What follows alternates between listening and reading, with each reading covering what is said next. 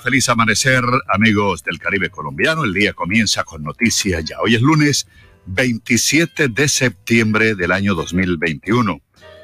El clima en Barranquilla está ahora, el cielo está parcialmente nublado, 28 grados centígrados, pero va a ser buen tiempo en la capital del Atlántico. Va a ser igual que ayer, un día entre claro y oscuro, pero en términos generales va a ser un día nublado. 28 grados la temperatura a esta hora en Barranquilla, pero se siente una temperatura de 34 grados. Amanecerá a las 5 y 48, cae la tarde a las 5 y 51. 20% de probabilidad de lluvia, pero va a ser un día soleado. 86% de humedad. Sopla brisa del norte y noreste. 18 kilómetros por hora. Y 0 centímetros de precipitación, 1009 la presión. Y la visibilidad muy buena en el aeropuerto de Soledad a esta hora, 12.9 kilómetros. Saludos amigos, aquí estaremos hasta las 9 de la mañana. Eh, Carlos, Jenny, Elvis y quien les habla, Osvaldo Sampaio Cobo. Carlos Restrepo es el productor general. Jenny, buenos días, ¿cómo amaneció? ¿Bien? ¿Está contenta, Jenny? Feliz porque comenzamos una nueva semana. Es la última semana del mes de septiembre prácticamente. Hoy estamos a 27. Sí, la última semana. Hay bastante información hoy, hay bastante información que vamos a estar transmitiéndoles a todos ustedes a través de 94.1 FM y Radio Ya 1430 M. Están activadas también todas nuestras plataformas digitales y vamos a anticiparles estos temas mientras nos preparamos para encomendarnos, como siempre, al gran creador, darle gracias por esta oportunidad de un nuevo día. Cuatro hombres en dos motos asesinaron a dos adolescentes en el barrio Ciudad Modesto un adolescente de 16 años fue asesinado en el barrio Ciudad Modesto, suroccidente de Barranquilla. La víctima fue identificada por la policía como Steven José Ávila Zurita. Recibió tres impactos de bala en el lado derecho del tórax y uno en la pantorrilla. Intolerancia causó tragedia ayer tarde en la urbanización Las Gardenias, suroccidente de Barranquilla. Jan Santiago Martínez, 47 años, según la policía, sostuvo una riña con Coquito, quien sacó un puñal y le ocasionó una herida en el pecho. El agresor se dio a la fuga. Mucha atención que un carro arrolló a un habitante de la calle y se fugó sin importar la vida de este ser humano. El IMPEC trasladó tres reclusos de la modelo de Barranquilla a la cárcel de máxima seguridad de Cómbita, Boyacá. Fueron trasladados, atención, Wilson de Jesús Pérez de Alba, Kelvin Samuel Alvarado Gómez y Carlos Mario Ramos Contreras de Barranquilla, otros centros penitenciarios del país. Les contaremos en esta emisión. Según el IMPEC, antisecuestro, antidistorsión, estos privados de la libertad hacen parte de grupos de bandas criminales que extorsionan a comerciantes y cometen delitos en la ciudadanía, la comunidad, puntualizó el IMPEC. El miércoles 13 de octubre a las 7 de la noche se inaugurará oficialmente la ventana de campeones en Barranquilla. Bueno, la conocíamos como la aleta del tiburón. Le llaman la ventana de campeones en Barranquilla. La Bruja Verón y el ex arquero del Ménico, artífices del primer título tiburón en 1977, han confirmado su presencia en Barranquilla. Bueno, la Catedratón obrando para construir y refaccionar más templos, apoyar el seminario Juan 23, la Casa Sacerdotal Luis Calisto Leiva, fue el primer obispo de la diócesis de Barranquilla, el Festival Gastronómico en la Plaza de la Paz, ayer 18 años, exitosa. A esta hora de la mañana, cuando son ya las 4.50 minutos, vamos a encomendarnos al gran creador en esta nueva mañana, el nuevo día, nueva semana. Y aquí está, como siempre, la palabra. Jenny Ramírez. Buenos días, eh, gracias por estar aquí con el 4.1 FM un Autónoma Estéreo, 1430 AM Radio Ya. Es un privilegio poder contarles a ustedes las informaciones todos los días, estar conectados, abrir nuestros ojos y poder saber que tenemos un trabajo, que tenemos eh, un lugar en donde nos acogen para poder desarrollar nuestras actividades laborales. Le damos gracias al Señor por todos ustedes, por nuestros oyentes, por nuestro equipo técnico, por todas esas personas que trabajan alrededor de nosotros para llevarles la información que creemos que les pueden servir a ustedes. Por eso el discernimiento cada día para poder estar más cerca a todos esos que están conectados, a todos los que se van a conectar, a los que están en las plataformas, a los que están escuchando a través de la radio.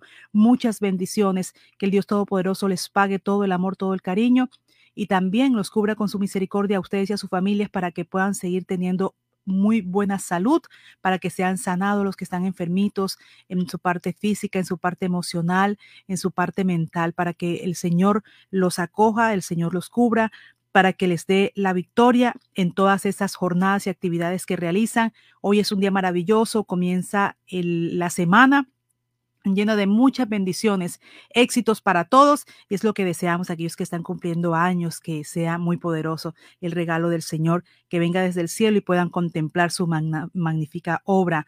Gracias Señor por el viento, por la lluvia, por la, la brisa, por el sol, por todo lo que tenemos, por nuestras familias. En este lunes nos despertamos llenos de entusiasmo y alegría para darte gracias por esa dicha de poder vivir una nueva semana con la paz y la certeza que solo da tu compañía. Gracias Señor por este amor, por tus cuidados, por cada cosa que tú nos brindas en tu inmensa bondad. Gracias Padre por nuestro hogar, por nuestras familias, por nuestros oyentes, por los alimentos que llevas hasta nuestra mesa y por tu mano que nos provee y nos bendice. En esta nueva semana quiero eh, que escuches todo este clamor que tenemos delante de ti te queremos entregar nuestra vida, la vida de nuestros seres queridos. Por favor, enséñanos a elegir solo tu camino para que así cada paso que demos nos acerque más a ti. Por favor, mira nuestro corazón y nuestras ilusiones, ilumina nuestras decisiones para que ellas sean sabias y puedan edificar nuestras vidas. Acompáñanos a cada instante y apóyanos en nuestro día a día en el trabajo, en el estudio, en los quehaceres domésticos y en todas nuestras obligaciones cotidianas. Mira también nuestras necesidades y concédenos la posibilidad de vencerlas en tu nombre y con el poder del trabajo y de la fe por favor, danos salud, ayúdanos a superar las dificultades económicas, permítenos solucionar nuestros conflictos con otras personas, rodéanos siempre con tu amor y protégenos de la injusticia, de los abusos y de todo mal. En esta oración te pedimos también por quienes intentan ganar el sustento diario para su hogar, por los desempleados, por los niños abandonados, por esas personas tristes y por todos aquellos que empiezan esta semana precisando de ti. Te pedimos que tu bendición y tu luz alegre y reconfortante llegue a los más necesitados. Amado Dios, te pedimos que en esta nueva semana nos guíes con tu amor y nos des fuerza, fe y esperanza. En tus manos ponemos nuestra vida, la vida de nuestras familias, de nuestro equipo de trabajo, de nuestros oyentes, todas esas preocupaciones. Por favor, ayúdanos a vivir días de paz, gozo, bienestar y prosperidad. También te agradecemos, Señor, delante de ti de rodillas por todo ese amor tan inmenso, ese agradecimiento por cada una de las personas que están a nuestro alrededor, por cada cosa que hemos conseguido, por cada cosa que tú nos envías, por cada dificultad o cada premio que hemos recibido, cada éxito. Confiamos, Señor, sabemos que nos amas y, y tú estarás esta semana colmándonos de triunfos y de dicha para, para ti y para las personas que amas. Como siempre, Señor, estamos delante de ti pidiendo que tengas misericordia de cada uno de nosotros. Hoy el Evangelio del día para 27 de septiembre, como siempre, un mensaje que les envía el Señor a través de ese libro maravilloso que es la Biblia. En aquel tiempo se suscitó entre los discípulos una discusión sobre quién sería el más importante. Entonces Jesús, conociendo los pensamientos de sus corazones, tomó de la mano a un niño, lo puso a su lado y les dijo, el que acoge a este niño en mi nombre me acoge a mí, y el que me acoge a mí acoge al que me ha enviado pues el más pequeño de vosotros es el más importante. Entonces Juan tomó la palabra y dijo, Maestro, hemos visto a uno que expulsaba demonios en tu nombre y se lo hemos prohibido porque no anda con nosotros. Jesús le respondió, No se lo impidáis, el que no está contra vosotros está a favor vuestro. Es la palabra en el día de hoy. El más pequeño de vosotros es el más importante. Encontramos este relato, dos enseñanzas de Jesús que vienen a esclarecer lo que supone su propuesta del reino en lo que se refiere a las actitudes y conceptos con los que funcionamos en la vida. La primera se repetirá con frecuencia en los evangelios. Los discípulos no entienden nada de lo que Jesús les está mostrando con sus palabras y su vida sobre el reino de Dios. Siguen a Jesús, pero discuten sobre quién es el más importante entre ellos. Entienden ese reino en las categorías en las que funcionan los reinos de la tierra, y no es así. Es que el funcionamiento humano se adecua mejor a nuestras pretensiones de reconocimiento, de éxito, de control, de poder, de realización. Jesús toma a un niño y los invita a hacerse como ellos. La segunda enseñanza nos coloca ante otra de las actitudes habituales entre nosotros, la de definirnos por contraposición con los otros, la de crearnos identidades cerradas, pertenencias que nos aíslan y separan en ámbitos de la vida que pueden ser importantes y en otros que son absolutamente insignificantes. cuántas filias, fobias, rechazos y enfrentamientos por cuestiones deportivas, por ejemplo. Así que todos somos importantes para el Señor, pero el más pequeño, el que sirve, el que ayuda, el que lleva su palabra, será el más grande entre todos. Así que esta es la palabra en el día de hoy y por supuesto Miguel de Jesús Rodríguez les envía su palabra de vida que con mucho cariño es un mensaje para todos ustedes. Señor, tú tienes palabras de vida.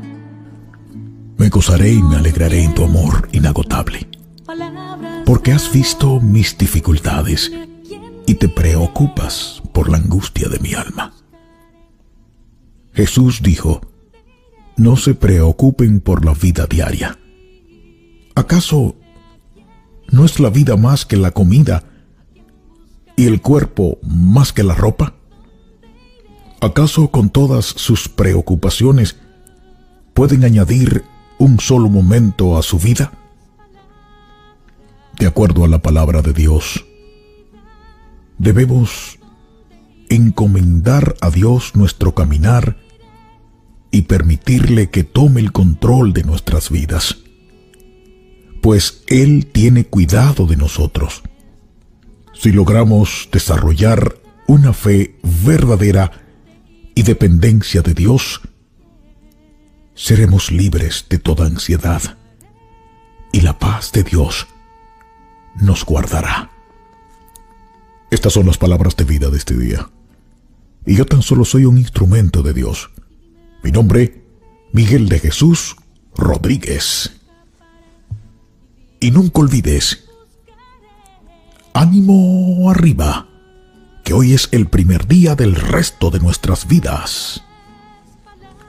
Dios bendice.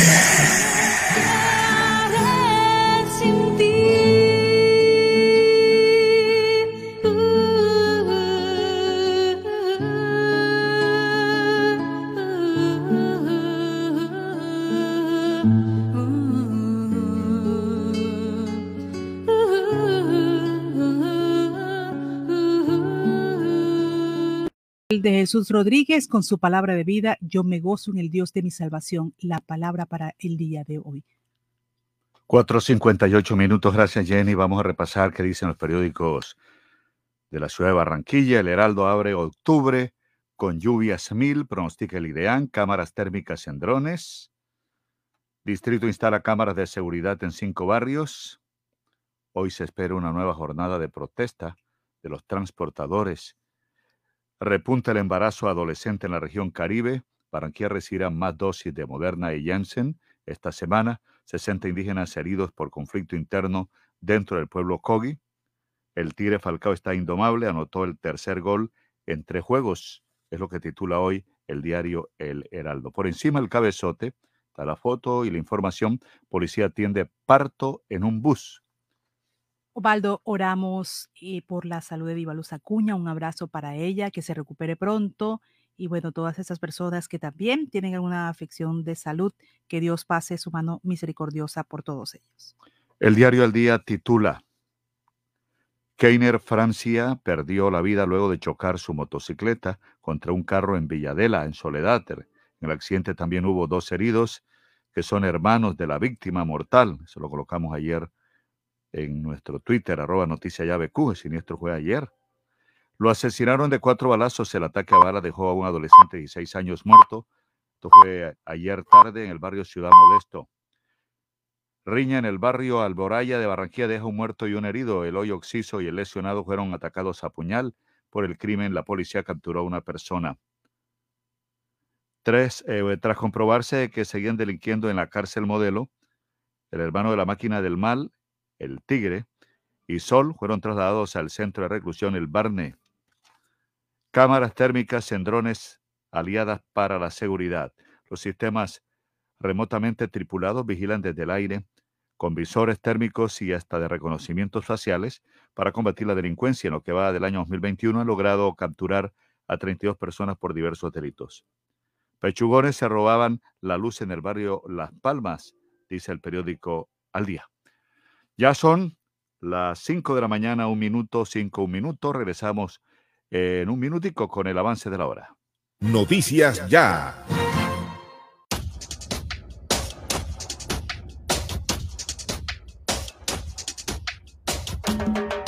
Es más, es más. Atlántico es más. Más agua pura. Más bienestar.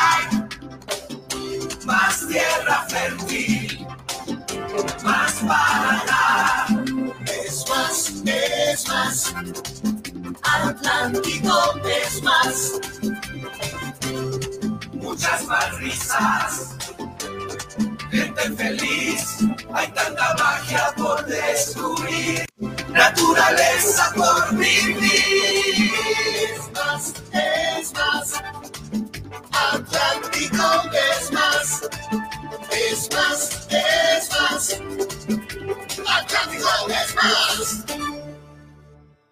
Premiamos tu puntualidad en el Canta Bingo con aire, donde podrás ganar espectaculares premios.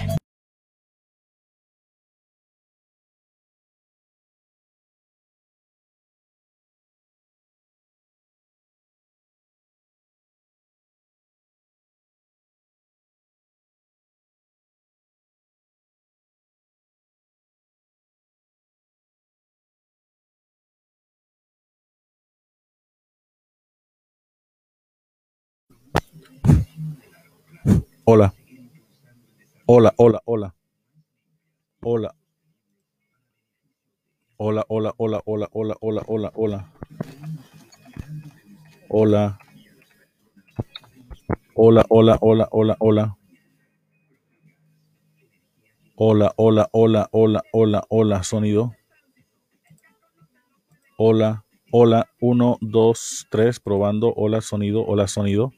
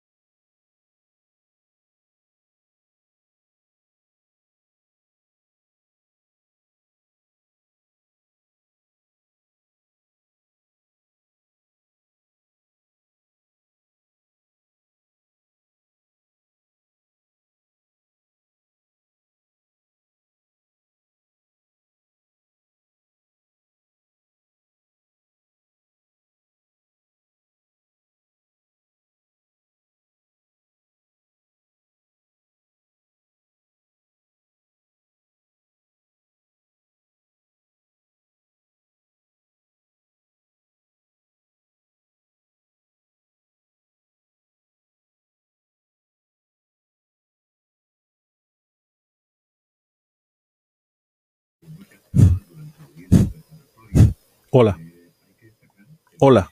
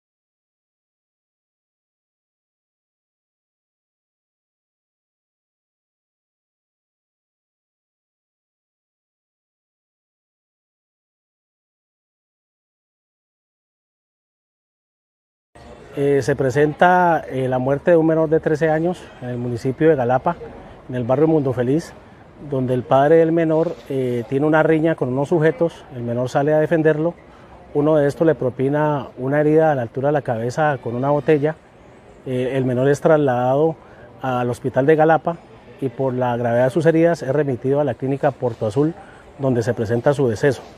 es de tener en cuenta que gracias a la rápida acción de la policía, es capturado en el sitio un ciudadano de 24 años, quien es considerado el autor del hecho. Eh, los móviles eh, son materia de investigación en el momento por parte de las autoridades.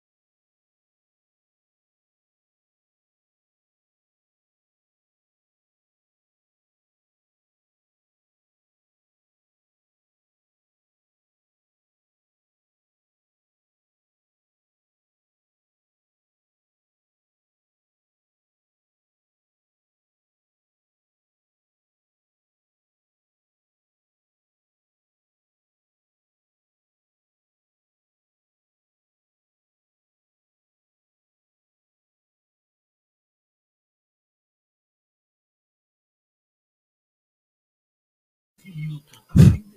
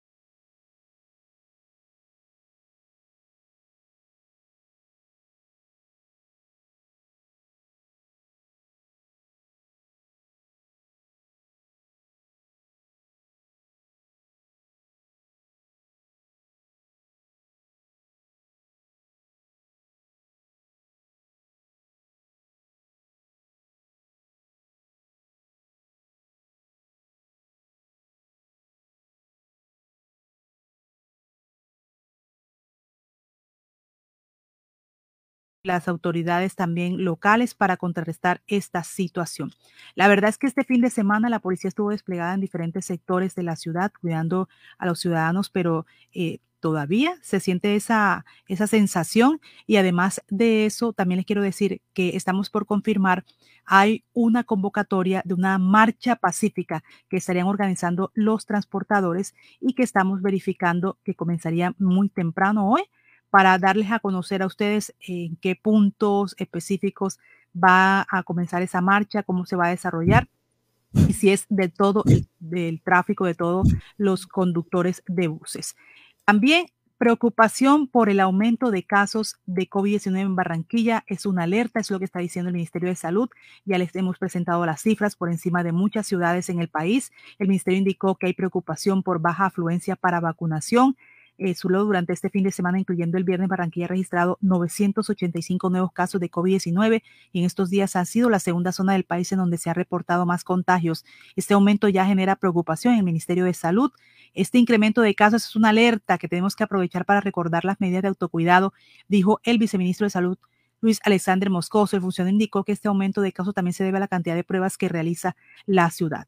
Ha dicho en las últimas horas, el alcalde de Barranquilla se ha referido a este proceso, a los procesos de vacunación que se vienen desarrollando.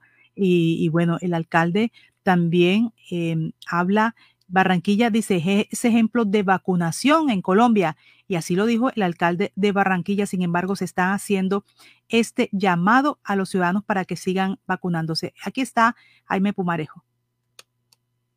El tema de la vacunación, ¿cómo va? Barranquilla ha sido considerada ciudad modelo en, en, cuanto a la aplicación y en cuanto a la, manera como se ha venido desarrollando el plan de vacunación. Pero eso como... Hemos puesto un poco más de 1.2 y algo, 1.2 millones de, de, vacunas aplicadas ahora mismo. Tenemos, estamos muy cerca de llegar a nuestra población objetivo. Por cuenta del número de vacunas aplicadas y el número de personas inmunizadas, ya prácticamente podemos estar muy cerca de abrir nuestra economía plenamente. Eso significa eh, siempre más empleos, más oportunidades. Somos la ciudad, como te decía, de lejos que más ha podido hacerlo. Los retos que hemos tenido ha sido con la disponibilidad de vacunas. Dentro de muy poco, por ejemplo, nos llegan las modernas y vamos a poder darle a las personas que necesitan la segunda dosis, dárselas antes de los 90 días estipulados para aquellos que tienen que viajar, para aquellos que tienen que hacer cierto tipo de actividades y necesitan certificar una segunda dosis. Eh. Ahí está el alcalde de Barranquilla, Jaime Pumarejo. Son las 5 de la mañana, 23 minutos. Hay prevención para Boris Páez, que tiene titulares deportivos. Antimigrantes queman campamentos de venezolanos en Chile, donde también se nota la presencia de migrantes colombianos. Con amenaza xenofóbica y quemas de pertenencias precarias de los migrantes venezolanos, indocumentados y colombianos, terminó el fin de semana una marcha de 13.000 chilenos, 3.000 chilenos al norte de Chile, en Iquique, que se manifestaban en contra de la migración irregular. Según medios chilenos y agencias internacionales, las protestas terminaron con la quema de campamentos en los que permanecían en su mayoría venezolanos. En esta zona del territorio chileno también se ha registrado la presencia de migrantes colombianos. Inadmisible humillación contra migrantes especialmente vulnerables, afectándolos en lo más personal, escribió en Twitter Felipe González, relator de las Naciones Unidas sobre los Derechos Humanos de los Migrantes. El discurso xenofóbico o xenófobo, asimilando migración a delincuencia, que por desgracia se ha ido volviendo cada vez más frecuente en Chile, alimenta esta clase de barbarismo, agregó González. Bueno, y hay bastante Twitter sobre la respuesta y la indignación de la gente, con banderas chilenas, carteles que rezaban no más ilegales. Por lo menos 5.000 asistentes, según fuentes policiales, manifestaron su rechazo a la ola migratoria que por estos días tiene a la zona de Iquique, en plena crisis por el colapso de algunos espacios públicos y una política migratoria descontrolada. Pero vamos con Boris Páez, que tiene información deportiva. Junior ganó, sufriendo, pero ganó con un equipo que realmente tiene garra. Águilas, que está en el puesto 13. Junior quedó con ese triunfo 2-1 en el puesto sexto. Pero en ese puesto están tres equipos, ¿ah? el Junior, Bucaramanga y Jaguares. Jaguares también, pero por diferencia de goles, Junior es sexto, Bucaramanga séptimo y Jaguares octavo. Ahora, en el cuarto lugar están empatados dos equipos. Miren, quien creyera.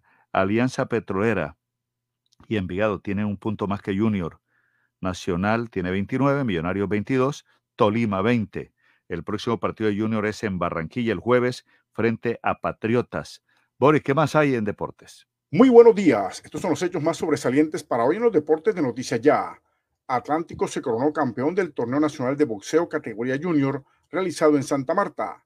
Los barranquilleros conquistaron seis medallas de oro y tres de plata. Colombia sigue ganando en el Mundial Sub-23 de béisbol. La novena nacional derrotó anoche a Nicaragua por nocaut 10 carreras por cero. Junior consiguió su primer triunfo en condición de visitante derrotando a las Águilas de Río Negro. Los tiburones se consolidan en el sexto puesto en la tabla de posiciones. El colombiano Radamel Falcó García sigue en racha goleadora. El delantero Samario volvió a marcar en la victoria del Rayo Vallecano 3 por 1 ante el Cádiz. El francés Julian Alaphilippe retuvo su corona de campeón mundial de ciclismo en ruta al imponerse en la prueba que se realizó en Flandes, Bélgica. Los Reyes de Tampa Bay con el barranquero Luis Patiño vencieron a los Marlins y se clasificaron a la postemporada en el béisbol de las grandes ligas. Este otra información es más adelante en la sección deportiva, porque la noticia ya y confirmada.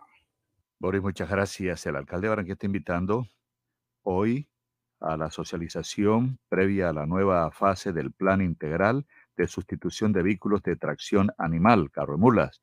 Será a partir de las 12 y 30 del mediodía. Lo hará con los directores de los medios de la información en Barranquilla, en la sala de juntas del despacho de la alcaldía de Barranquilla. En un minutico tendremos toda la información regional, el enlace con nuestros municipios.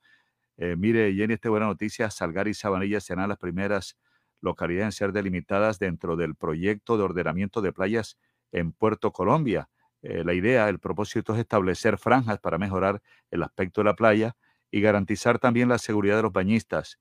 En unas dos semanas se estará adjudicado este proyecto. Una pausa, regresamos. Son ya las 5 de la mañana, 27 minutos. Noticias ya. Abre bien tus ojos, no lo pienses más. Si aprendes inglés, tu vida pronto cambiará. El Colombo Americano te está esperando ya. Con los mejores docentes y la mejor calidad. En el Colombo Americano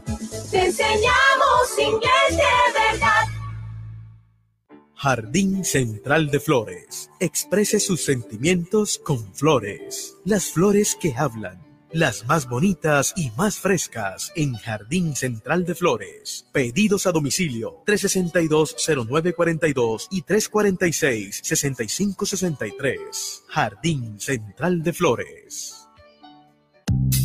Farmanat, droguería y tienda naturista, proveedora de tu bienestar, medicamentos reconocidos y productos naturales, nacionales e importados. Farmanat, plantas medicinales que relajan y mejoran el sueño. Sube tus defensas con NutriTransfer, Colostrum, vitamina C, vitamina D, Farmanat. Atención personalizada de Israel Castilla Gamarra. Domicilios por el 332-4177 al 300-807-7687. Estamos en la calle 76, número 3949, diagonal al Colegio Militar Acolsure. Atendemos en jornada continua de 8 de la mañana a 9 de la noche.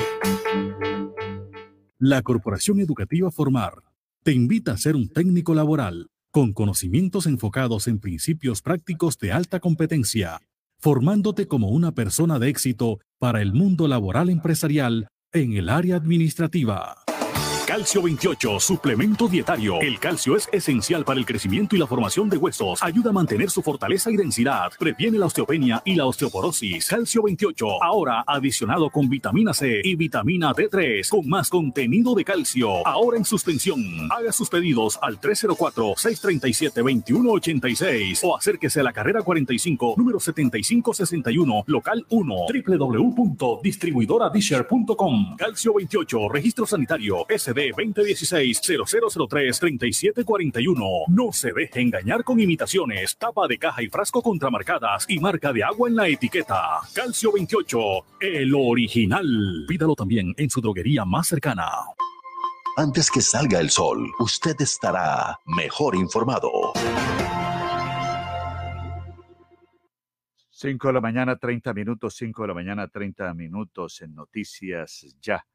El policías atienden un parto en la avenida Murillo. Los patrullajes habituales de dos policías se vieron interrumpidos ayer por el nacimiento de un bebé en plena Murillo con la 8.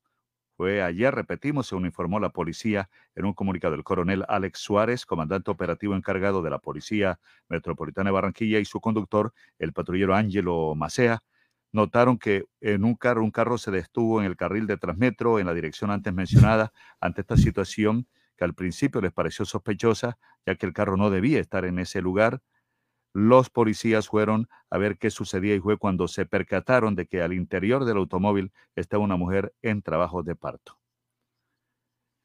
Eh, también les contamos a los oyentes y lo ampliaremos en, el informe, en el avance de las seis de la mañana, trasladan a tres presos de la cárcel modelo de Barranquilla. Uno es hermano de la máquina del mal y otro es el tigre. Menor muere tras ser golpeado con una botella. La policía indica que la víctima iba a defender a su padre. Menor apenas 13 años. Esto fue en Mundo Feliz en Galapa, en la Alboraya. Un hombre murió y uno resultó herido en una riña en el barrio La Alboraya. Vamos ahora a esta hora de la mañana, bien tempranito, 5.32 minutos a las efemérides. Las efemérides de hoy en Noticias Ya. Hoy es 27 de septiembre. Un día como hoy de 1821 fue la independencia de México al entrar triunfante a la ciudad el ejército comandado por Agustín de Iturbides. Un día como hoy de 1604 en Bogotá, el arzobispo Bartolomé Lobo Guerrero funda el Colegio Mayor de San Bartolomé, dándoselo en administración a los padres jesuitas que lo han administrado hasta el día de hoy. Es el colegio más antiguo de Colombia. Un día como hoy de 1994 muere Carlos Lleras Restrepo, abogado y político colombiano que fue presidente de Colombia por el Partido Liberal en el periodo 1966 a 1970. Este amor que tú me has dado. Un día como hoy de 1994, el cantante puertorriqueño Chayanne lanza su séptimo álbum de estudio y único álbum de versiones titulado Influencias. Va creciendo como el fuego. Un día como hoy de 2003 murió Nicolás Elías Mendoza Daza, conocido como Colacho Mendoza. Fue acordeonero y compositor. Fue rey vallenato en 1969 y rey de reyes 1987.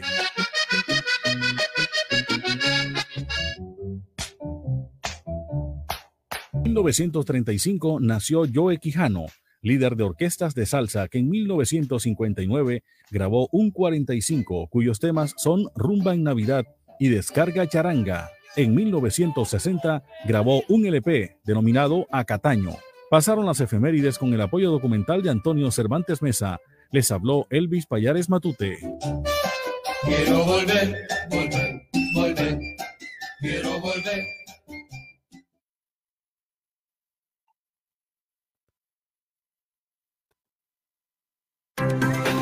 Conexión Regional en Noticias Ya. 5.34 minutos, 5.34. Vamos a hacer esta conexión con los municipios del Departamento del Atlántico y le insistimos en este número tan alto de personas contagiadas con respecto a las del resto del país. En total, en Colombia fueron 1.422 casos. De esto, 365 positivos contagiados en Barranquilla, 296 y 69 en el resto de las poblaciones. Antioquia aparece con 303, seguido de, la, de Barranquilla. Están también los casos reportados anteriormente con Bogotá con 174 y Valle con 102. Es decir, que Barranquilla en este listado aparece con 296, Antioquia 303, pero sigue preocupando el total de los casos que se han reportado en Barranquilla y el Ministerio de Salud mantiene su alerta. En cuanto a las personas fallecidas, 43 fallecidos totales en el país. En territorio del Atlántico se reportan tres, dos en Barranquilla y uno en Nuruaco. En el municipio de Baranoa hay otros temas también, pero hacemos seguimiento a la vacunación. Pero hay un caso en donde fallece un joven al desplomarse este fin de semana y no se sabe qué fue lo que pasó, si se dio un fuerte golpe en la cabeza o tuvo algún tipo eh, de afección física. Y también la registraduría en esta sección, en este municipio, está entregando ya la, el tarjetón para esta elección de jóvenes aspirantes al Consejo de Juventudes. Marisabel Zurita, buenos días. buenos días, Jenny, a usted, a Osvaldo y a la fiel audiencia de Noticias Ya. Sí, la triste noticia con la que amanecimos ayer los baranoeros fue con el fallecimiento de este joven que al parecer al desplomarse perdió el conocimiento dándose un fuerte golpe en la cabeza. El joven de 20 años de edad de nombre Ismael Lugo San Juan, quien regresaba de una fiesta con varios amigos, salieron a acompañar a una amiga a su vivienda y a eso de las 2 de la mañana, según testigos, el joven le comenta algo al oído a la amiga eh, a la amiga que acompañaba y repentinamente se desploma dándose un fuerte golpe en la cabeza.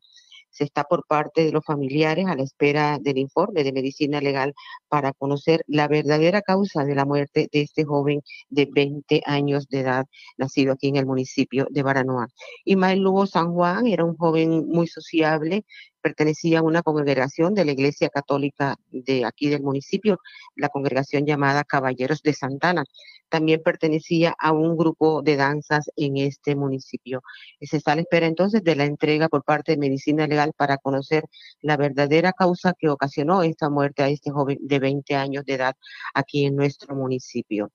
En el tema de la registraduría nacional, ayer, el día viernes se entregó a los jóvenes aspirantes al Consejo Municipal de Juventud sus números en la posición en el tarjetón electoral. Estos jóvenes que son de diferentes organizaciones sociales y también de diferentes grupos políticos están participando para el próximo 5 de diciembre, fecha en la que a nivel nacional se estará dando el caso de eh, los mm, consejos municipales de juventud en el territorio nacional. Vamos a escuchar a Dora Ramos, a la registradora nacional de Baranoa, cuando nos explica sobre este tema. Realizar el sorteo de la posición en la tarjeta electoral que se eh, será impresa en las elecciones del 5 de diciembre en las que se elegirán los consejos municipales de juventud.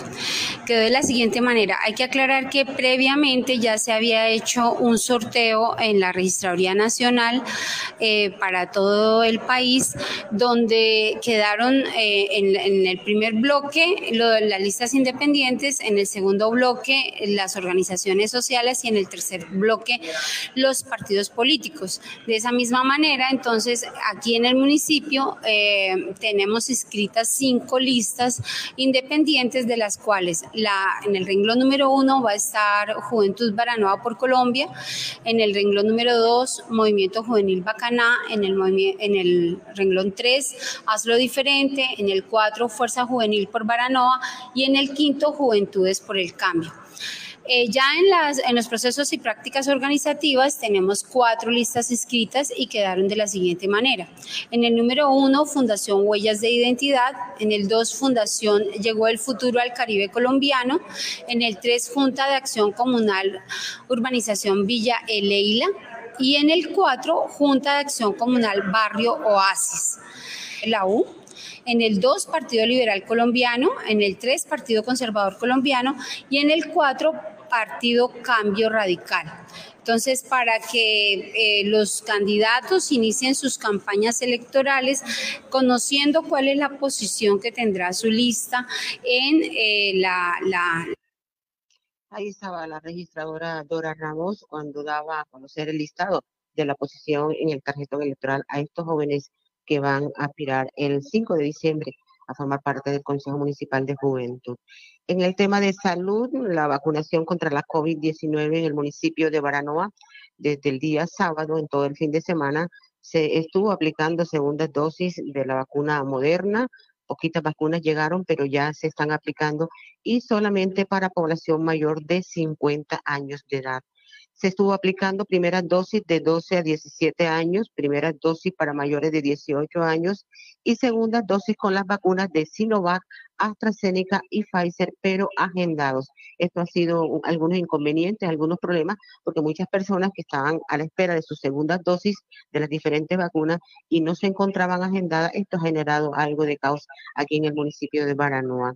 Se está alertando a la población porque se va en ascenso, como ya lo ha dicho usted, Jenny, en estos repuntes de estos nuevos casos en los que se va incrementando eh, a nivel nacional y en el departamento del Atlántico. En Baranoa, gracias a Dios, seguimos manteniéndonos con pocos casos, 22 casos activos hasta el momento, 17 casos son atendidos en sus viviendas y 5 casos son atendidos en el hospital de Baranoa. Este fue el informe desde Baranoa con María Isabel Zurita porque la noticia es ya y confirmada. Noticias ya. Y el número ganador, señoras y señores, es el número. Sí, el ganador de Canta Bingo con aire puede ser tú. Solo tienes que estar al día con tu factura de energía y participar por espectaculares premios. Bonos de mercado por 500 mil pesos cada uno. Televisores, neveras, lavadoras y muchos más. ¿Qué esperas? Regístrate, participa y gana. Términos y condiciones en nuestra página web www.aire.com. Canta Bingo Aire. Autoriza con juegos.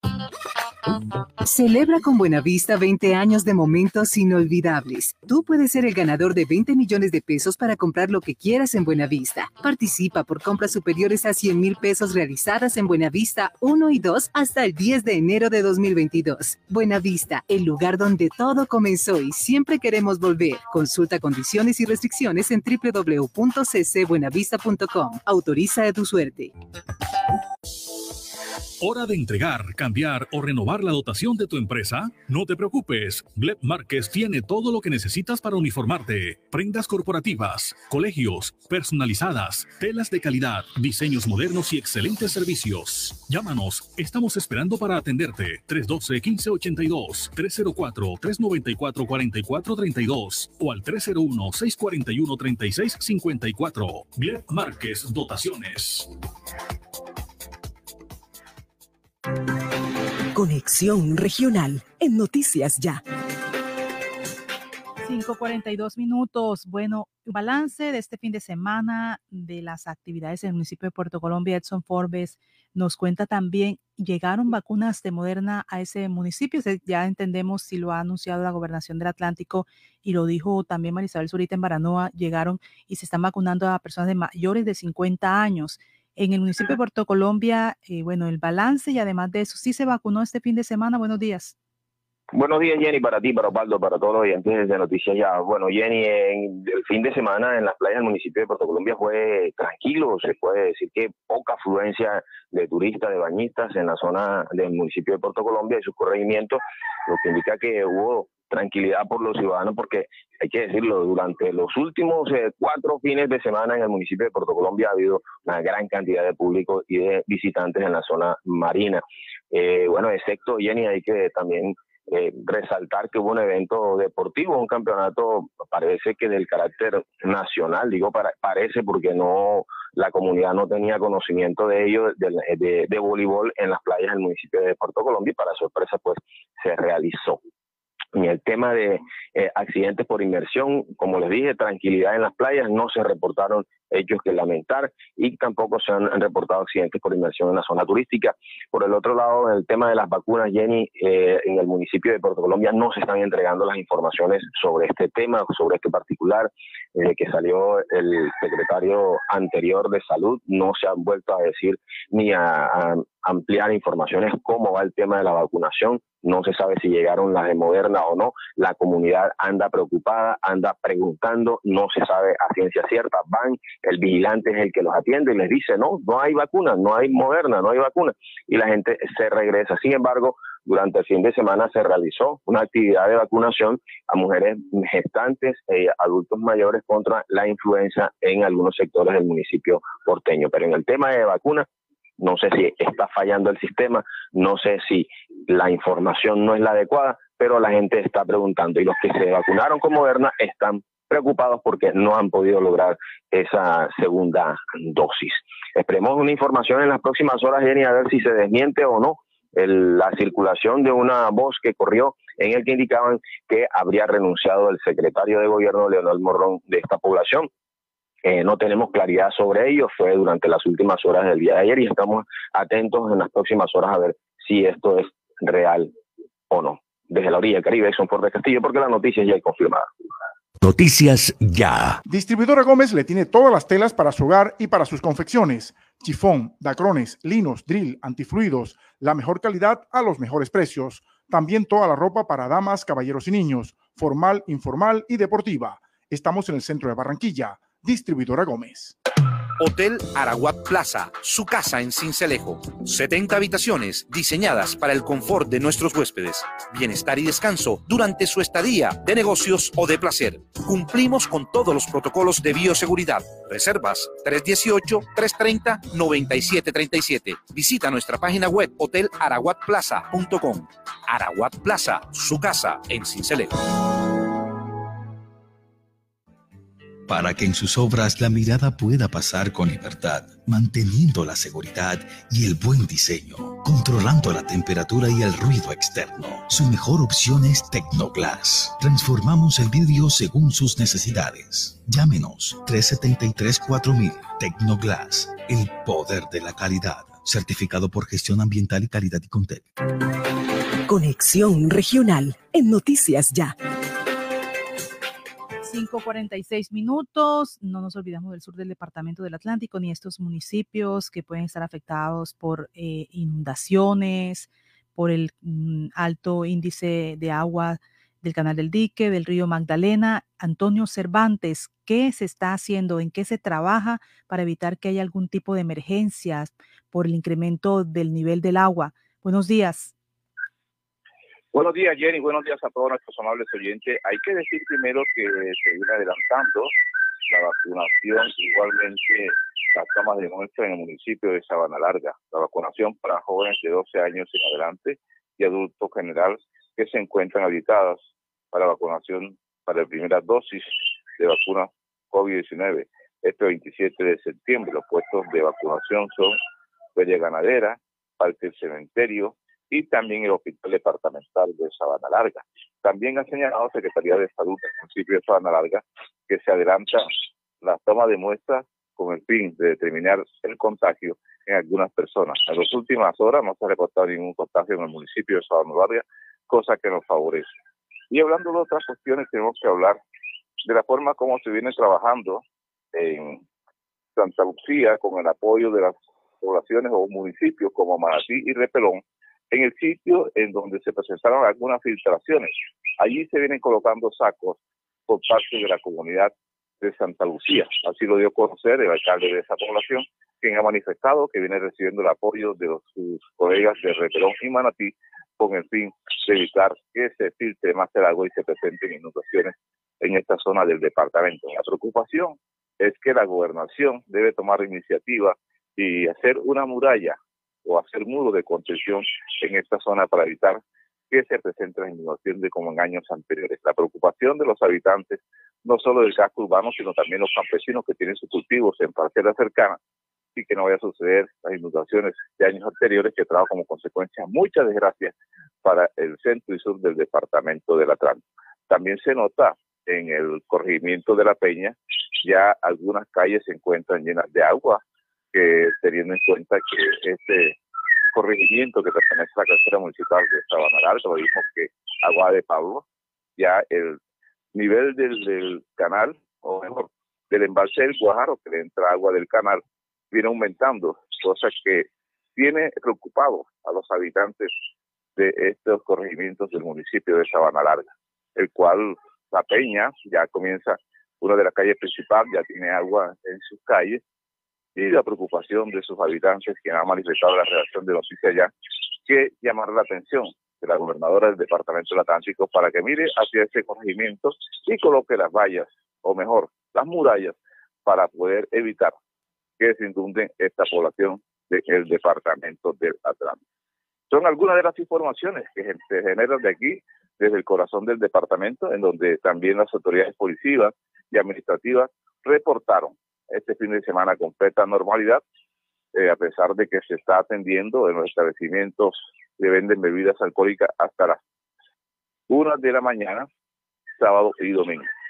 Es la información que se genera desde aquí, desde el corazón del departamento con Antonio Cervantes Mesa, porque la noticia ya y confirmado. Noticias ya. La noticia está en la calle. Sobusa, calidad y servicio. 5.50 minutos, precisamente a esta hora, nos estaban informando Bernardo Sanabria con esta información judicial que existirían bloqueos en el día de hoy. ¿Qué ha pasado? ¿Qué información se tiene para los ciudadanos? Buenos días, Bernardo. Muy buenos días. Un saludo muy cordial para usted, para los oyentes eh, que se encuentran en este momento en sintonía, Jenny. Hay que indicar que a esta hora podemos eh, señalar que el tráfico se encuentra en completa normalidad en este sector del punto de la prolongación Murillo, en el sector de la estrella. Aquí lo que observamos es normalidad en el transporte, eh, poco a poco se va reactivando. Aquí la Policía Nacional viene deteniendo los buses, haciendo requisas a las personas que van su interior. Hay un gran operativo por parte de la policía en este sector de la bomba de la, de la estrella, aquí en la entrada a la terminal de transportes de Barranquilla. Eh, lo que observamos es normalidad, poco a poco la reactivación, eso sí, muy pocos buses, hemos visto pocos buses de la empresa Sobusa, muy pocos buses de las diferentes empresas de transporte colectivo tradicional. Lo que sí observamos es normalidad en el sistema de transporte masivo Transmetro, sí pasan por normalidad en la vía y los pocos buses que hemos visto repletos, llenos de gente, eh, en lo que hemos observado.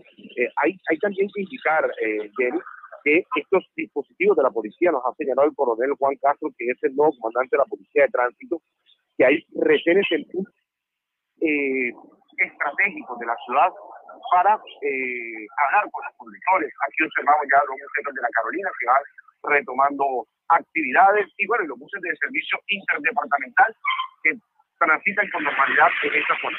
Hay que indicar a esta hora de la mañana, a las 5.54 minutos de la mañana, que en este sector de la prolongación Murillo, en el municipio de Soledad, el transporte eh, funciona en medio de las dificultades en completa normalidad, es decir, no hay bloqueos en este sector. El nivel de flujo de buses es, eh, digamos, eh, no el mismo, es cierto, pero poco a poco se va reactivando. Ahí observamos también en este momento que vienen dos buses de Sobusas de diferentes de diferentes rutas. Eh, también aquí llegando atiborrados de personas, especialmente llenos, debido a la, poca afluencia de automotores que por lo general a esta hora se observan en este sector de Barranquilla. No hay vías bloqueadas hasta el momento, pero los empresas de entrega el tránsito, el tránsito. Aquí precisamente, hoy hay obviamente tensión, hay que escuchar, los que empezaron a escuchar un sonido como de un tope, eh, estos tiros de mecha y de inmediato, obviamente, la atención por parte de la gente que se encuentra aquí en el sector. Pero hay que decirlo, hasta el momento normalidad tomando en este punto de la prolongación Murillo en el municipio de Soledad. Información importante porque en algunos medios están hablando de, que si ya este a esta hora hay bloqueo en donde se estaba anunciando bomba a la estrella, pero usted está ahí y está confirmando que hasta el momento, por el momento, no hay ningún tipo de cese Por el momento, así es. más adelante. Ningún tipo de bloqueo en los dos sentidos, sentido norte-sur y sur-norte, en completa normalidad funciona esta hora. El transporte sí, eh, no está en lo acostumbrado, pero poco a poco se va reactivando. No hay bloqueo. Aclaramos, noticias ya. En el lugar de la noticia, no hay bloqueos en este momento, en este punto de Barranquilla, y lo señala el comandante de la Policía de Tránsito, el coronel Juan Ruiz, que está acá con, eh, Juan Castro, perdón, que se encuentra acá con nosotros, que se encuentra en completa normalidad los diferentes sectores de Barranquilla, los diferentes zonas de la capital de Atlántico. no hay bloqueo a esta hora de la mañana. Estaremos informando si alguna novedad se presenta desde este punto de la capital de Atlántico. En este momento el número interno del bus 110 de la Policía Nacional es requisado por parte de los uniformados eh, están en este momento verificando las personas que están en su interior, quiénes están. Eh, la gente debe entender que esto también es para su seguridad. Ahí estamos compartiendo a través de la de la de nuestras redes sociales, Jenny, para que usted tenga. Ese, precisamente lo que ustedes observan en tiempo real es ese último interno 110 de la policía, especialmente el comandante de la policía de tránsito, el coronel eh, Juan Castro, es el que realiza eh, con varios agentes también de tránsito la revisión, hablando con las personas, dando un parte de tranquilidad al conductor, con la intención de, generar nuevamente la confianza y que continúe la normalidad. Esperemos que estos traslados, recordemos que anoche, o más bien ayer en horas de la tarde, se realizaron unos traslados importantes de personas que venían generando el caos y las obras según las autoridades eh, por las extorsiones a comerciantes, transportadores en diferentes puntos de la capital de Atlántico. Ya las autoridades tienen pistas claras, hay datos marcados de las personas que están liderando este tipo de situaciones. Y bueno, Jenny, también tuvimos un fin de semana muy complicado, ¿no? Un fin de semana pasado por hechos terribles como la cabeza que fue hallada ahí en el tema del bulevar del barrio Simón Bolívar, Eh, algunos lo señalan como el hermano de Tommy Masacre. Eh, no se ha confirmado. investigación. No se ha confirmado. Eh, correcto, no se ha confirmado porque no han encontrado el resto del cuerpo. Pero los videos, el video escabroso mm. Que rodó por redes sociales cuando le quitaban la cabeza con un machete a esa persona, son imágenes dantescas, terribles, dolorosas, fuertes, que se observan aquí en Barranquilla. Ahí está el proceso de investigación por parte de las autoridades. Vemos también la ruta transurbarte. Observamos los buses que también ya comienzan a transitar por acá, por el, por el sector de la bomba. La extraña, una bomba muy conocida porque está muy cerca de la terminal de transporte de Barranquilla.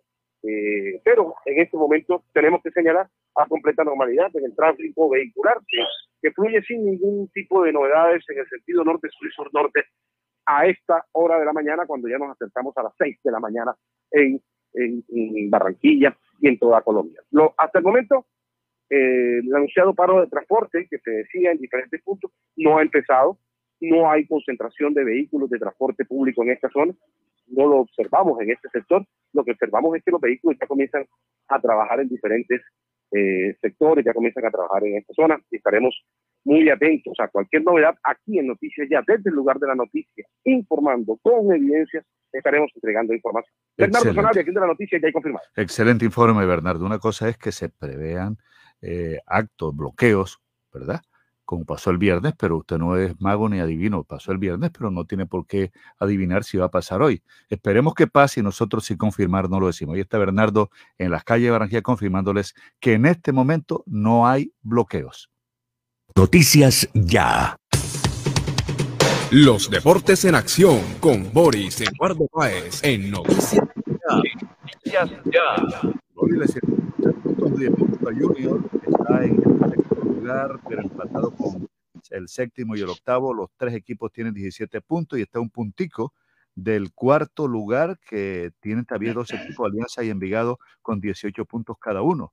Y juega ahora Junior cuando el jueves el jueves a las 8 de la noche ante Patriotas. Patriotas están en el puesto 18, o sea que podríamos nosotros obtener tres puntos más que serían significativos, Boris. Osvaldo, ¿qué tal? Un saludo a usted, a toda la audiencia a esta hora de la mañana. Efectivamente, pues esta victoria en condición de visitante, la primera que obtiene el cuadro tiburón, pues se acomoda de una buena manera al equipo barranquillero. 2 por 1 finalmente conquistó, iba 2 por 0, muy cómodo. Eh, y pues está, como usted lo prevé, este compromiso del jueves, que está dentro de los ganables. Esperemos que pues no pase nada eh, raro y que Junior pueda seguir eh, allí escalando en estos ocho del fútbol profesional colombiano, los clasificados a la parte final de la liga. Algo que es normal, para Junior es normal, debería ser normal clasificar a, las finales del, fútbol colombiano, un equipo pues grande, un equipo considerado de los, de los buenos de, Colombia y pues no debería tener ninguna clase de inconvenientes para eh, ubicarse allí en, en, las finales. Pero bueno, las cosas son así, es que en el conjunto tiburón y a veces se tienen estas situaciones eh, de que está por fuera, de que no se juega bien, de que ocurren cosas bastante eh, particulares en algunos jugadores. pero bueno, en este momento, pues enhorabuena el conjunto tiburón pues ganó de visitante y tiene la posibilidad, como usted lo dice este jueves, nuevamente de seguir sumando. Pero fíjense, abrimos con una buena noticia. La selección Atlántico de boxeo se coronó campeón del torneo categoría junior que se efectuó en Santa Marta con la participación de 170 pugilistas de 16 ligas del país. El equipo barranquero conquistó seis medallas de oro, tres de plata para, para pues, quedarse con el primer lugar del certamen nacional. Los nueve representantes del elenco barranquero, ocho mujeres eh, ocho hombres y una mujer, todos clasificaron a la final. De ellos seis, incluida la única representante de la, de la rama femenina, María Ángel y Rogarri, eh, ganaron preseas doradas, mientras que los otros tres se eh, quedaron con la plata. Daniel Rocha, quien fue declarado el boxeador más técnico del torneo, se colgó la medalla de oro en la categoría de los 54 kilos. Leonardo Bermúdez se montó en el primer lugar del podio en los 66 kilogramos. Orlando Zambrano fue el ganador de los 64 kilos. Josué Fontalvo festejó en los 80 kilogramos y Steven Olivo saboreó las mieles del triunfo en los 63 kilos. María Ángel y Rogarri, la única dama en la representación del Atlántico, se colgó la medalla de oro en la categoría de los 46 kilos. Realmente una gran actuación de, Atlántico en este torneo. Valle del Cauca con cuatro oros, dos de plata y una de bronce quedó en el segundo puesto de la tabla, mientras que el tercer puesto fue para la selección de Córdoba, que obtuvo dos medallas de oro, cinco de plata y siete de bronce en este torneo. Así que felicitaciones para estos muchachos que muestran que el deporte del boxeo no ha muerto nuestro departamento, pero hay que organizarse bien, ahí hay que trabajar con estos muchachos en la, en la base, en la parte de abajo de, de, la liga para tener en el futuro buenos boxeadores. En, la, en el Mundial de Béisbol Sub-23 que se realiza en México, la selección colombiana noqueó 10 carreras por cero a la selección de Nicaragua. De esta manera, la novena nacional consigue su tercer triunfo en el torneo con una sola derrota. El combinado patio lo integran varios de los mejores prospectos que juegan en las diferentes organizaciones del béisbol de las grandes ligas. En la Liga Colombiana de Fútbol, ya habíamos adelantado, Junior eh, de visitante logró superar dos goles por uno a las Águilas Doradas. El conjunto Tiburón marcó por intermedio del chino Zambuesa y del venezolano Luis Cariaco González. Con el triunfo, Junior se instala en el sexto puesto de la tabla de la Liga Colombiana. El atacante colombiano Radamel Falcao García sigue en racha goleadora el delantero Samario contribuyó con un gol en la victoria 3 por 1 ante el Cádiz. Los 10 primeros minutos del partido estuvieron como único dueño al Rayo Vallecano, que logró tener en eh, la posesión del balón. A los 8 minutos, una buena jugada del Rayo por, un por el costado derecho terminó en gol. Oscar Trejo combinó, se combinó con Iván Baliú y puso un centro que remató Redamel Falcao García y que sacó en primera instancia Jeremías Ledesma. El rebote quedó eh, allí en el área y Álvaro García lo recogió y marcó el primer tanto del Rayo Vallecano. El gol del Falcao llegó faltando un minuto para terminar el primer tiempo, un centro desde la derecha y el colombiano se le adelantó a su marcador para impactar de cabeza y anotar el 2 por 0. Es el tercer gol que hace Falcao en, eh, con el equipo de Vallecas. Lleva tres partidos, tres goles. Eh, promediando el segundo tiempo, Falcao fue sustituido el tercer gol del Rayo lo conseguiría Isaac Palazón. El Rayo Vallecano es quinto en la tabla de posiciones con 13 puntos en 7 partidos jugados. El francés Julien Alaphilippe revalidó su título de campeón del mundo de ciclismo de ruta al imponerse en la prueba del Mundial que se realizó en Flandes, Bélgica, una carrera de 267 kilómetros llena de muchas dificultades, cuestas, muros, adoquines entre Amberes y Lobaina. Alaphilippe, de 29 años, eh, oro también en el último mundial realizado en Imola en el 2020. Llegó a la meta en solitario tras romper la carrera una y otra vez con impresionantes ataques en repechos que son casi imposibles de, eh, pues no consiguió que lo, siguieran al, ciclista francés para llegar solitario a la meta. La supremacía del tenis europeo continúa en la Copa Labor, en el, es el cuarto título seguido tras la victoria en dobles que alcanzó la pareja formada por el alemán Alexander Zverev y el ruso Andrei Rublev frente al estadounidense Rayleigh Opelka y el canadiense Denis Shapovalov. La pareja europea venció 6-2, 6-7 y 10-3 en el desempate del juego para darle el, al equipo europeo los tres, los tres puntos de la tercera jornada que dejaron la marca de 14 y 1, superando los 13 necesarios para asegurar el título. Así que, pues nuevamente campeón el equipo europeo. Y finalizamos con el béisbol de grandes ligas. Los Reyes de Tampa Bay vencieron a los Marlins siete carreras por tres y consiguieron el campeonato de la zona este en la Liga Americana y de paso estarán en la postemporada del béisbol de las grandes ligas. Anoche los gigantes de San Francisco derrotaron a los Rockies de Colorado 6 por 2. El barranquero Donovan Solano conectó dos imparables en cuatro turnos al bate. Su promedio ofensivo quedó en 280 puntos, mientras que Giovanni Ursela conectó un hit en dos turnos oficiales al bate con una base por bolas en la victoria de los Yankees sobre los Medias Rojas, seis carreras por tres. Otro colombiano que tuvo acción fue el lanzador Nabil Crismat, quien entró en el séptimo episodio como relevo en la derrota de su equipo, los Padres, ante los Bravos 4 por 3. Crismat trabajó dos entradas, solo le dieron un imparable y no le fabricaron carreras. Además, ponchó a un oponente. Bien por Nabil Crismat. 6 de la mañana a 5 minutos. Hasta aquí toda la acción de los deportes y noticias, ya que tengan todos un feliz día. Noticias Ya. Te tengo la última. Javi, ¿de qué más? Cuenta. Ah, primo, vengo de pagar los impuestos que debía y me hicieron tronco de descuento. ¿Y esa vaina cómo fue? Cuéntame para ver si también salgo de eso, ¿vale? Ya ve, métete en la página de la alcaldía y ahí te explican todo. Te dan hasta el 95% de descuento en los intereses. Relajado. Así sí paga. Ingresa a www.barranquilla.gov.co y conoce los beneficios tributarios vigentes. Así se paga. En Barranquilla, los impuestos sí se ven. Alumbrado Público de Barranquilla. Informa los nuevos números de teléfono para reporte de daños 320-0055 y al WhatsApp 311-607-1509. ¿Te apasiona el maquillaje y deseas impulsar tu negocio? Aprende con Caja Copy la última tendencia del momento. Inscríbete en el taller de maquillaje Glam y descubre las técnicas para que tú y tus clientes logren un rostro fresco, duradero y radiante. Aparta tu cupo ya y aprovecha los mejores precios. Más información al 318-734-6869. 318-734-6869. Con Caja Copy es posible aprender más. Vigilado Super Subsidio. Pal de la moto, este es el tránsito. El casco no te lo puede quitar. Si tú la vida quieres cuidar, a casa seguro tú quieres llegar y con tu familia vuelvo a disfrutar. Ay, yo no sé cómo vamos a hacer, pero la norma tú tienes que ver. Usa siempre casco y chaleco también y no se te olvide que es por tu bien. Un mensaje de la Secretaría de Tránsito y Seguridad Vial, Alcaldía de Barranquilla. Afuera. Adentro.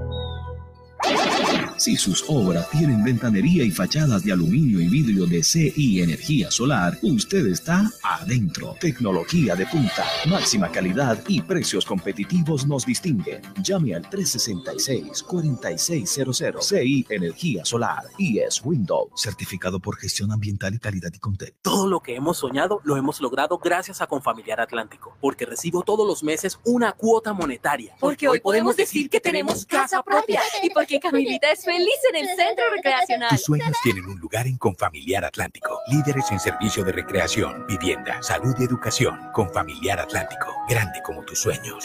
subsidio. Es responsabilidad de todos cuidar nuestra salud y la de las personas que nos rodean. Con la cultura del autocuidado mitigamos el virus del COVID-19. Usa siempre el tapabocas, lava frecuentemente tus manos, mantén una distancia segura y vacúnate cuando corresponda. Con mayores cuidados salvamos vidas. Alcaldía de Soledad, gran pacto social. ¿Tú quieres tronco de almuerzo para tres? Con Comarrico, Kunik y tu toque especial no necesitas más. Pasta Comarrico y salchichita Kunik XL. ¡Ay, mamá! Tronco de almuerzo para tres. Y no te vale más de 3,400 pesitos. El sistema informativo de la hora. Noticias ya. Mucha atención para hoy los conductores y transportadores de Barranquilla el área metropolitana han convocado una nueva jornada de parálisis en el transporte. El paro está pautado para esta hora y el punto de encuentro dispuesto por los conductores es eh, la prolongación de Murillo a la altura de la estación de servicio La Estrella de Soledad. Pero ya escucharon, escucharon hace cinco minutos a Bernardo Zanabria que hasta este momento no hay ningún colapso, no hay ninguna, bueno, la jornada de protesta la hay, pero no hay en este momento ninguna interrupción del servicio. Hasta este momento están los buses que tienen esa ruta transitando sin ninguna dificultad. No hay colapso eh, en este momento en la ciudad de Barranquilla, en el punto donde comenzaría dentro de contados minutos eh, esa protesta eh, de conductores, de transportadores del área metropolitana de Barranquilla, esa jornada de parálisis que está programada para hoy. Repetimos, en este momento todo está con aparente normalidad.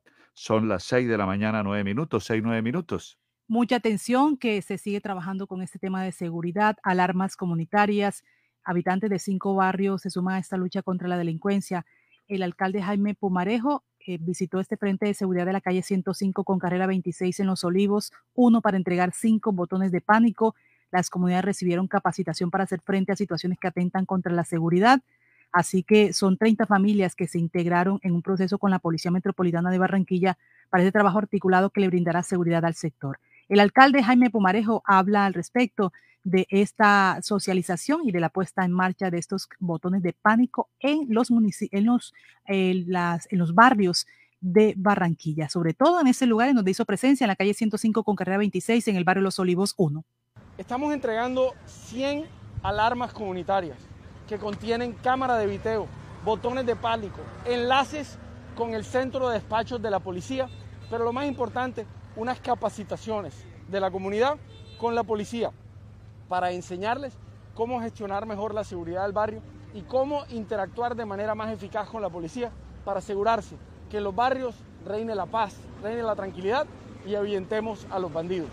Son 100 cuadras que estamos en toda la ciudad implementando, pero no nos vamos a detener ahí porque el otro año instalaremos aún más para devolverle a la Barranquilla que estamos acostumbrados a tener la tranquilidad, la paz y la calma. El alcalde de Barranquilla, Jaime Pumarejo, también este fin de semana Em, se abrió paso el pago electrónico de buses del área metropolitana de Barranquilla y comenzó con la instalación del software que va a permitir que en abril del 2022 funcione la tarjeta electrónica de pago en los 3.060 buses urbanos que operan en el territorio metropolitano. La inversión alcanza los 25 mil millones de pesos y se arranca con este montaje del software de recaudo, control y comunicaciones en el transporte público colectivo. Es una solución tecnológica que va a eliminar la utilización del dinero efectivo en los buses urbanos que operan en el área metropolitana de Barranquilla. Son cerca de 2.700 equipos validadores, unidad lógica que hacen parte de este proceso de integración del transporte público y que va a permitir el pago electrónico a los 700 mil usuarios que se movilizan en el territorio metropolitano. Y mucha atención, trasladaron ayer tarde a tres presos de la cárcel modelo de Barranquilla. Uno es hermano de la máquina del mal y el otro es el tigre. El IMPEC ha informado a través de un comunicado que ayer tarde fueron trasladados de la cárcel modelo de Barranquilla hasta la cárcel de alta y mediana seguridad del Barne en el departamento de Boyacá los reclusos Wilson de Jesús Pérez de Alba, alias Wilcito Osowi, hermano de la máquina del mal, Kelvin Samuel Alvarado Gómez, alias El Tigre, y Carlos Mario Ramos Contreras. Según las autoridades, los señalados delincuentes son integrantes de la banda criminal Los Rastrojos Costeños. Esto dentro de un trabajo realizado de manera conjunta el IPEC, la Dirección Antisecuestro y Antiextorsión de la Policía.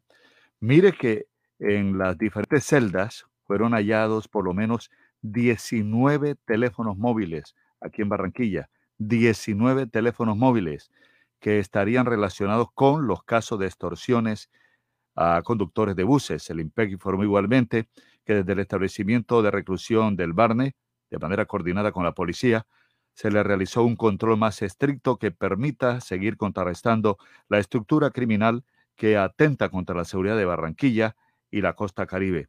Hay que recordar que en el fin de semana fueron trasladados a la cárcel La Picota de Bogotá, eso fue el viernes, a los reclusos Tommy Joel Serpa Brito, Tommy Masacre, y el paramilitar Juan Manuel Borré Barreto, alias Javier. Este Tommy Masacre es venezolano, Jenny. Sí, señor. La medida fue tomada igualmente con el fin de contrarrestar las múltiples extorsiones de la, que las estructuras criminales que lideran estos internos adelantan en la ciudad de Barranquilla y la zona norte, informó el IMPEC. Son ya las 6 de la mañana, 14 minutos mucha atención que hay cifras importantes de disminución en lo que tiene que ver con embarazos en la población menor en el departamento del Atlántico. Siguen esas cifras en descenso. La secretaria de Salud del Atlántico, Alma Solano, indicó que según cifras del Registro Único de Afiliados entre el 2020 y 2021, la reducción de embarazos es del 0.61 al 0.51% de la población de 10 a 14 años. En el caso del grupo de 15 a 19 años, la disminución es del 20 al 19.8%. Este año se han reportado 60 nacimientos en grupos de 10 a 14 años en comparación con el 2020, donde se presentaron 69 y 2.302 nacimientos en el grupo de 15 a 19 años frente a 2.269 casos registrados en el 2020. Estas cifras indican que se está haciendo labor, servicios, eh, también se están poniendo a servicios amigables que se brinden en los hospitales y las instituciones educativas que están llegando a los menores, adolescentes y jóvenes de manera oportuna. La secretaria de Salud del Departamento del Atlántico, Alma Solano, habló en el marco de la Semana Andina sobre estas eh, acciones que se están realizando, inaugurando también algunas unidades satélites en donde los mismos jóvenes están trabajando para presentar y poder apoyar a otros menores. La secretaria de Salud del Departamento del Atlántico, Alma Solano. En la Semana Andina de Prevención de Embarazo en Adolescentes, el Departamento del Atlántico está abriendo siete nuevas unidades de salud amigables educativas. Hoy aquí en Galapa, en la institución educativa Francisco de Paula Santander, estuvimos con los jóvenes que hacen parte de los líderes que estarán apoyando a cada uno de los adolescentes de su institución y además guiándolos a estas unidades de salud que están enlazadas con los servicios amigables de nuestro hospital local de Galapa. Lo importante en estos procesos es que siempre acompañemos a nuestros adolescentes. Necesitan de nuestro apoyo, de nuestra escucha, de nuestro soporte. Y en estas unidades lo que buscamos es que ellos encuentren esa persona que los pueda escuchar y guiar ante los problemas que puedan tener. Ningún embarazo adolescente es un embarazo deseado. Siempre genera traumatismos en nuestros jóvenes y daña sus perspectivas de vida. Tenemos que prevenirlos entre todos. Ahí está la secretaria de Salud del Departamento del Atlántico Almazolano. También hay jóvenes que están haciendo la labor. En el caso de Daniela Villarreal, que es una estudiante agente amigable de, de estas unidades de trabajo que se están haciendo con los jóvenes. Estamos capacitados para darle charla a los jóvenes sobre los temas que nos rodean a todos nosotros, como lo es la prevención al suicidio, la prevención al embarazo y todos esos temas de lo cual nosotros los jóvenes, por medio de nuestros sentimientos, nuestras emociones, no podemos contarle a los adultos porque tenemos miedo a no ser escuchados o a ser juzgados.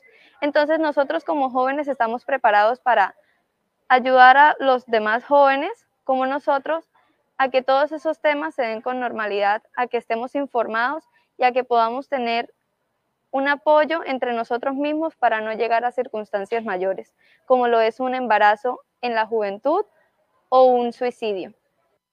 Están estos jóvenes que están siendo acompañados por la Secretaría de Salud para replicar la información a través de ellos con los jóvenes y evitar estos embarazos que afortunadamente vienen disminuyendo el Departamento del Atlántico, embarazos en menores.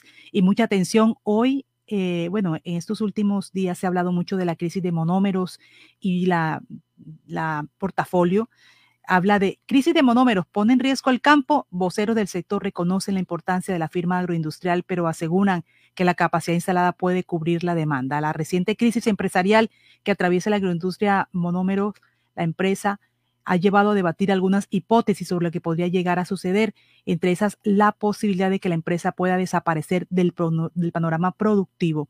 Es clave recordar que a la firma agroindustrial con sede principal en Barranquilla se le impuso esta orden de control por parte de la Superintendencia de Sociedades al encontrar irregularidades económicas y administrativas. Esta decisión fue apelada por Monómeros, que también señaló que se acogerá al programa especial de salvamento del Gobierno Nacional. Si bien sobre el papel es lejana la posibilidad de que se pierda la empresa, voces expertas del sector aseguran que la capacidad instalada de las demás firmas dedicadas a esa actividad puede garantizar la demanda de fertilizantes y la seguridad alimentaria del país.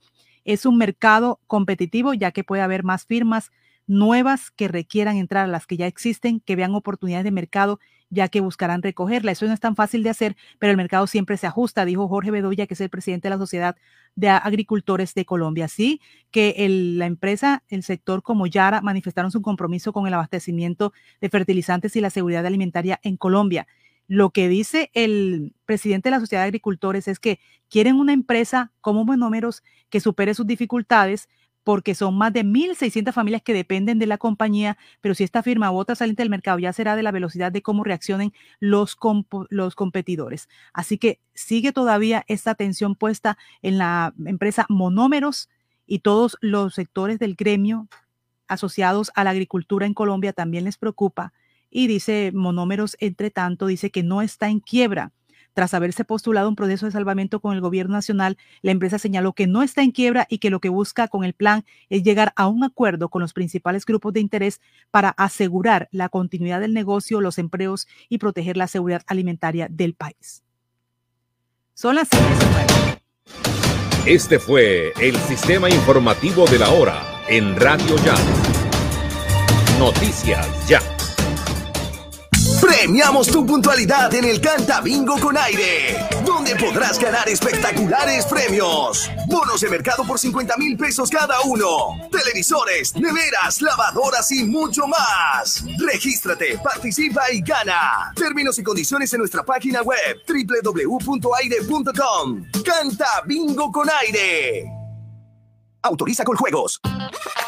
20 millones de emociones, 20 millones de sonrisas, 20 millones de pesos para comprar lo que quieras en Buenavista. Celebra con Buenavista 20 años de momentos inolvidables y Gánate 20 millones para comprar en Buenavista. Consulta condiciones y restricciones en www.ccbuenavista.com. Buenavista, el lugar donde todo comenzó y siempre queremos volver. Autoriza tu suerte. Se siente la vista fresca un ambiente de armonía porque cuidamos del aire que respiras cada día y traemos la alegría que traen los viejos amigos. En familia y en tu casa siempre estaremos contigo.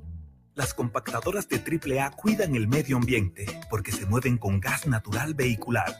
Donde estés, estamos cuidando el aire que respiras. Gases del Caribe y AAA. Vigilado Superservicios. Un país avanza cuando se desarrolla kilómetro a kilómetro con energía. Cada vez que un nuevo proyecto es puesto en servicio, cada vez que una infraestructura llega a su punto de destino, cada vez que Transelca avanza de un punto a otro, lo hacemos todos. Transelca, filial del grupo empresarial ISA, más de una década contribuyendo al desarrollo del Caribe. Te tengo la última. Javi, ¿qué más? Cuenta. Ah, primo, vengo de pagar los impuestos que debía y me hicieron tronco de descuento. ¿Y esa vaina cómo fue? Cuéntame para ver si también salgo de eso, ¿vale? Ya ve, métete en la página de la alcaldía y ahí te explican todo. Te dan hasta el 95% de descuento en los intereses. Relajado. Así sí paga. Ingresa a www.barranquilla.gov.co y conoce los beneficios tributarios vigentes. Así se paga. En Barranquilla, los impuestos sí se ven. Restaurante Los Helechos, el sabor colombiano que te invita a volver, reabre al público con la mejor comida colombiana, auténtica bandeja paisa y los exquisitos buffet ejecutivos. Mil metros cuadrados de atención y seguridad. Teléfono 309-3202, carrera 52, número 7070. Búsquenos en la web www.restauranteshowloshelechos.com. Laboratorio Porto Azul a una. Toma de muestras en la comodidad de tu hogar. Ampliamos nuestra cobertura a Villa Campestre, Puerto Colombia y Soledad con domicilio totalmente gratis. Agenda tu cita ahora. Contáctanos al 321-859-2178. Pruebas de laboratorio clínico rutinarias y especializadas. Pruebas COVID-19. Aplican condiciones y restricciones. Cuidamos la vida a cada instante. Laboratorio Porto Azul a una. Hablemos de música.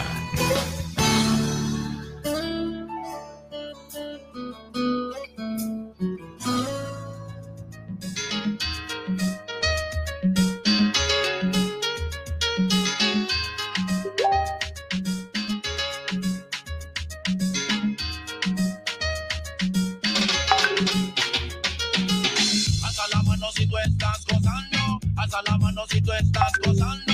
Alza la mano si tú estás gozando. Muévelo, muévelo, qué sabrosa. Muévelo, muévelo, ¿cómo lo haces? Ven a bailar, mm, ven a gozar. Estamos recordando a Edgardo Armando Franco, el general, eh, cantante panameño retirado del reggae en español y del dancehall. Contribuyó a difundir la música en Panamá en la década de los 90 debido a sus canciones inspiradas en ritmos del Caribe, ritmos latinos, pero se retiró ya hace siete años, siete años de la industria musical. Eh, nació un día como hoy, fíjense, 27 de septiembre del 69, tiene 52 años, es panameño, ganó muchos premios en TV, eh, de la Música Award, eh, también de la música internacional. Y fíjense, Jenny, que la historia de el general es una historia muy bonita. Tiene una familia de extrema pobreza, de extrema pobreza. Hizo labores eh, cotidianas, labores de trabajo, a temprana edad para tratar de ganarse la vida y ayudar a la familia vendiendo gaseosa, Jenny, vendiendo refrescos en los conciertos. Pero también cuando ya comenzó a inclinarse por la música, entonces grababa cassette y lo repartía entre los conductores de buses y de taxis para que los colocaran y los, los pasajeros pudieran escuchar su música. Se volvió famoso y se volvió también millonario el general, que toma el nombre de, la época del general de 1969, el general Torrijos, eh, cuando fue derrocado. Y fíjense ustedes que después de tanta plata renunció a su vida de lujos para dedicarse a Dios y hoy es Edgardo Franco, un pastor religioso. Dice que su pasado le parece una cosa de diablo. ¿Oye? Te estamos recordando hoy a ese gran cantante de reggaetón, pero hoy pastor religioso. Tenía que ser un hombre. No lo trates, no. No me trates de engañar. A ti nunca. Sé que tú tienes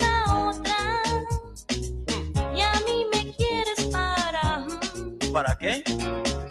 No lo trates, no. ¿Trates qué? No me trates de engañar. Sé que tú tienes a otra. Será tu sombra. Y a mí me quieres para.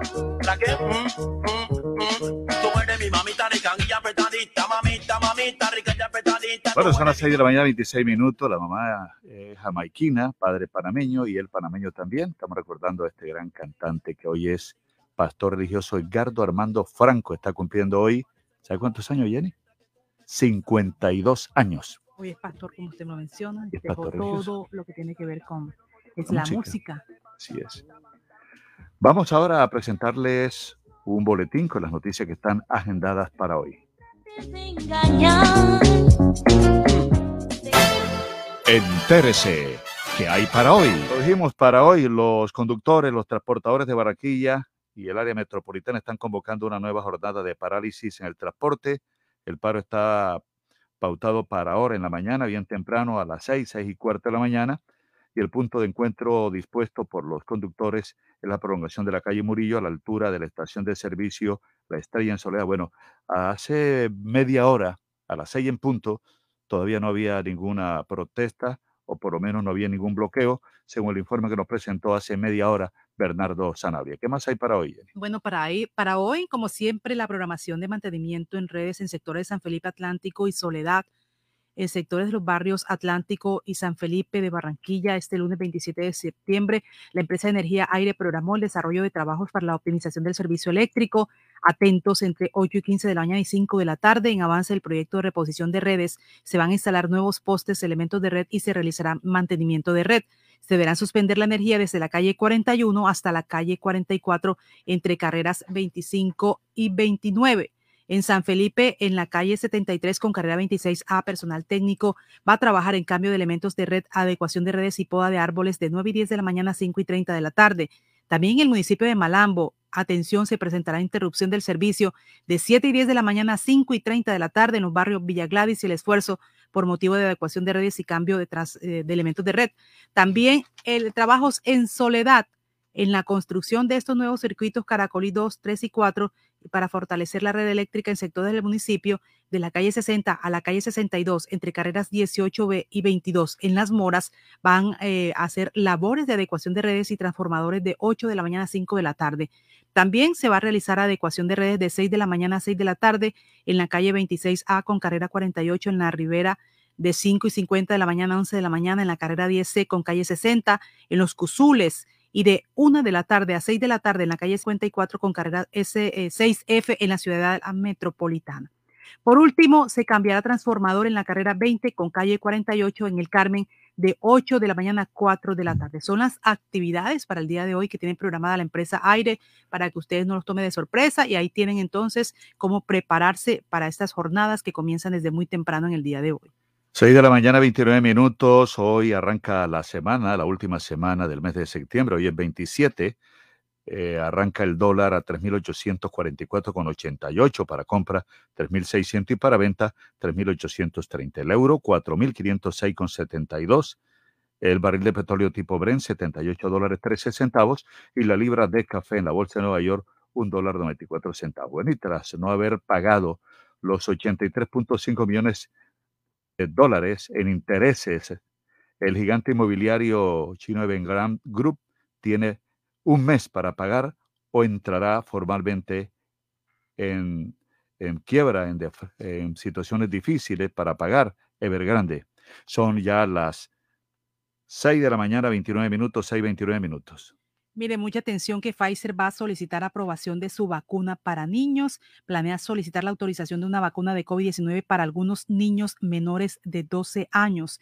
Es lo que está anunciando la farmacéutica, eh, que será esta presentación, lo que pondrá a Estados Unidos un paso más cerca a ofrecerle protección a una población que se ha vuelto particularmente vulnerable a medida que avanza la temporada de otoño. Es una cuestión de días, no de semanas, dijo el presidente y CEO de Pfizer, Albert Bourla, a, los medios domingo sobre cuando la compañía enviará datos sobre niños de 5 a 11 años de la FDA para su consideración. Actualmente las vacunas de COVID-19 solo están aprobadas para niños mayores de 12 años, lo que ha despertado preocupación entre los expertos en salud a medida que aumentan los casos en niños, comienzan los años escolares y se propaga la variante Delta más transmisible. Casi el 26% de todos los casos de COVID en todo el país se informan en niños, según datos recientes publicados por la Academia Estadounidense de Pediatría y un promedio de 266 niños fueron hospitalizados con COVID-19 todos los días la semana pasada, según los datos del domingo de los Centros para el Control y la Prevención de Enfermedades de Estados Unidos. Precisamente vamos a la vuelta al mundo 120 segundos con Florentino Mesa a esta hora antes de ir a nuestro centro 1430M Radio Ya. El mundo sin fronteras. Hola, mucho gusto. Desde el Centro de Producción de UCI Noticias, Florentino Mesa les presenta la vuelta al mundo en 120 segundos. Un experto de la farmacéutica Pfizer pronosticó que en un año volverá a la vida normal tras la pandemia de COVID-19, aunque consideró probable que haya que vacunarse anualmente contra la enfermedad que hasta ahora cobró la vida de 4.763.000 personas en todo el planeta. Alemania entró este lunes en un proceso que podría resultar complicado para formar su nuevo gobierno después de que los socialdemócratas de centro izquierda ganaran por poco al bloque de centro derecha de la canciller saliente Angela Merkel sin dejar claro el camino para la economía más grande de Europa. Un número indeterminado de inmigrantes haitianos podría sumarse a los 12.400 que ya fueron liberados en territorio estadounidense, donde unos 5.000 siguen detenidos tras haber cruzado la frontera con México pidiendo asilo, dijo el gobierno de Estados Unidos. Miles de mexicanos marcharon por el centro de la Ciudad de México para exigir el esclarecimiento de la desaparición de los 43 estudiantes de Ayotzinapa en el estado de Guerrero Guerrero al cumplirse siete años de los hechos. La Corte Suprema de El Salvador resolvió mantener a casi la mitad de los jueces apartados de sus cargos por un decreto del gobierno del presidente Nayib Bukele que fuerce al retiro de un tercio de los magistrados. La Fiscalía chilena abrió una investigación por el violento ataque a migrantes venezolanos indocumentados cuyas precarias pertenencias fueron quemadas en la ciudad de Iquique por un grupo de manifestantes en un hecho que fue condenado por la UNICEF y ACNUR. El huracán Sam, una potente tormenta de categoría 4, parecía haber alcanzado su pico de intensidad anoche en el Océano Atlántico, aunque el centro del sistema se mantenía lejos de la costa esta mañana, dijeron meteorólogos del Centro Nacional de Huracanes de Estados Unidos. Los suizos dieron un rotundo sí a favor del matrimonio igualitario en un referéndum realizado este domingo, infligiendo una derrota aplastante a sus opositores que intentaban justificarse tildándolo como una amenaza para el bienestar de los niños. Esta fue la vuelta al mundo en 120 segundos. Muchas gracias, Florentino Mesa. Son ya las 6 de la mañana, 33 minutos. ¿Cómo está el clima para Barranquilla hoy? El cielo permanece parcialmente nublado a esta hora, 27 grados. Sin embargo, la sensación térmica es de 33, que será la temperatura máxima al mediodía. Eh, les contamos a nuestros oyentes que será un día soleado, a pesar de lo nublado que está a esta hora de la mañana.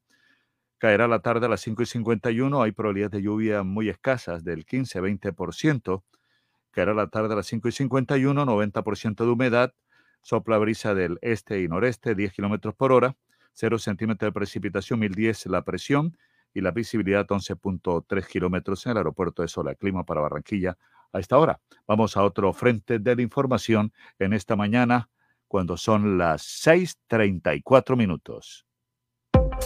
Elvis Payares Matute. Buenos días, Osvaldo, Jenny y todos los oyentes de noticias ya a través de los 94.1 Uniautónoma Estéreo a través de Radio Ya 1430 AM, también a través de nuestras diferentes redes sociales en Facebook, nuestra transmisión por Facebook Live en la página de Noticias Ya, igualmente en Twitter y en nuestro canal de YouTube. Informaciones que se han generado en las últimas horas, atentado contra tropas del ejército en el límite entre Meta y Caquetá deja al menos un militar muerto y otro herido. Un soldado perdió la vida al caer en un campo minado. El otro, gravemente herido, fue trasladado a una clínica en Florencia, Caquetá. En otras informaciones, identifican a las primeras víctimas de masacre en Nariño, como Jensi Valeria Osorio, de 15 años, Iván Arturo Burbano, de 44, y Solima Vallecilla, de 25 años, fueron identificadas las personas asesinadas en el corregimiento de Llorente, luego de que hombres armados irrumpieran en un establecimiento nocturno.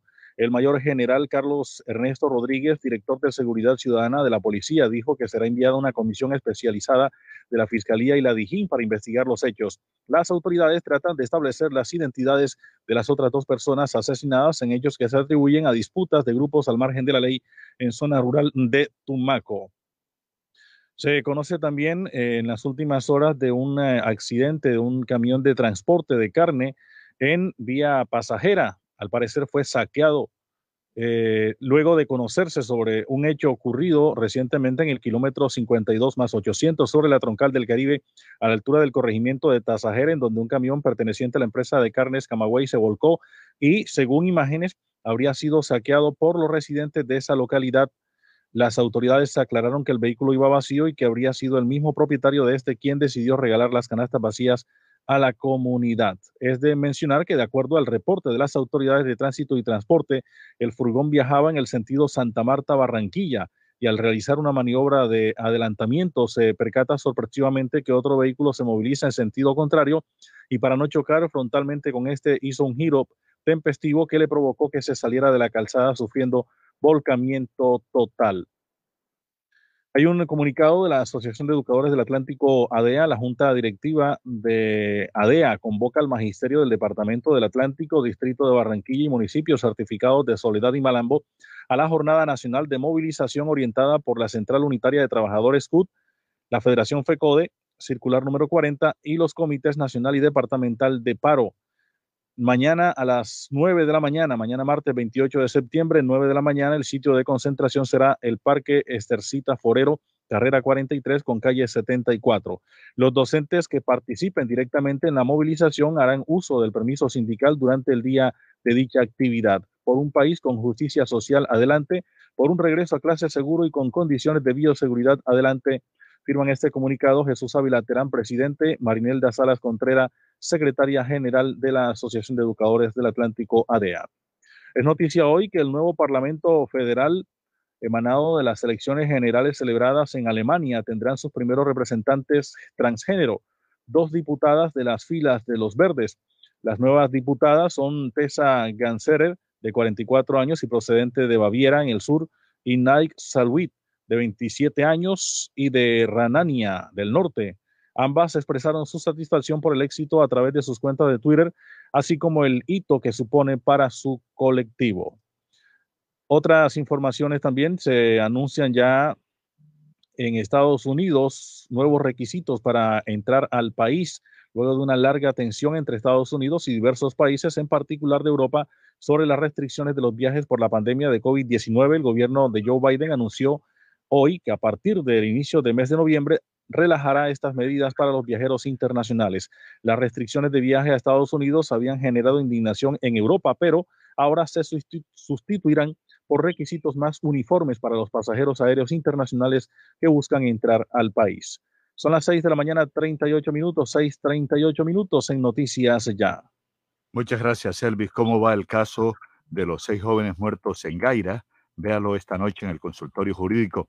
Lamentable caso de los seis jóvenes muertos al ser arrollados por un conductor en Gaira, en Santa Marta, se ha prestado para una serie de controversias jurídicas a partir de especulaciones y dilaciones. Sobre este controversial hecho que tiene detenido el conductor Enrique Vives, el abogado José Humberto Torres expresa sus opiniones hoy, esta noche, en el programa Consultorio Jurídico que es emitido por Telecaribe a las 10. Consultorio Jurídico es presentado por el abogado Víctor Julio Díaz Daza. El programa puede ser escuchado mañana martes a partir de las 9 y 30 de la mañana por Radio Ya 1430 M en su dial. Son ya las 6 de la mañana, 39 minutos, 6 de la mañana, 39 minutos en Noticias Ya. Bueno, Baldo, uno de los temas del día, por supuesto, la salud nunca deja de ser eh, noticia del momento. Y a esta hora tenemos al secretario de Salud del Distrito de Barranquilla, el doctor Humberto Mendoza, para que nos hable de estos eh, números, primero las estadísticas que muestran a Barranquilla como uno de los eh, mayores casos de contagio y nos hable también de las vacunas que están en este momento al servicio de la comunidad, si se ha disminuido el número de personas vacunadas. Y secretario, buenos días. Buenos días, Jenny. Buenos días, Osvaldo, y a todos los oyentes.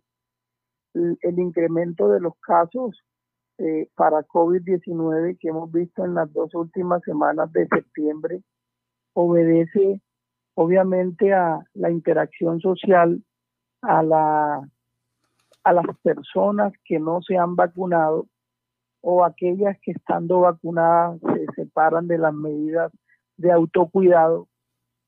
Creemos que lo más importante que los oyentes sepan, sepan es que la eficiencia y la eficacia de las vacunas lo estamos viendo.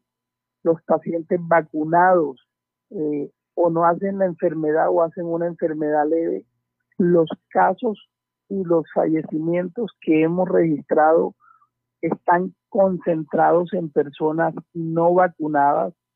La positividad, aun cuando está en el 8%, los casos no están teniendo usos hospitalarios, 0.9% de la ocupación de hospitalización COVID, 2.8% de la ocupación de unidades de cuidado intensivo y 0.8% la letalidad. Pero ese caso de fallecimiento en promedio por día y esos casos de COVID están concentrados en el 97% de los casos, eh, prácticamente todos, en personas no vacunadas. Por eso el mensaje central es que ya tenemos 481 mil personas con esquemas completos, mayores de 12 años. Una población mayor de 50 años con 85% de sus esquemas completos. Pero todos esos que no se han vacunado, razones que respetamos de orden religioso, razones de orden político, razones de orden de desconocimiento al final, porque no es el, no es esta ciudad ni Colombia, el mundo está mostrando los beneficios de las vacunas y los riesgos y letalidades asociadas a no estar vacunados. Tenemos Jenny, Osvaldo y oyentes todas las vacunas en los puntos de vacunación. Siempre ha habido primeras dosis siempre ha habido segundas dosis, excepto la situación que tuvimos dos semanas, superado ya hace tres semanas de segundas dosis de Sinovac y la situación que tuvimos de Moderna, que ya llegaron el día viernes las segundas dosis de Moderna para mayores de 50 años que deben estar acudiendo a cumplir su esquema de segundas dosis de vacuna moderna Mañana deberían llegar más vacunas para segundas dosis de Moderna. Debe llegar el miércoles vacunas de la farmacéutica Janssen, que es una dosis única.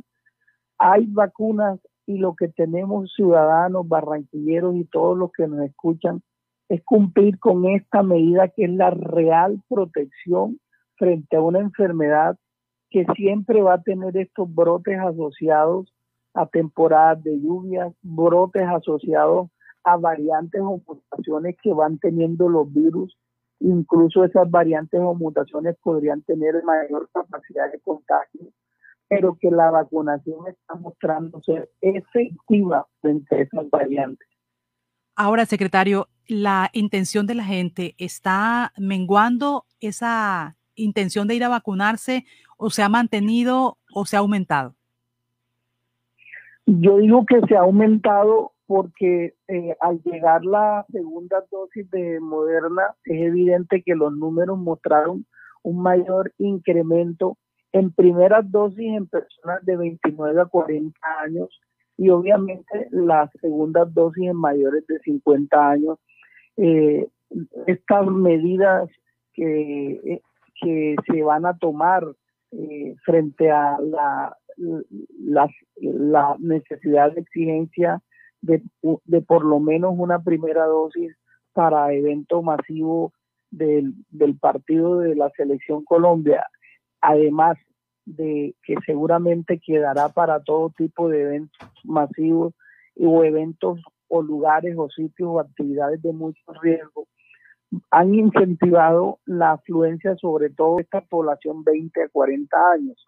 Pero más allá de medidas restrictivas, creo que los oyentes tienen que tener claro que los resultados de que el más del 97% de personas que no se han vacunado son las que están en los registros de casos y fallecimientos, es la principal evidencia de la utilidad de las vacunas. El ritmo se ha aumentado, ha afectado en algún momento en estos últimos tres días el tema de la situación de los, los buses, del transporte como tal, eh, en algún momento eh, algunos puntos de lluvias, en algunos momentos de lluvias en algunos puntos, y, y en tercer lugar, algunas personas pensaron que no había segundas dosis, lo único que no ha habido es segundas dosis de Moderna en algún momento que ya empezó a llegar. Por eso el mensaje a todos los oyentes, tenemos disponibilidad de primeras y segundas dosis. Hay que acudir a los puntos de vacunación y a protegerse porque esto no es un tema menor, los brotes que se anuncian para octubre y que estamos viendo el incremento en las dos últimas semanas de septiembre son esperados, pero lo que estamos viendo es que se concentran en no vacunados. Secretario, le voy a preguntar, mm, por ejemplo, Barranquilla siempre comienza con la tendencia en alza cuando comienzan estos picos. ¿Podríamos estar hablando que comienza el cuarto pico en esta sección del país? Los, los números no serían todavía suficientes para confirmar y, y, hacer la expresión. Lo que sí podemos decir es que tal como se manifiesta en los tres eh, picos anteriores, el inicio ha sido por la región Caribe y luego Antioquia. En este momento estamos viendo en las dos últimas semanas de septiembre también una, una tendencia pequeña pero evidente del aumento de casos en Medellín, en Barranquilla y en la región Caribe en general. Eh, probablemente, así como se ha anunciado para este mes de octubre, el resto del país empiece a hacer el incremento de los casos. Y sí es un antecedente que el país siempre toma en las autoridades de salud, el Ministerio de Salud, el Instituto Nacional de Salud, que evidentemente hay unas alertas tempranas como las que estamos viendo para Barranquilla y Medellín. Entonces, insistimos, eh, secretario, a los ciudadanos que este tema todavía es de prevención, todavía es de tener las medidas, aunque se haya vacunado. Y también la gente en las aglomeraciones, secretario, vemos bastante aglomeraciones. Eso es un tema también que hay que mirarlo detenidamente. ¿Cuál es el mensaje? A todos los oyentes decirle que sabemos cada uno de nosotros que no es una enfermedad a la que hay que verla eh, eh, hay que verla hay que verla como si no fuese importante por el contrario hay que ver COVID todavía como una amenaza en la salud pública hay que considerar la enfermedad respiratoria como COVID todavía como un riesgo para la salud y la vida de una persona que no está vacunada. No hay que esperar, como estamos viendo historias en el mundo, de personas que eh, fueron activistas o incluso asumieron posición de no vacunarse y la muerte o la enfermedad severa los ha llevado a pensar de manera diferente. El autocuidado sigue siendo lo más importante, mantener la mascarilla cubriendo boca y nariz, el lavado frecuente de manos, el distanciamiento físico y a estas aglomeraciones que las que más preocupan son reuniones familiares que no tengan los cuidados, eh, todo este tipo de actividades eh, asociadas, por ejemplo, las del amor y la amistad, cumpleaños, el proceso de normalización, por supuesto que desde el punto de vista de la reinserción social, de la salud mental y de la normalización que debe llevar toda sociedad, es inevitable y hay que hacerlo. Incluso, pues la Organización Mundial de la Salud ha planteado que si todos los países siguen en el ritmo de vacunación que van, muy seguramente en marzo del otro año ya la, ya la emergencia sanitaria pueda ser eh, levantada. Sin embargo, todo dependerá de cada región y de cada país y en el caso de nosotros no podemos bajar la guardia. La campaña Barranquilla no baja la guardia consiste en que siempre pensemos que estamos en riesgo si, no, si nos separamos del autocuidado. Vacunación y medidas de protección personal es lo efectivo para evitar la enfermedad. Secretario, me están preguntando, la de Moderna en este momento, la segunda dosis solo se aplica en los mayores de 50 años. Si llegan mañana vacunas, ¿va a ser así? ¿Es el mismo lineamiento? El Ministerio de Salud informó que envió el día viernes dosis de Moderna calculando la segunda dosis de los mayores de 50 años. Y efectivamente así se están colocando. Invito a todos los mayores de 50 años que tienen pendiente su segunda dosis de Moderna a que acudan a colocársela porque así van a terminar su esquema completo de vacunación. Pero no solo para el tema de Moderna, sino tenemos disponible primera dosis, tenemos disponible segunda dosis también de todas las farmacéuticas. Llegará dosis única de Janssen pasado mañana muy seguramente. Tenemos los biológicos para que todo mundo esté vacunado. No podemos tener un solo barranquillero que no esté vacunado. Secretario, ¿se están haciendo pruebas en este momento? Esa es otra pregunta que me están, me están haciendo.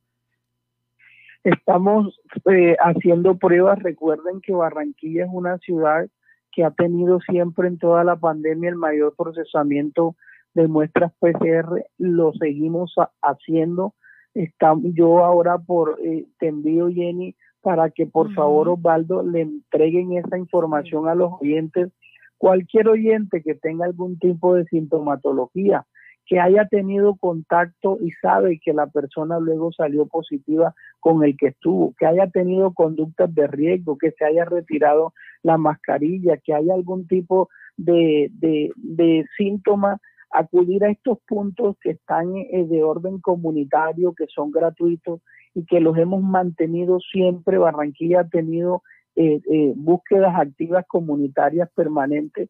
Eso nos ayuda, por un lado, a detectar tempranamente los casos, a bloquearlos y esa es la principal medida para el control de brotes, detectar tempranamente y bloquear casos y contactos. Entonces, les envío los 10 puntos comunitarios que tenemos, están en toda la ciudad, ya, ya se los envío bien enseguida. Óigame, secretario, bueno, entonces esas son las inquietudes que tiene la gente. Cuando tenga la información de las modernas para la población de 19 años en adelante, que es la que está desesperada esperando la, la segunda dosis, nos avisa, nos anuncia cuando ya el lineamiento sea para las otras poblaciones.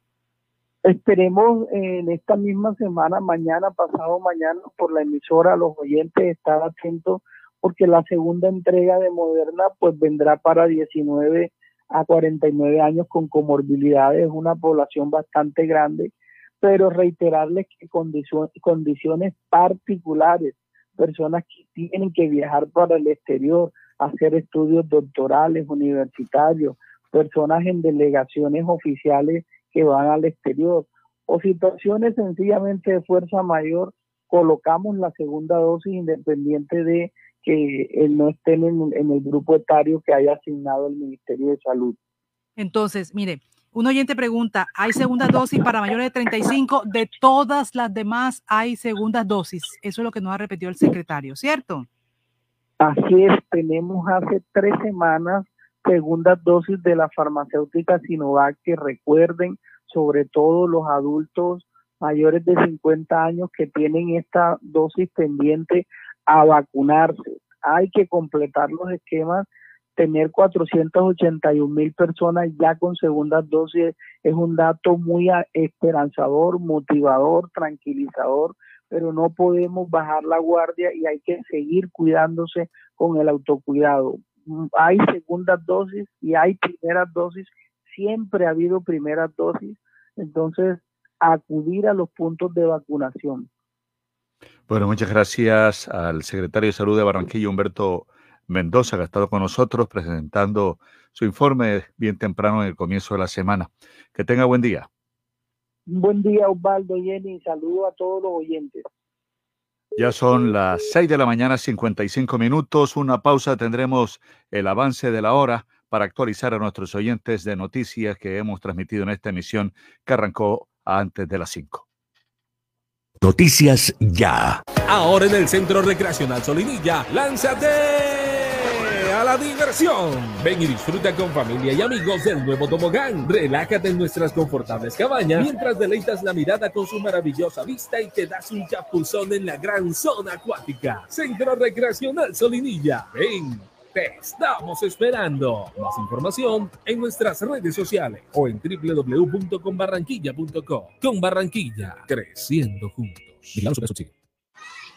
Dos. Dos por dos, dos por dos, dos metros entre tú y yo, dos metros que hoy nos salvan, lejos para cuidarnos, no podemos bajar la guardia, no podemos bajar la guardia. Por mis papás, por mi abuelita y por toda la comunidad, recuerda que tu autocuidado es clave para ganar. Con GESELCA juntas contra el coronavirus lo vamos a lograr. Pellizcate. Y el número ganador, señoras y señores, es el número. Sí, el ganador de Canta Bingo con aire puede ser tú. Solo tienes que estar al día con tu factura de energía y participar por espectaculares premios. Bonos de mercado por 500 mil pesos cada uno. Televisores, neveras, lavadoras y muchos más. ¿Qué esperas? Regístrate, participa y gana. Términos y condiciones en nuestra página web www.aire.com. Canta Bingo Aire. Autoriza con juegos.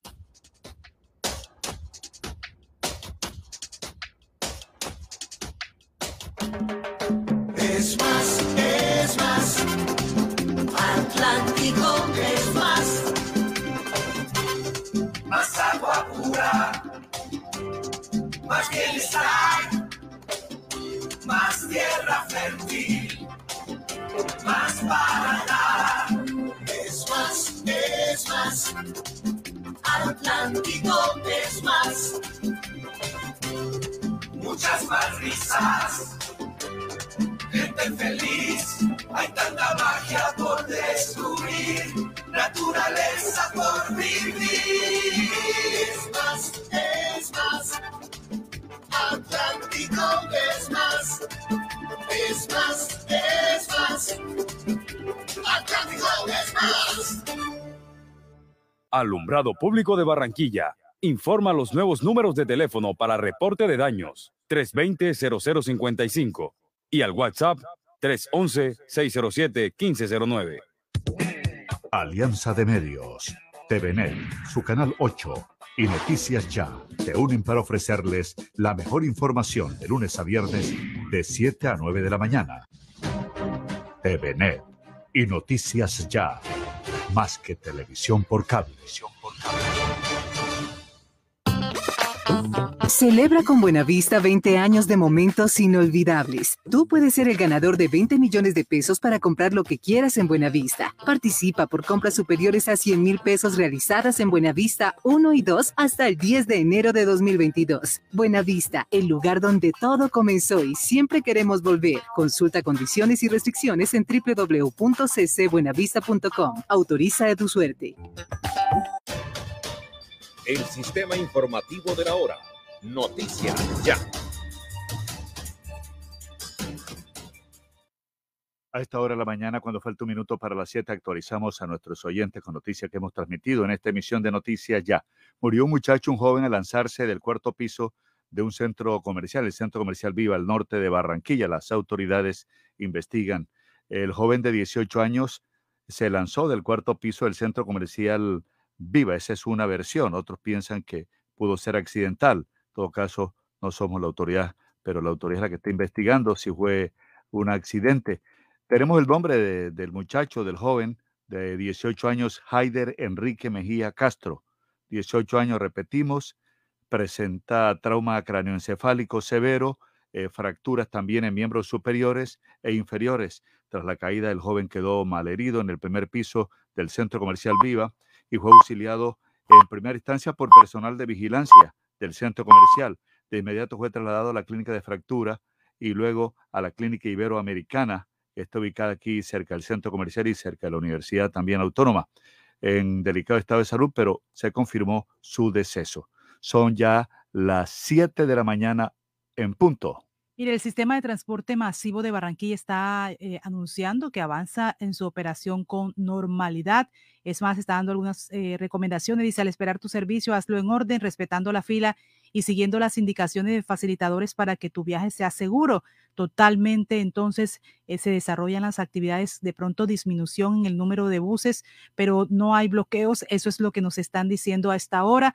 También, mire, nos escribe, nos manda un mensaje Fabián Fandillo, que es uno de los líderes de los conductores, la semana pasada con estas actividades que se realizaron de cese de actividades por parte de, la empresa eh, Lolaya, nos escribe y nos manda este mensaje también confirmando que no hay bloqueos a esta hora. Esto es lo que dice.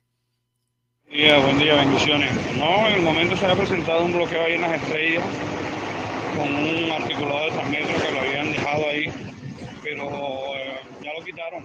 En el momento todo opera normal, todo está operando normal hasta el momento que tenemos desde muy temprano, no ha existido nunca ningún tipo de bloqueo de actividades que hayan ya desarrollado eh, los trabajadores de los transportadores. Así que, este parte es el que momento nos están dando con, esta movilidad. muy bajo la opción, muy bajo los, los, el sistema de transporte que tiene que ver con estos buses, pero sí están prestando servicio. Entonces se ha rebajado el número de buses en servicio, pero se está prestando.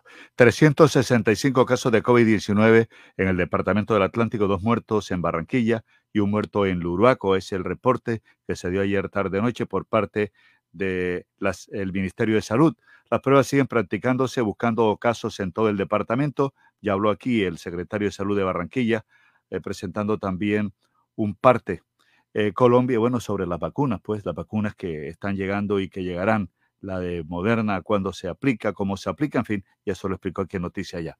Colombia registró ayer 1.422 casos nuevos de COVID-19 y 43 fallecidos por causas asociadas al virus, según el reporte de la pandemia del Ministerio de Salud. En el informe, el Atlántico, sumando municipios y capital, supera a Antioquia con 365 positivos, discriminados así, 296, 296 en Barranquilla y 69 en el resto de la población. Son ya las 7 de la mañana, dos minutos, 7 de la mañana, dos minutos en Noticias Ya. Mira, a esta hora, Sofía Pisani, desde La Voz de América, nos habla de algunas noticias del país del norte, Pfizer presentará en días la autorización federal de la vacuna contra el COVID-19 para niños de entre 5 y 11 años y se espera la aprobación del plan de infraestructura de Biden esta semana en la Cámara de Representantes de Estados Unidos. Adelante, Sofía Pisani, buenos días.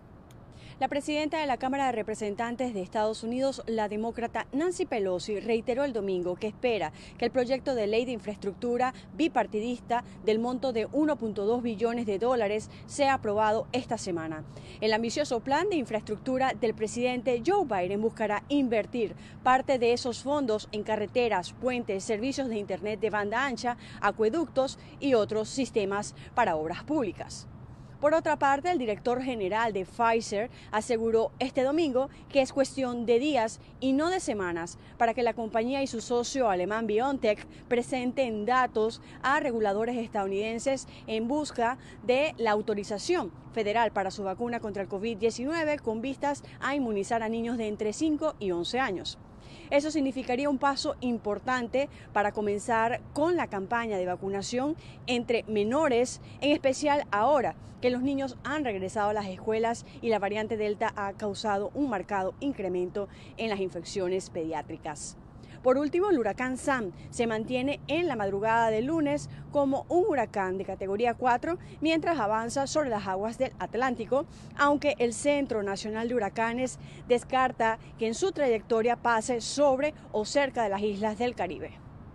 Desde Washington, Sofía Pisani, Poste América. Bueno, les quiero también eh, hablar, Osvaldo, un tema. Ahí estamos escuchando a los oyentes con respecto a, bueno, a la intervención del secretario de Salud. Siempre hay preguntas y uno trata de contestarla y responderle eh, a las, las inquietudes de los oyentes.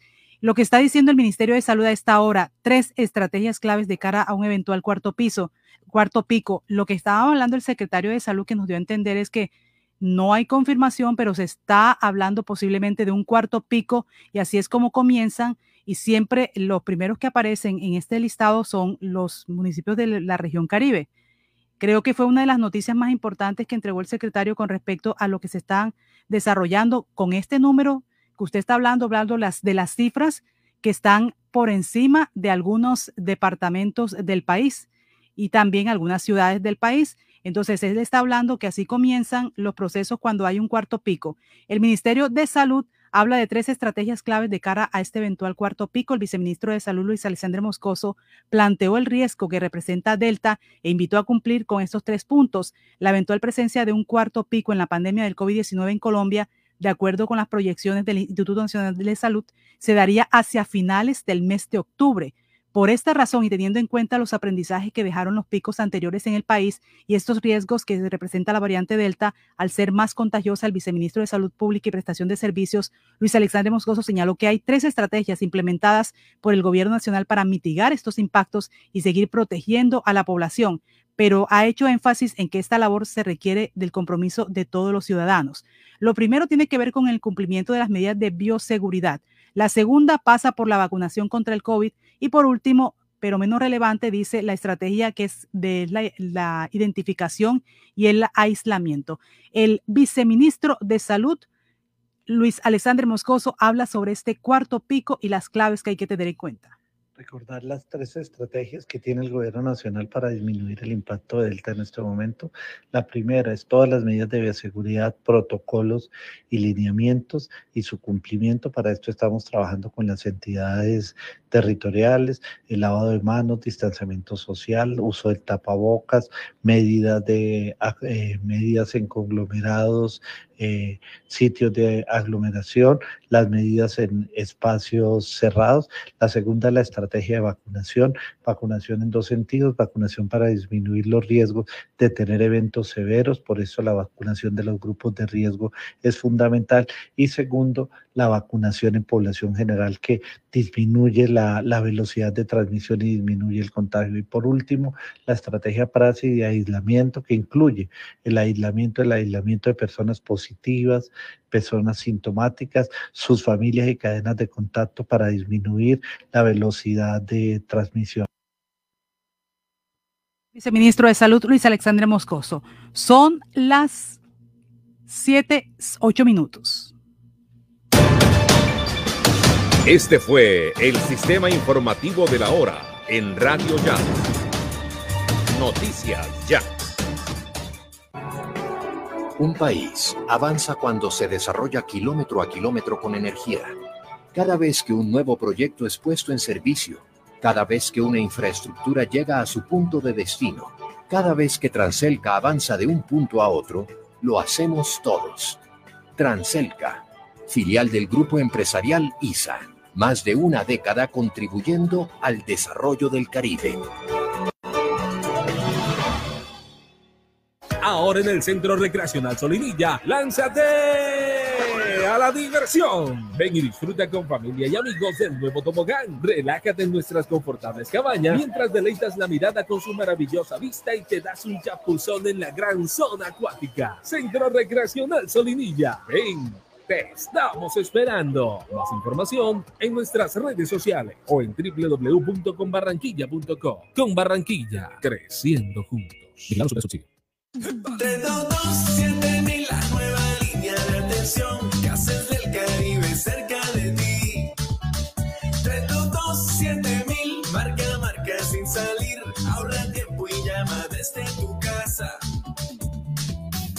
Trámites y consultas, 3227000. Trámites y consultas, 3227000. Trámites y consultas, 3227000. Gases del Caribe, vigilados por servicios. Pal de la moto, este es el tránsito. El casco no te lo puede quitar.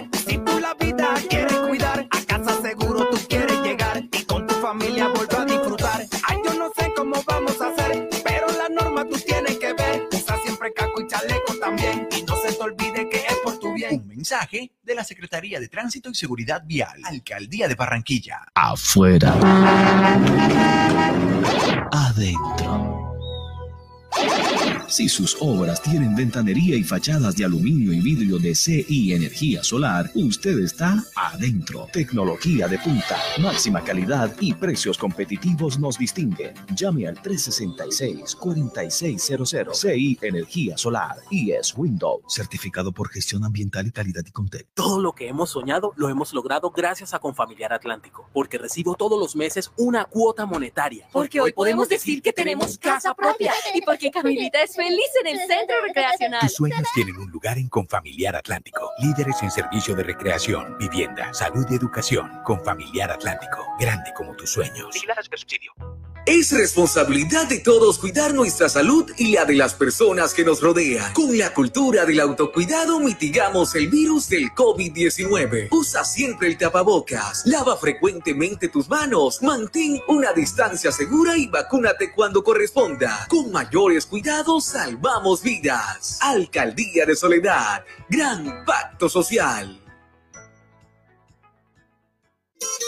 Restaurante Ciudad Bonita, un pedazo de Santander en Barranquilla. Asados, carne a la llanera, zancochos y tamales, pan de bono artesanal, almohábanas y arepas de choclo. Vía a Puerto Colombia, kilómetro 2, después de la clínica Porto Azul. El anfitrión Edinson Hurtado los espera.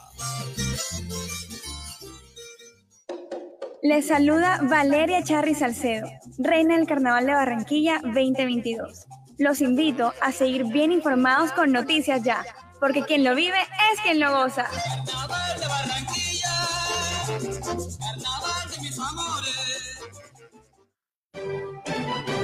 Tema del día en Noticias Ya. Bueno, la protesta que estaba programada para hoy desde las 6 de la mañana por parte de los transportadores, de los conductores, para protestar precisamente por la inseguridad, por la situación que están viviendo.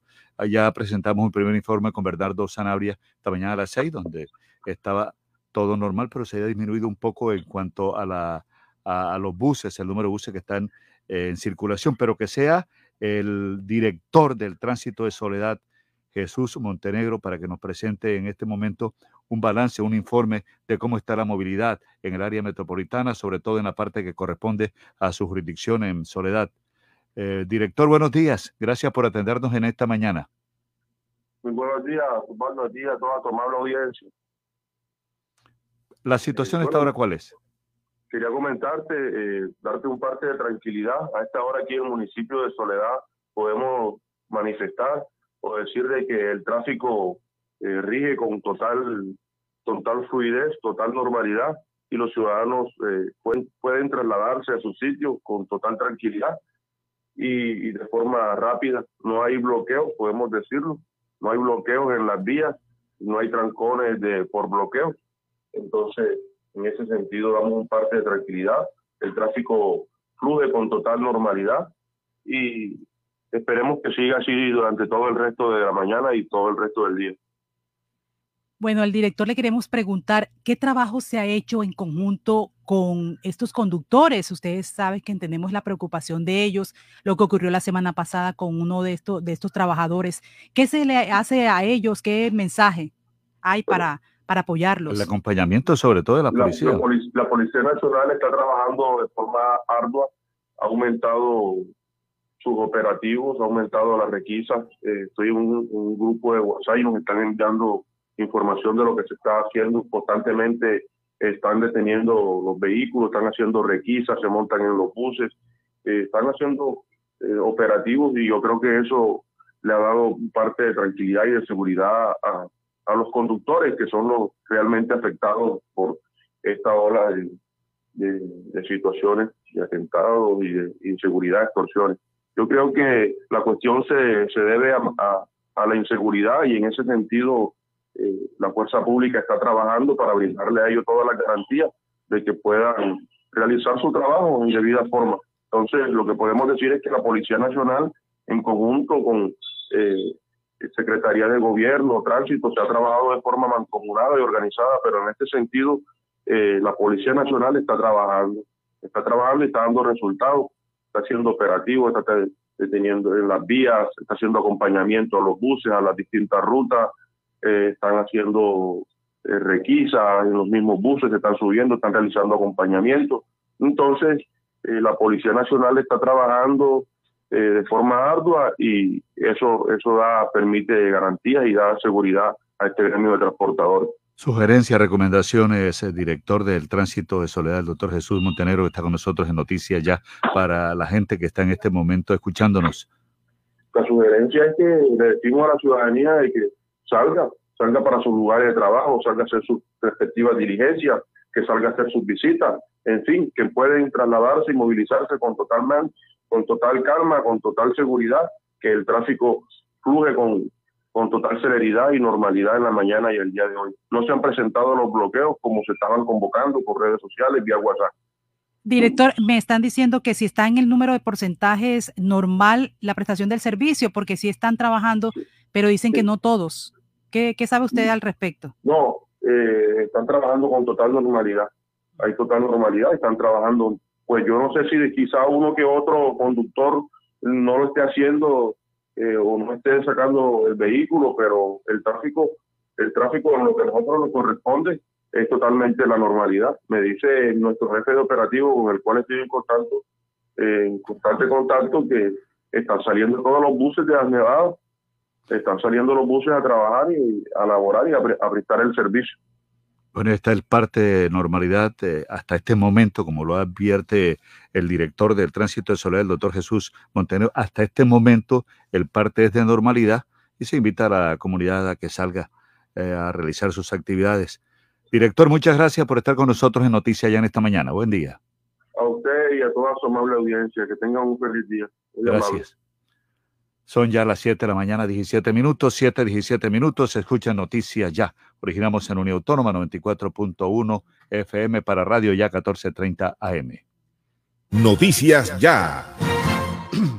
Bueno, Osvaldo, em, hemos hablado con don Israel Vega, que es el hijo del conductor del bus de Lolaya. Eso es lo que él, él, dice que él no quiere dar declaraciones, pero nos está dando el parte de su papá el señor Israel Vega, bueno, está eh, todavía en cuidados intensivos, no se le ha podido hacer la operación, pero bueno, están esperando que avance en su salud, está estable eh, y bueno, confían en que prontamente se pueda recuperar. Él nos está hablando ahora mismo, pero no quiere hablar. Entonces, para que los, los oyentes sepan que estamos pendientes de este conductor del señor Israel Vega, que lamentablemente sufrió este atentado la semana anterior y que hoy está recluido y que su familia está esperando que se recupere prontamente ante estos casos que se han registrado en la ciudad de Barranquilla. Bueno, son las 7 de la mañana, 18 minutos, 7, 18 minutos en Noticias Ya. Regresamos. Noticias Ya.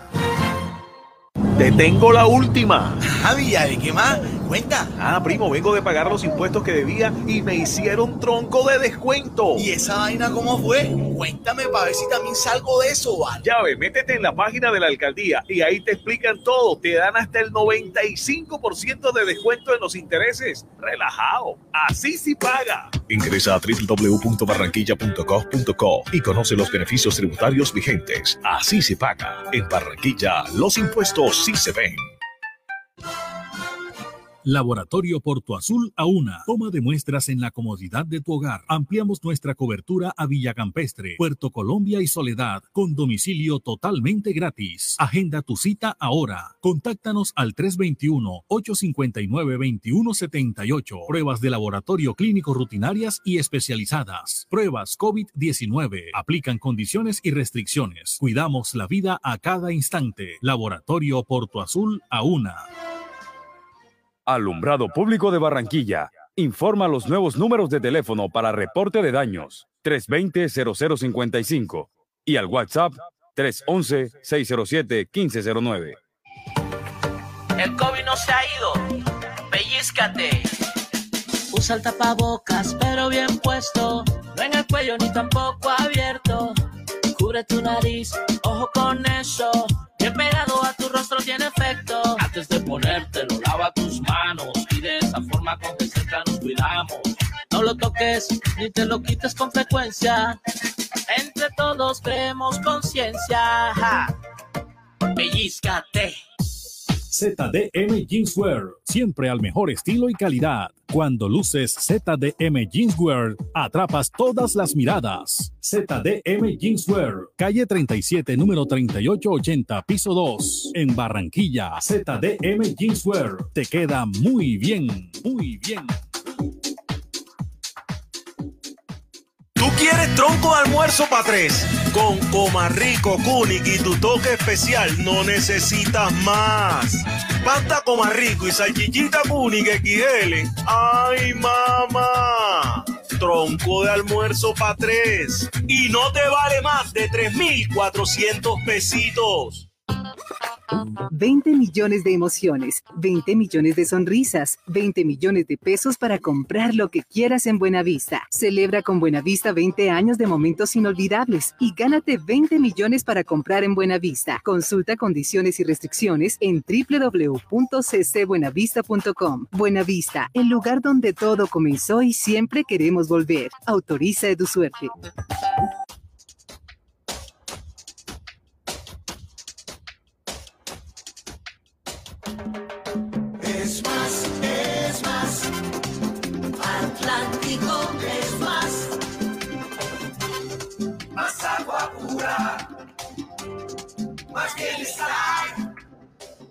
Más tierra fértil. Más para dar. Es más, es más. Atlántico es más. Muchas más risas.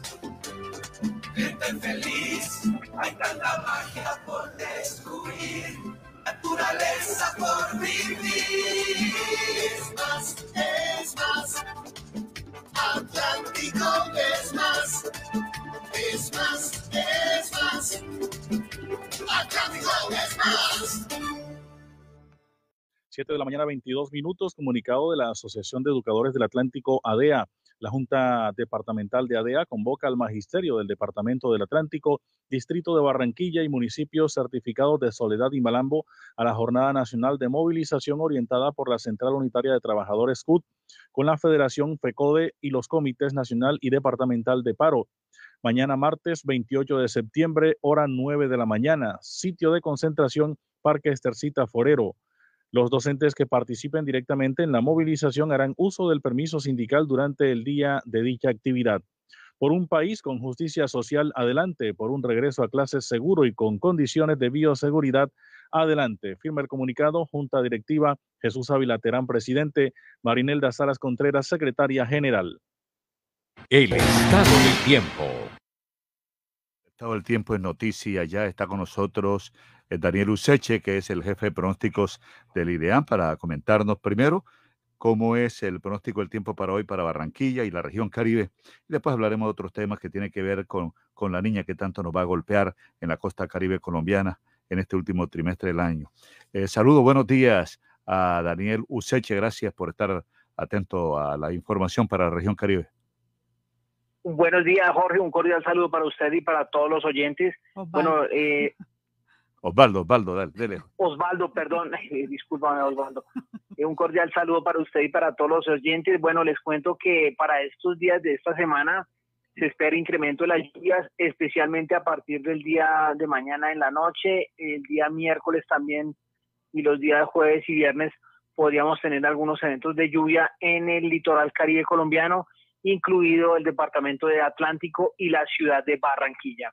Por tal razón, desde ya les recomendamos a todos los habitantes del Caribe colombiano estar muy atentos, ya que continúa eh, muy activa la, condición de lluvias para estos próximos días de esta semana para la región Caribe colombiana.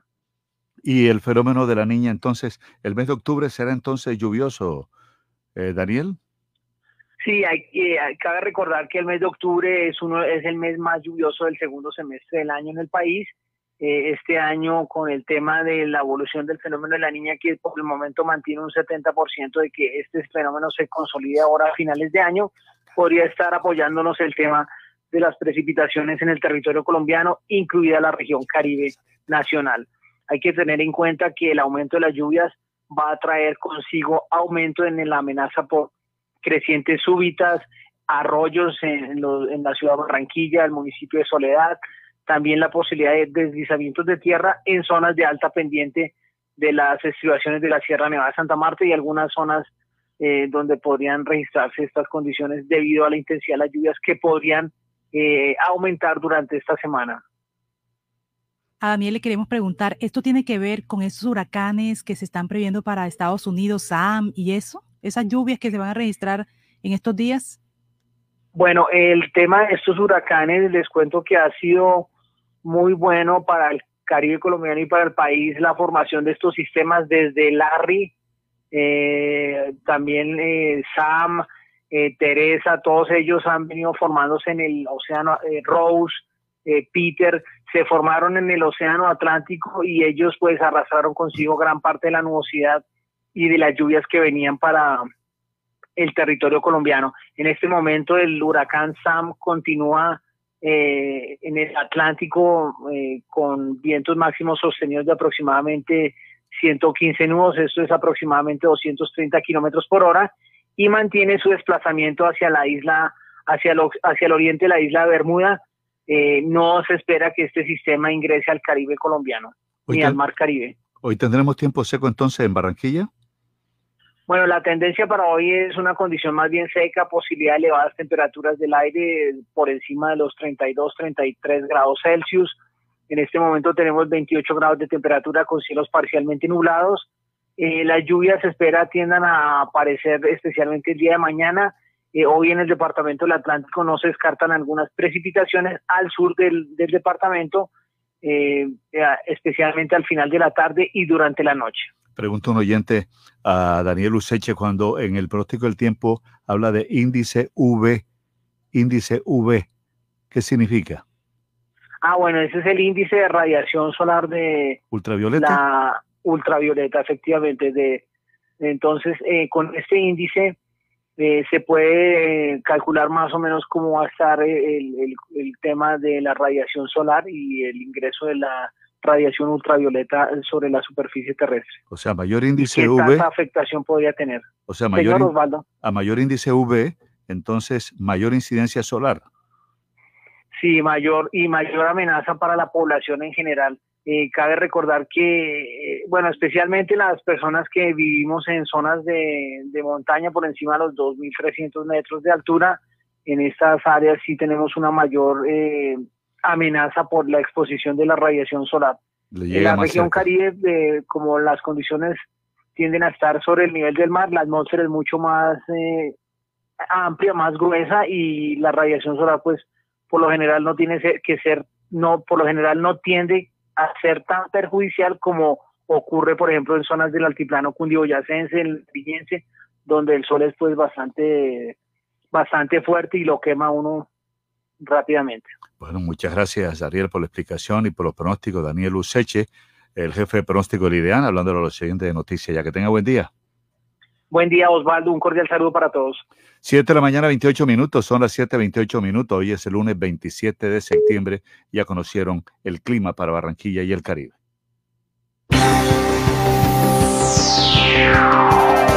Confirmado. Noticias ya. Periodismo útil en buenas manos. Premiamos tu puntualidad en el Canta Bingo con aire, donde podrás ganar espectaculares premios. Bonos de mercado por 50 mil pesos cada uno. Televisores, neveras, lavadoras y mucho más. Regístrate, participa y gana. Términos y condiciones en nuestra página web www.aire.com. Canta Bingo con aire. Autoriza con juegos. Alianza de Medios, TVNet, su canal 8 y Noticias Ya se unen para ofrecerles la mejor información de lunes a viernes de 7 a 9 de la mañana.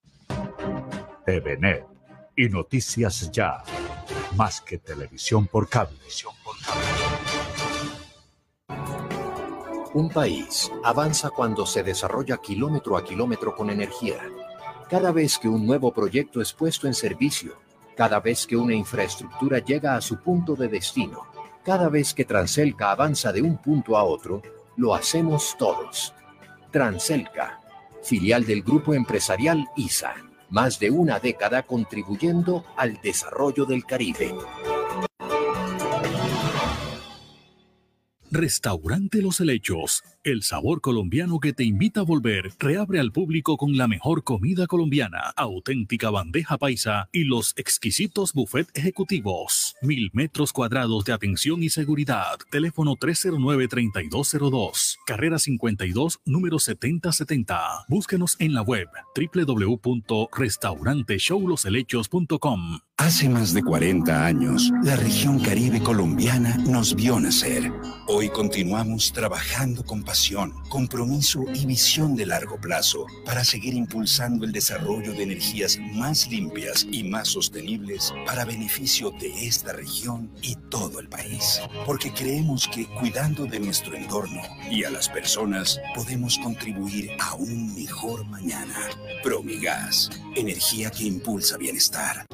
Proteger a tu familia es el mejor homenaje al amor. Afíliate a Los Olivos y obtén protección exequial completa con beneficios en vida y cubrimiento nacional sin restricciones de enfermedades. Descuentos en educación, turismo, restaurantes, tutores para tus pequeños y asistencia médica telefónica. En Los Olivos protegemos a tus mascotas a través de nuestro plan Huellitas, brindándoles protección veterinaria, asistencia legal y exequial. Recibe estos y muchos más beneficios por pertenecer a la familia Olivos. Un homenaje al amor.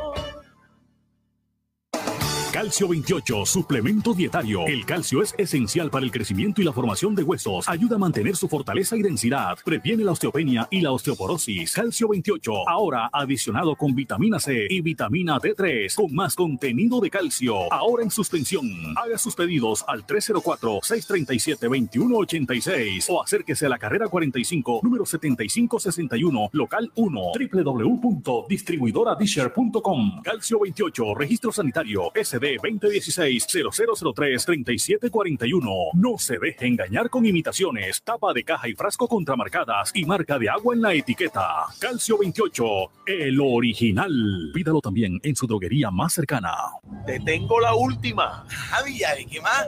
Cuenta. Ah, primo, vengo de pagar los impuestos que debía y me hicieron tronco de descuento. ¿Y esa vaina cómo fue? Cuéntame para ver si también salgo de eso, ¿vale? Ya ve, métete en la página de la alcaldía y ahí te explican todo. Te dan hasta el 95% de descuento en los intereses. Relajado. Así sí paga. Ingresa a www.barranquilla.gov.co y conoce los beneficios tributarios vigentes. Así se paga. En Barranquilla, los impuestos sí se ven.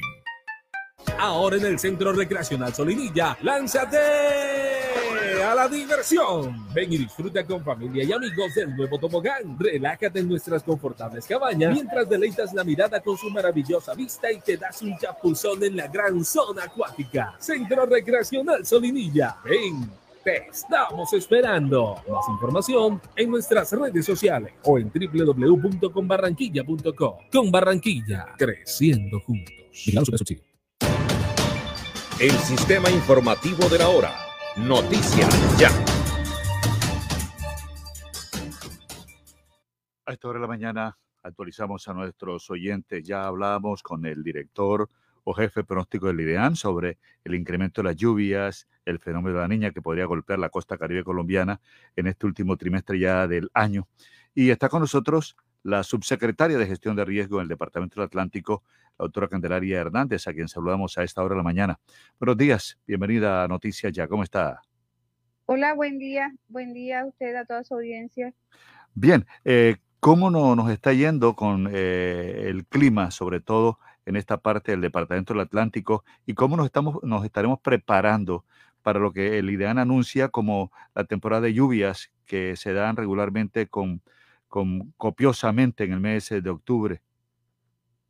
Eh, bueno, el fin de semana tuvimos una tormenta bastante fuerte en el municipio de Juan de Acosta. eh, mucha abundante lluvia, vientos fuertes, tumbó árboles, eh, tumbó eh, postes de energía, tumbó, cayeron encima de las casas, hubo aproximadamente 80 viviendas afectadas, algunas con destrucción total de los techos. fue una situación bastante preocupante y alarmante en la comunidad. Nuestra gobernadora inmediatamente nos pidió el favor que el día de ayer nos trasladáramos hasta allá, los apoyamos en la elaboración de los censos, en el visita casa a casa para, eh, pues para atenderlos de una forma eh, personalizada. Eh, es la situación, es el único reporte que tuvimos del fin de semana. ¿Cuántas viviendas afectadas, doctora Candelaria Hernández?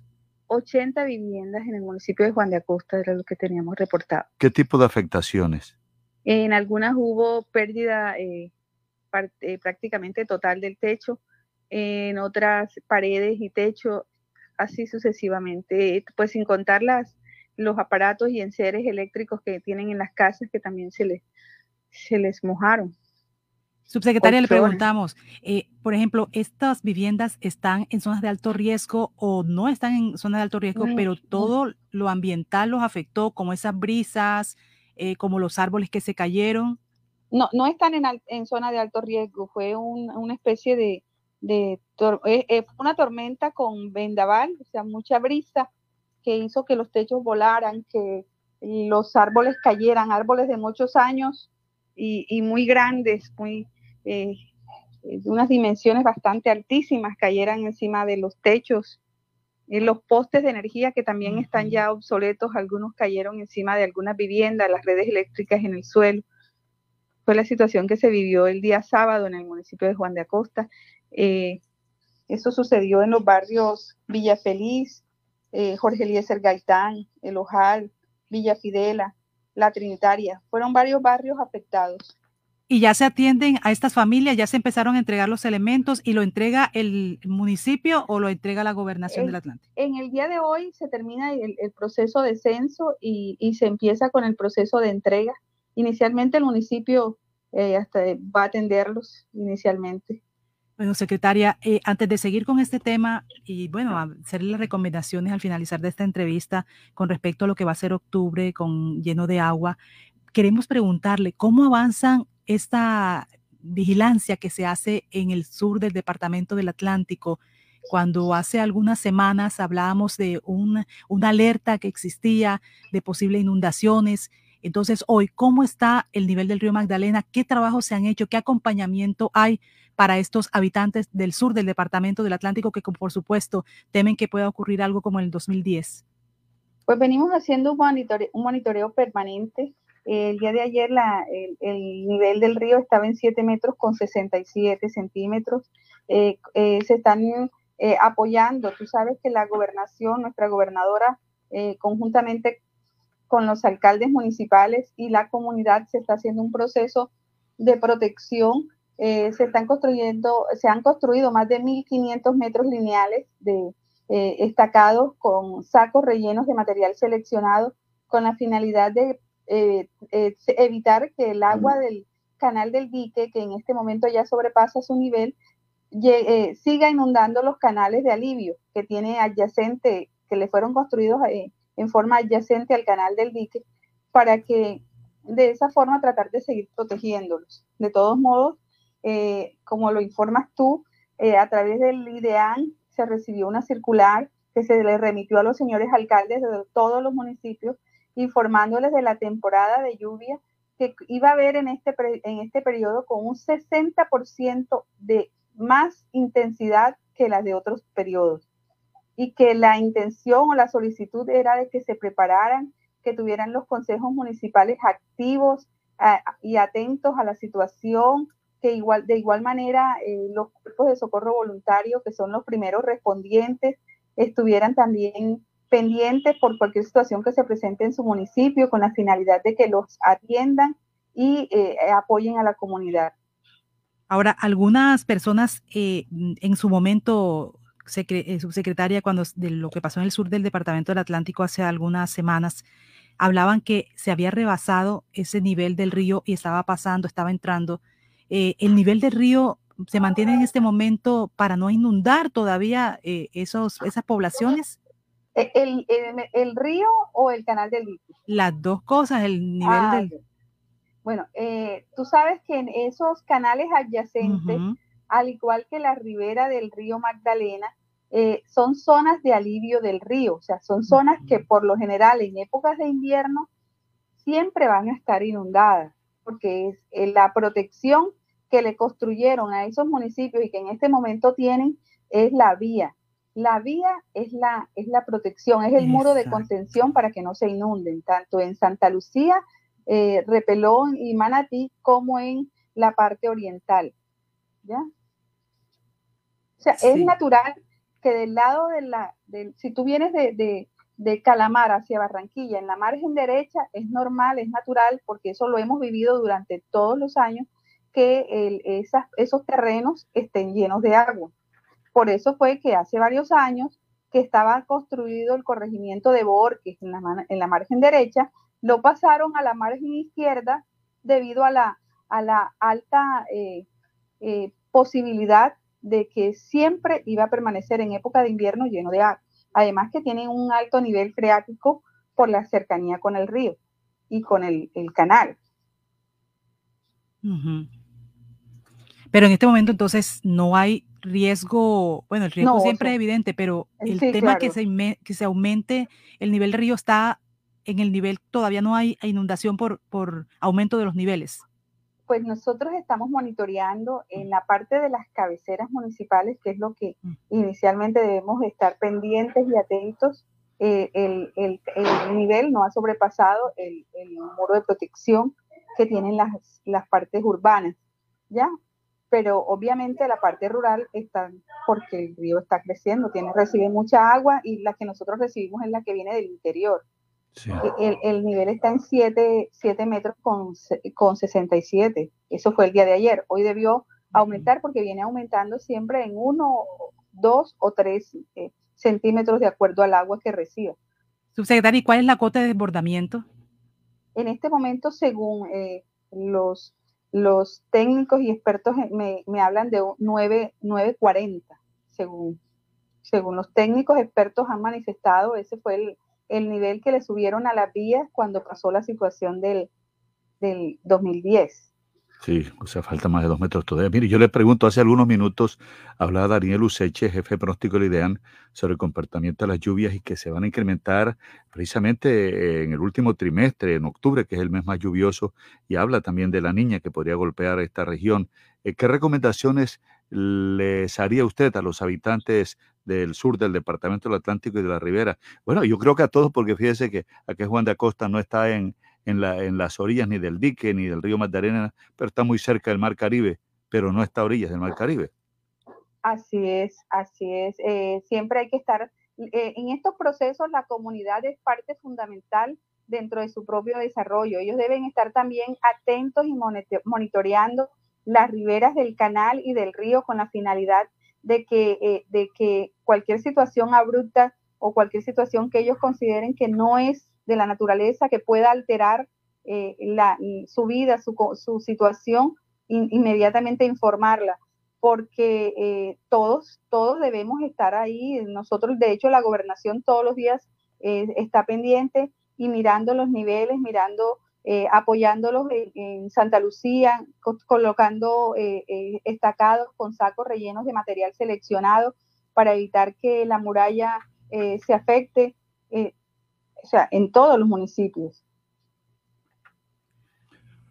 Bueno, muchas gracias a la subsecretaria de Gestión de Riesgo en el Departamento del Atlántico, hablándole a la comunidad como debe ser para que se oriente, para que se prevenga y para que esté advertida la doctora Candelaria Hernández. Muchas gracias, muy amable.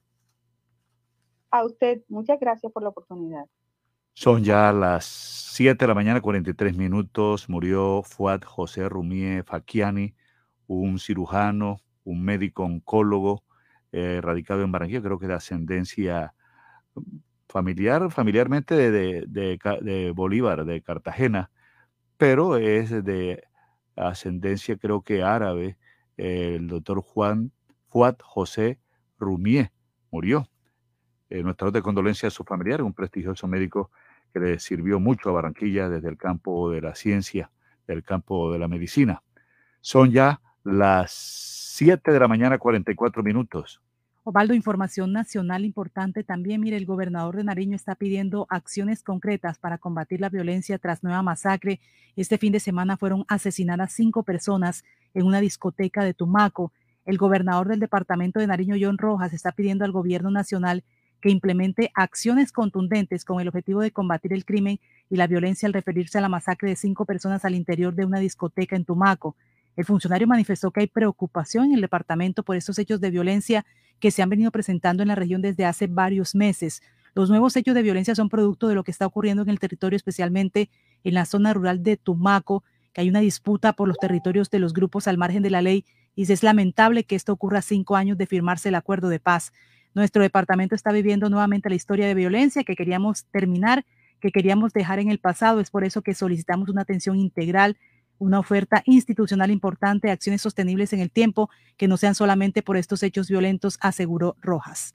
Entonces, ahí está esta situación que se registró este fin de semana, esta nueva masacre y que mantiene en vilo a la población en Nariño.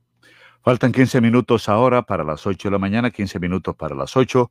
En noticia ya nuestro WhatsApp es el 318-632-4523 para que usted nos envíe sus grabaciones, sus testimonios, sus denuncias, sus inquietudes. 318-632-4523. Desde la semana anterior está también habilitado un WhatsApp, el de la Universidad Autónoma del Caribe, de nuestra emisora, para cualquier información que requieran de la programación de la emisora, de los distintos espacios de la emisora. 311-657-2707. 311-657-2707. Y también nos pueden decir dónde nos sintonizan y también orientar a nuestros directores y programadores sobre la programación que se está transmitiendo, qué tipo de programas y a qué hora se transmiten. Pueden consultarlo también a través de este WhatsApp 311-657-2707. Cualquier información que ustedes nos quieran proporcionar, 318-632-4523. Faltan ahora 14 minutos para las 8. Mucha atención que el Papa está criticando la eutanasia encubierta contra los ancianos. Somos víctimas de la cultura del descarte, aseguró Francisco en su discurso en la Pontificia Academia para la Vida. El Papa criticó hoy lo que llamó una eutanasia encubierta contra los ancianos, a quienes aseguró a veces se le da la mitad de las medicinas que necesitan porque son caras, y pidió a instituciones y médicos católicos que no caigan en la cultura del descarte en referencia a la práctica de abortos y eutanasia. Somos víctimas de la cultura del descarte, aseguró Francisco en su discurso durante la audiencia a los participantes en la sesión plenaria de la Pontificia Academia para la Vida. Está el desperdicio de niños que no queremos recibir con esa ley de aborto que los envía al remitente y los mata directamente. Y hoy esto se ha convertido en una forma normal, una costumbre que es muy fea y que es realmente un asesinato, dijo. Agregó que además de los niños, también los ancianos son tratados como material de desecho porque no se necesitan y en cambio son sabiduría, son las raíces de la sabiduría de nuestra civilización y esta civilización las descarta. Habló entonces de lo que llamó una eutanasia encubierta y dijo que como las medicinas son caras, solo se les da la mitad y esto es acortar la vida de las personas mayores. Tengamos cuidado con esta cultura, no es un problema de una ley u otra, es un problema de descarte, aseguró y lanzó un llamamiento para que los académicos, las universidades católicas e incluso los hospitales católicos no vayan por este camino, el camino del desperdicio. El Papa también se refirió a lo importante que es luchar para derrotar a la COVID-19, pero que en otros continentes otras necesidades son más urgentes, donde por ejemplo no solo faltan las vacunas, sino el agua potable y el pan de cada día. Por otra parte, el Papa instó que exista un servicio sanitario gratuito y que nunca se pierda en los países que ya lo tienen, pues de lo contrario solo aquellos que pueden pagarlo tendrán derecho a tratamientos. Bueno, el médico Raúl Mendoza nos envía un pensamiento muy bonito, dice lunes bendecido, estoy en sintonía de ustedes, ya estoy a pocos metros de mi consultorio en el puesto de salud de Galapa, dice, somos la memoria que tenemos y la responsabilidad que asumimos. La memoria, sin la memoria no existimos y sin responsabilidad quizás no merezcamos existir. Pensamiento José Saramago. Ahora son las, gracias médicos, son las 7:49 minutos, 11 minutos para las 8. Están escuchando su propia voz, la voz de las noticias, sus propias emisoras, información con los periodistas de su región. Están escuchando Noticias Ya. Osvaldo y Miguel Superman López, oficial, el equipo que lo quiere en su fila, termina contrato con Movistar el primero de octubre. Porque se retiró, ¿eh? Sí, señor. Miguel Ángel López sigue en esta órbita de varios equipos del ciclismo del mundo tras haber roto el contrato que lo unía con Movistar días después de, la, de su escandaloso retiro de la Vuelta a España. López se fue de la carrera sin el consentimiento de los directores deportivos y llegó a un acuerdo con la escuadra telefónica para terminar el contrato que previo a la Vuelta había sido renovado por dos años más Iba entonces para el 2023, pero el pedalista boyacense ahora es manejado por Giovanni Lombardi, un empresario que se mueve bien en algunos equipos y que ya ha tenido varios contactos serios. Se sabe que eh, casi se da por hecho que López regresará a la Astana, el elenco que lo llevó a Europa, en el que estuvo del 2015 al 2020 y en el que logró sus mejores resultados hasta el momento.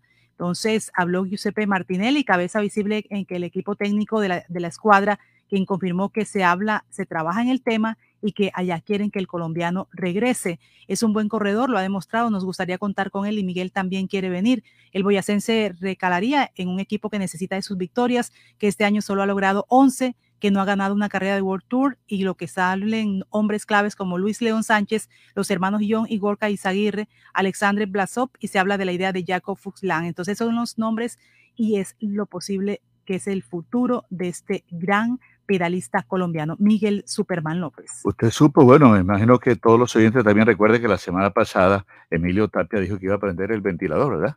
Iba a decir el nombre de por lo menos cinco congresistas que le hicieron lobby. Pues bien, el diario El Tiempo destaca hoy una nota, dice, Armando Benedetti rechaza vínculos con escándalo de Mintic. Es el titular que tiene el diario El Tiempo, virtual, que estamos leyendo esta hora. Dice, con Emilio Tapia, jamás en la vida me he tomado un tinto, ni me he reunido con él, dijo Armando Benedetti, rechazó ser uno de los congresistas involucrados en el escándalo Mintic. Las 7.51 minutos, 9 minutos ahora para las 8. Bueno, Osvaldo, las próximas dos semanas van a ser cruciales dentro de este escándalo de corrupción que desató el contrato entre la Unión Temporal Centros Poblados y el Ministerio de las Tecnologías de la Información y las Comunicaciones. Al menos dos de los capturados, incluido el empresario de Sagún, Emilio Tapia, y los implicados que ya vienen colaborando con las autoridades, intentarán sellar acuerdos de colaboración en busca de condenas más benévolas. Pero hay que recordar que este señor ya tiene acuerdos por temas de corrupción. La Corte Suprema también va a intervenir en este caso de Mintic Recuerden que Emilio Tapia también fue condenado por el carrusel de la contratación y ahora buscaría tener otro acuerdo para dar información con este nuevo contrato de Mintic. Bueno, están acá a través del WhatsApp 318-632-4523. Bueno, ya pasamos la entrevista con el secretario de Salud, que cuando llegan las vacunas para los jóvenes, Jenny. Para los jóvenes eh, me estaba hablando de Moderna, porque por ejemplo, pasado mañana estarían llegando de Janssen. Janssen es una vacuna. ¿Pasado mañana o mañana? Mañana llega Moderna. Según lo que nos dio el secretario de Salud del Distrito de Barranquilla, eh, Humberto Mendoza, mañana llegarían más dosis de vacunas de Moderna. Pero para este mayores de 50 años. Claro, mayores de 50 años y vendrían también las comorbilidades. Todavía no se ha hablado de la población en general, la que no tenga comorbilidades, que pueda vacunarse con Moderna. Y el miércoles van a llegar Janssen, que es monodosis, es decir, una sola vacuna, y que eso también abre eh, la cobertura del plan de vacunación en Colombia. Una sola vacuna para esta de Janssen. Ocho minutos ahora, faltan para las nueve de la mañana, ocho minutos para las nueve. Ah, vale, y lo reiterativo, la gente pregunta que si hay segundas dosis. Según lo que nos están diciendo, hay segundas dosis para todas las vacunas, menos el problema este Moderna. Así que usted vaya a los puntos. Pero hay vacunas que no tienen segunda dosis. No, la, la única Janssen. Pero esa, por ejemplo, esa sí, Janssen, esa solamente es una y la que yo estoy anunciando que viene, vendría el miércoles, como nos dijo el secretario. Pero las demás sí, lo que es Sinovac, que tuvo su problema hace unos 15 días, también tiene su segunda dosis. Hay que acercarse a los puntos de vacunación. Si ustedes tienen algún problema, por favor nos escriben. Y todo eso, todo lo que ustedes, las inquietudes que tienen, nosotros se las reenviamos al secretario de salud para, para que, bueno, se contraste lo que la gente dice si llega al punto y no encuentra la vacuna, el tema ahí a veces dicen es que la gente quiere eh, tomar una vacuna específicamente y como no se la ponen, entonces eh, tienen algunas inquietudes, pero bueno, cualquier cosa ustedes pueden escribirnos. Mire, acá otra, otra pregunta que nos hacen los oyentes por el 318-632-4523, que si se puede salir a trabajar o no, que si sale o no sale. Ya escucharon al secretario de tránsito de, Soledad dice que todo está normal, hasta este momento todo está normal. Se registra relativa normalidad en el transporte público, pese a los anuncios de paro de buses. Repetimos, ese informe lo presentó tempranito Bernardo Zanabria, cuando nos llamaban oyentes un poco confundidos porque estaban circulando por redes sociales, redes sociales información de que eh, había parálisis total en Barranquilla. Acá nosotros estamos diciendo que todo estaba normal, que no se registraba ninguna normalidad y ahora, hace algunos minutos, escucharon al secretario de Tránsito y Movilidad de, Soledad señalando también normalidad hasta este momento, hasta este momento. Son las 7.54 minutos, 6 minutos ahora para las 8. Un minutico tendremos el avance de las 8. Noticias ya. Laboratorio Porto Azul a una. Toma de muestras en la comodidad de tu hogar. Ampliamos nuestra cobertura a Villa Campestre, Puerto Colombia y Soledad con domicilio totalmente gratis. Agenda tu cita ahora. Contáctanos al 321-859-2178. Pruebas de laboratorio clínico rutinarias y especializadas. Pruebas COVID-19. Aplican condiciones y restricciones. Cuidamos la vida a cada instante. Laboratorio Porto Azul a una. Dos. Dos por dos. Dos por dos. Dos metros entre tú y yo. Dos metros que hoy nos salvan. Lejos para cuidarnos. No podemos bajar la guardia. No podemos bajar la guardia. Por mis papás, por mi abuelita y por toda la comunidad. Recuerda que tu autocuidado es clave para ganar. Con GESELCA junta contra el coronavirus lo vamos a lograr. Pellizcate. Afuera, adentro. Si sus obras tienen ventanería y fachadas de aluminio y vidrio de CI Energía Solar, usted está adentro. Tecnología de punta, máxima calidad y precios competitivos nos distinguen. Llame al 366-4600 CI Energía Solar y es Windows, certificado por gestión ambiental y calidad y contexto. Pal de la moto, este es el tránsito. El casco no te lo puede quitar. Si tú la vida quieres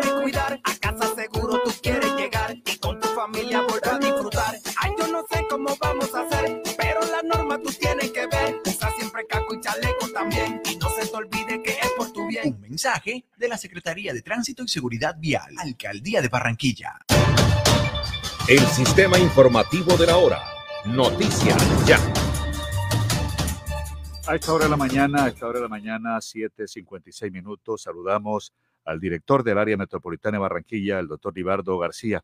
Buenos días, bienvenido a Noticia Ya, doctor Libardo García, ¿cómo está?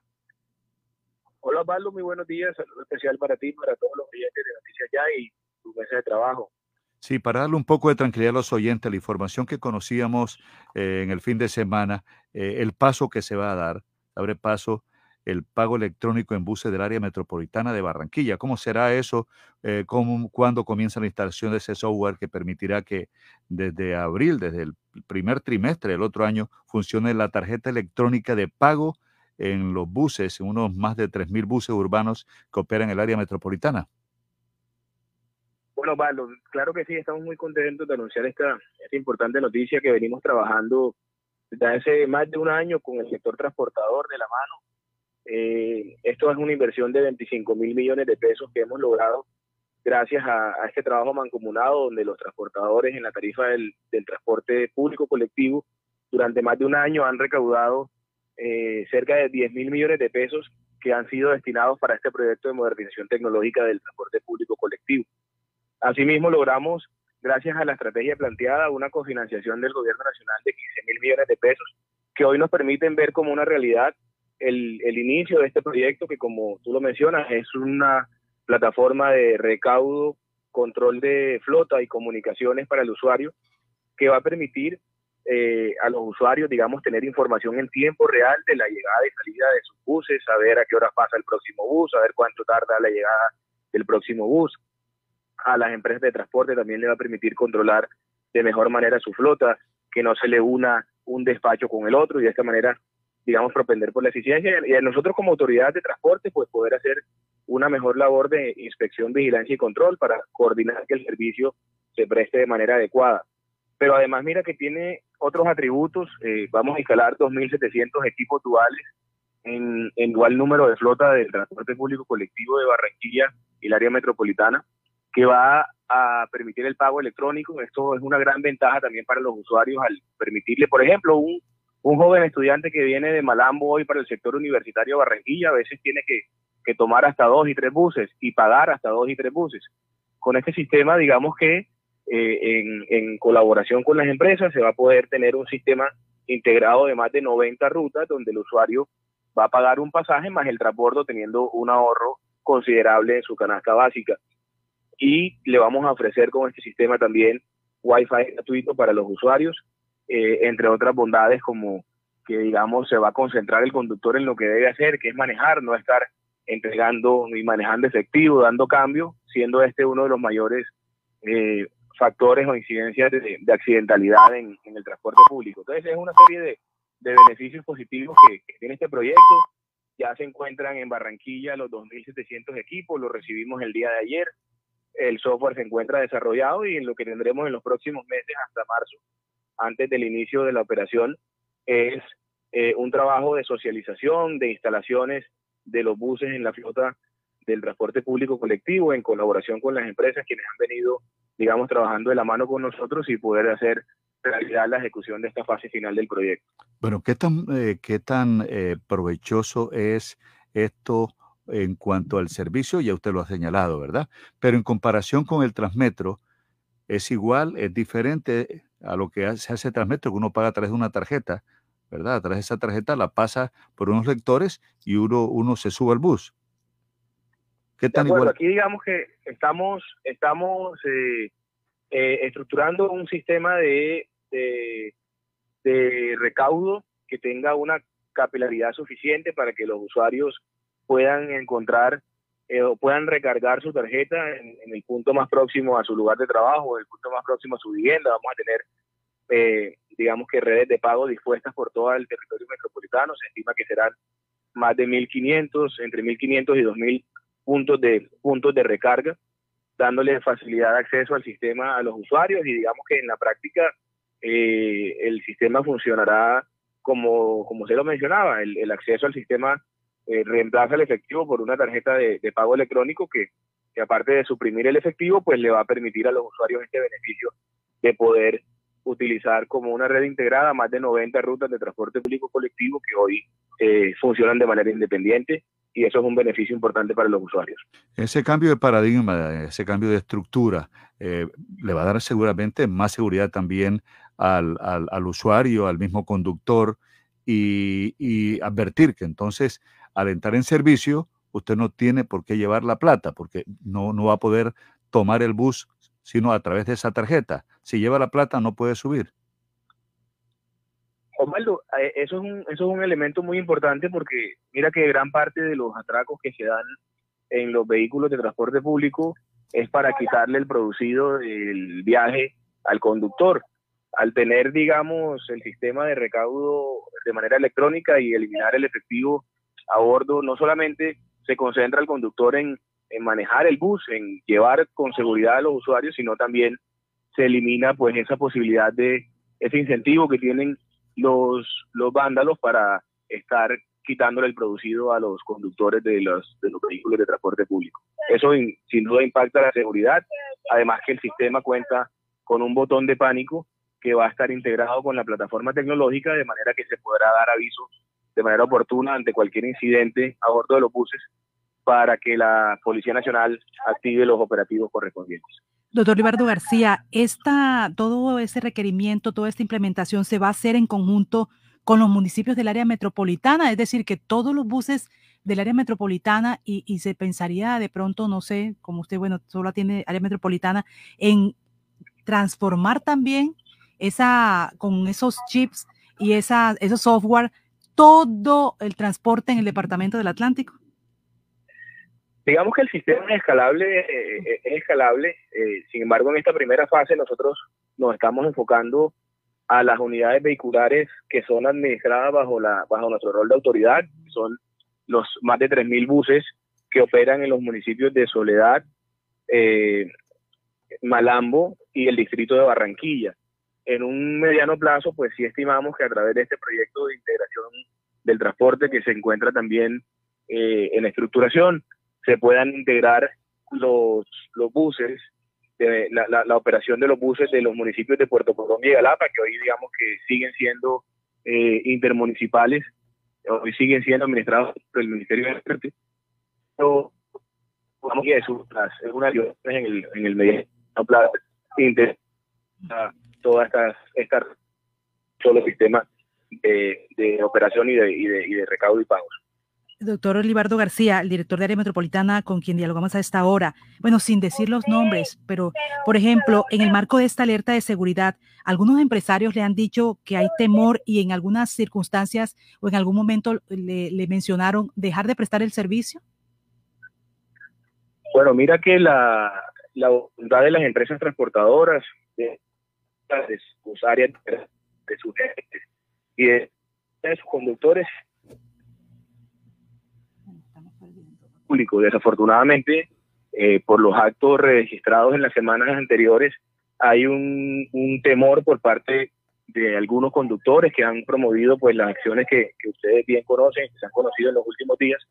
Sin embargo, con un oportuno acompañamiento que se viene haciendo por parte de las autoridades, dirigidas por el alcalde metropolitano Jaime Pumarejo, la Policía Nacional, se viene desarticulando estas acciones y se viene, eh, digamos que, controlando y, garantizando, por ejemplo, durante el día de hoy la prestación del servicio se, se viene generando de manera, de manera normal, afortunadamente, y, estamos muy atentos a cualquier situación anormal que se pueda, que se pueda generar para que afecte la prestación del servicio. Bueno, precisamente, entonces ahí también una de las inquietudes que tienen los oyentes, eh, doctor Libardo García, en total normalidad se presta el servicio en el área metropolitana de Barranquilla. No hay ningún tipo de, de bloqueo y eso es lo que le estamos diciendo a los ciudadanos, que se transporten normal, que no hay hasta el momento algún tipo de actividades que ponga en riesgo, eh, por ejemplo, la, movilidad o el transporte de, los usuarios. Doctor Libardo García.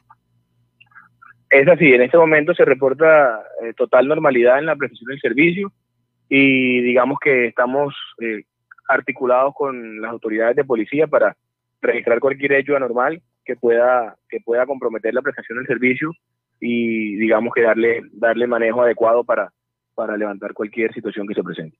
Bueno, muchas gracias al director del área metropolitana de Barranquilla, Libardo García, ha estado con nosotros en Noticias Ya por Uniautónoma 94.1 FM y Radio Ya 1430M. Que tenga buen día, doctor Libardo García. Muchas gracias. Gracias, Pablo. Muchas gracias a ustedes. A usted. 8 de la mañana, 6 minutos. Pasó el avance a la hora 8, 6 minutos. Este fue el sistema informativo de la hora en Radio Ya. Noticias Ya. Todo lo que hemos soñado lo hemos logrado gracias a Confamiliar Atlántico, porque recibo todos los meses una cuota monetaria. Porque, hoy podemos decir que tenemos casa propia y porque Camilita es feliz en el centro recreacional. Tus sueños tienen un lugar en Confamiliar Atlántico. Líderes en servicio de recreación, vivienda, salud y educación. Confamiliar Atlántico, grande como tus sueños. subsidio. Es responsabilidad de todos cuidar nuestra salud y la de las personas que nos rodean. Con la cultura del autocuidado mitigamos el virus del COVID-19. Usa siempre el tapabocas, lava frecuentemente tus manos, mantén una distancia segura y vacúnate cuando corresponda. Con mayores cuidados salvamos vidas. Alcaldía de Soledad, gran pacto social. Restaurante Ciudad Bonita un pedazo de Santander en Barranquilla. Asados, carne a la llanera, zancochos y tamales, pan de bono artesanal, almohábanas y arepas de choclo. Vía a Puerto Colombia, kilómetro 2, después de la clínica Porto Azul. El anfitrión Edinson Hurtado los espera. Jardín Central de Flores. Exprese sus sentimientos con flores. Las flores que hablan las más bonitas y más frescas en Jardín Central de Flores. Pedidos a domicilio 362-0942 y 346-6563. Jardín Central de Flores. Promovemos calidad de vida. Promovemos desarrollo. En Promigas Trabajamos con pasión, compromiso y visión de largo plazo, impulsando el desarrollo de energías más limpias y más sostenibles para beneficio de todos. Porque creemos que cuidando de nuestro entorno y a las personas podemos contribuir a un mejor mañana. Promigas, energía que impulsa bienestar.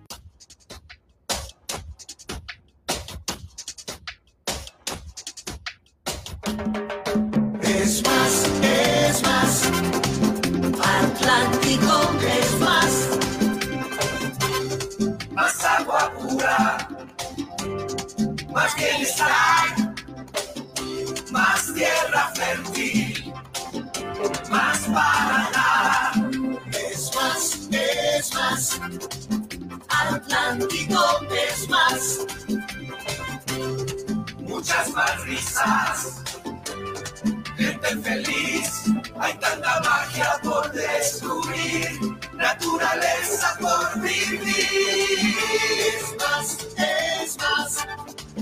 Atlántico es más. Es más, es más. Atlántico es más. ¿Tú quieres tronco de almuerzo para tres? Con Comarrico, Kunik y tu toque especial no necesitas más. Pasta Comarrico y salchichita Kunik XL. ¡Ay, mamá! Tronco de almuerzo para tres. Y no te vale más de 3,400 pesitos. Restaurante Los Helechos, el sabor colombiano que te invita a volver, reabre al público con la mejor comida colombiana, auténtica bandeja paisa y los exquisitos buffet ejecutivos. Mil metros cuadrados de atención y seguridad. Teléfono 309-3202, carrera 52, número 7070. Búsquenos en la web www.restauranteshowloshelechos.com. Hotel Araguat Plaza, su casa en Cincelejo. 70 habitaciones diseñadas para el confort de nuestros huéspedes, bienestar y descanso durante su estadía de negocios o de placer. Cumplimos con todos los protocolos de bioseguridad. Reservas 318-330-9737. Visita nuestra página web hotelaraguatplaza.com. Araguat Plaza, su casa en Cincelejo. UPA, voz infantil,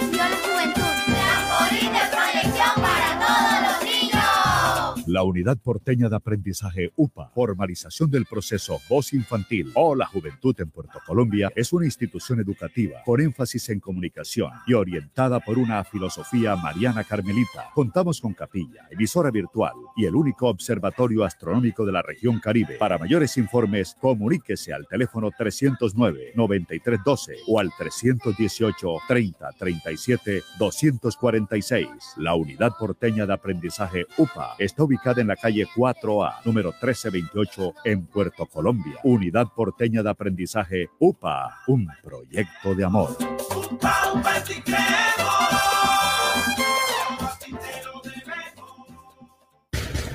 La noticia express. Parece Santa Marta porque se encienden nuevamente las cámaras fotomultas en Santa Marta. Durante 10 días se van a realizar eh, trabajos pedagógicos, sensibilizaciones en las localidades de Santa Marta, porque se prenden nuevamente las cámaras fotomultas en Santa Marta.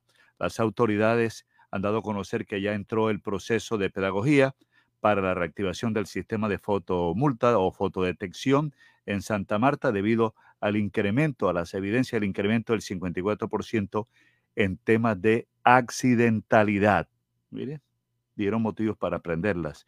Es entonces, dicen las autoridades, nosotros como autoridades de tránsito no podemos eh, ser ciegos, sordos eh, en esta situación. Hemos decidido apoyarnos con las cámaras de fotodetección en áreas importantes que vamos a darles a conocer y para contribuir en todo el tema de la ciudad vial en Santa Marta, en la movilidad, ha dicho la secretaria Yasmín Sánchez a Junior Beltrán. Eh, dice que las cámaras no solo sirven para que usted eh, se comporte bien en la vía, sino que también sirven porque ofrecen un cúmulo de cooperación con las autoridades, como en el tema de hurtos, entre otros delitos. Eh, estos videos apoyan a las autoridades, dijo la secretaria en Santa Marta, del tránsito de movilidad. ¿Dónde estarán los puntos de fotodetección si usted frecuenta Santa Marta? En la avenida del ferrocarril, con entrada a la Universidad del Magdalena, avenida del ferrocarril con avenida del Río, avenida del ferrocarril con avenida de los estudiantes en Santa Marta, Ferrocarril con calle 15, Avenida Libertador con la 19, Avenida Libertador con Avenida del Río, Avenida del Río con carrera 19, calle 30 con 13. Allá tenemos también oyentes en Santa Marta. En la ruta 907, sentido sur-norte, en el sitio de referencia Ecopetrol, ruta 9907, sentido sur-norte, en Sasué. Eh, y decimos que el periodo de pedagogía va por 10 días, periodo de socialización en el que usted tiene ese tiempo para que conozca cuáles son los cambios y sepa a qué atenerse. 8-14 minutos, noticias rápidas, Jenny. Mucha atención que FECODE está anunciando que se suma a la jornada de paro convocada para mañana 28 de septiembre. El gremio advierte que exigirán el cumplimiento sin dilataciones de los acuerdos firmados y garantías para el respeto de la vida. Los docentes agremiados en la Federación Colombiana de Trabajadores de la Educación FECODE anunciaron que se sumarán a la jornada de manifestaciones convocadas por la Central Unitaria de Trabajadores para este martes 28 de septiembre. El gremio advierte que exigirán el cumplimiento sin dilataciones de los acuerdos firmados, garantías para el respeto de la vida de los docentes, líderes sociales, sindicales y ambientales, entre otras. Atendiendo las orientaciones impartidas por la Central Unitaria de Trabajadores, el Comité Ejecutivo se permite convocar al Ministerio Colombiano a participar y sumarse masivamente a la Jornada Nacional de Movilización de acuerdo a las condiciones reales, autonomía y procesos organizativos de cada región, programada para mañana 28 de septiembre del año en curso, manifestó el Sindicato de Maestros. Ya son las 8 de la mañana, 15 minutos, temprano todavía, 8, 15 minutos. Vamos ahora a los deportes. Eh, está la tabla cada vez más apretada, se pone emocionante el primer lugar en la tabla ah, lo tiene Nacional con 29 puntos, sigue Millonarios con 22, tercer lugar Tolima con 20. Y mire que en el cuarto lugar está Alianza Petrolera y Envigado, 18 puntos, pero un puntico está Junior, Bucaramanga y Jaguares con 17 puntos y están en el sexto lugar, pero en el sexto lugar están tres equipos y en el cuarto lugar están dos equipos, o sea que esto está bastante reñido. Esperemos que Junior, con el partido que tiene Richard Martínez el próximo jueves en Barranquilla a las 8 de la noche frente a, Alianza, frente a Patriotas, que está en el puesto 18, saque tres puntos, tiene el Junior en este momento 17 y 3 daría 20, se alcanzaría el Tolima, que está en tercer lugar, pero dependiendo cómo le va al Tolima para la jornada futbolera de esta semana. Entonces, el Tolima juega de local el viernes frente al Santa Fe, el Santa Fe. ¿En qué puesto cree usted que está Santa Fe en este momento en la tabla de puntuación? ¿Está arriba o está abajo? Mire que el equipo Santa Fe está en el puesto 14 con 13 puntos. El Tolima tiene mejor posición y el Tolima recibe al Santa Fe jugando de local. Esto está bastante reñido. Alianza Petrolera, que es cuarto, también tiene muchas posibilidades. Es cuarto por encima de Junior, que está en el sexto lugar. Y Alianza Petrolera se enfrenta. ¿A quién se enfrenta? Ya le digo, mire, se enfrenta, pero el domingo a Jaguares. A Jaguares. Y Jaguares está de octavo. ¿ah? Jaguares está de octavo, pero está en el puesto prácticamente sexto. Octavo por diferencia de goles, pero tiene los mismos puntos de Junior, de Bucaramanga y Jaguares estaría en el sexto puesto, pero la diferencia de goles favorece a Junior y a Bucaramanga y está metido entre los ocho jaguares que repetimos se enfrenta de visitante a Alianza Petrolera el día domingo. Vamos con Richard Martínez que tiene la información deportiva. Radio Ya Fútbol con Richard Martínez Blanco.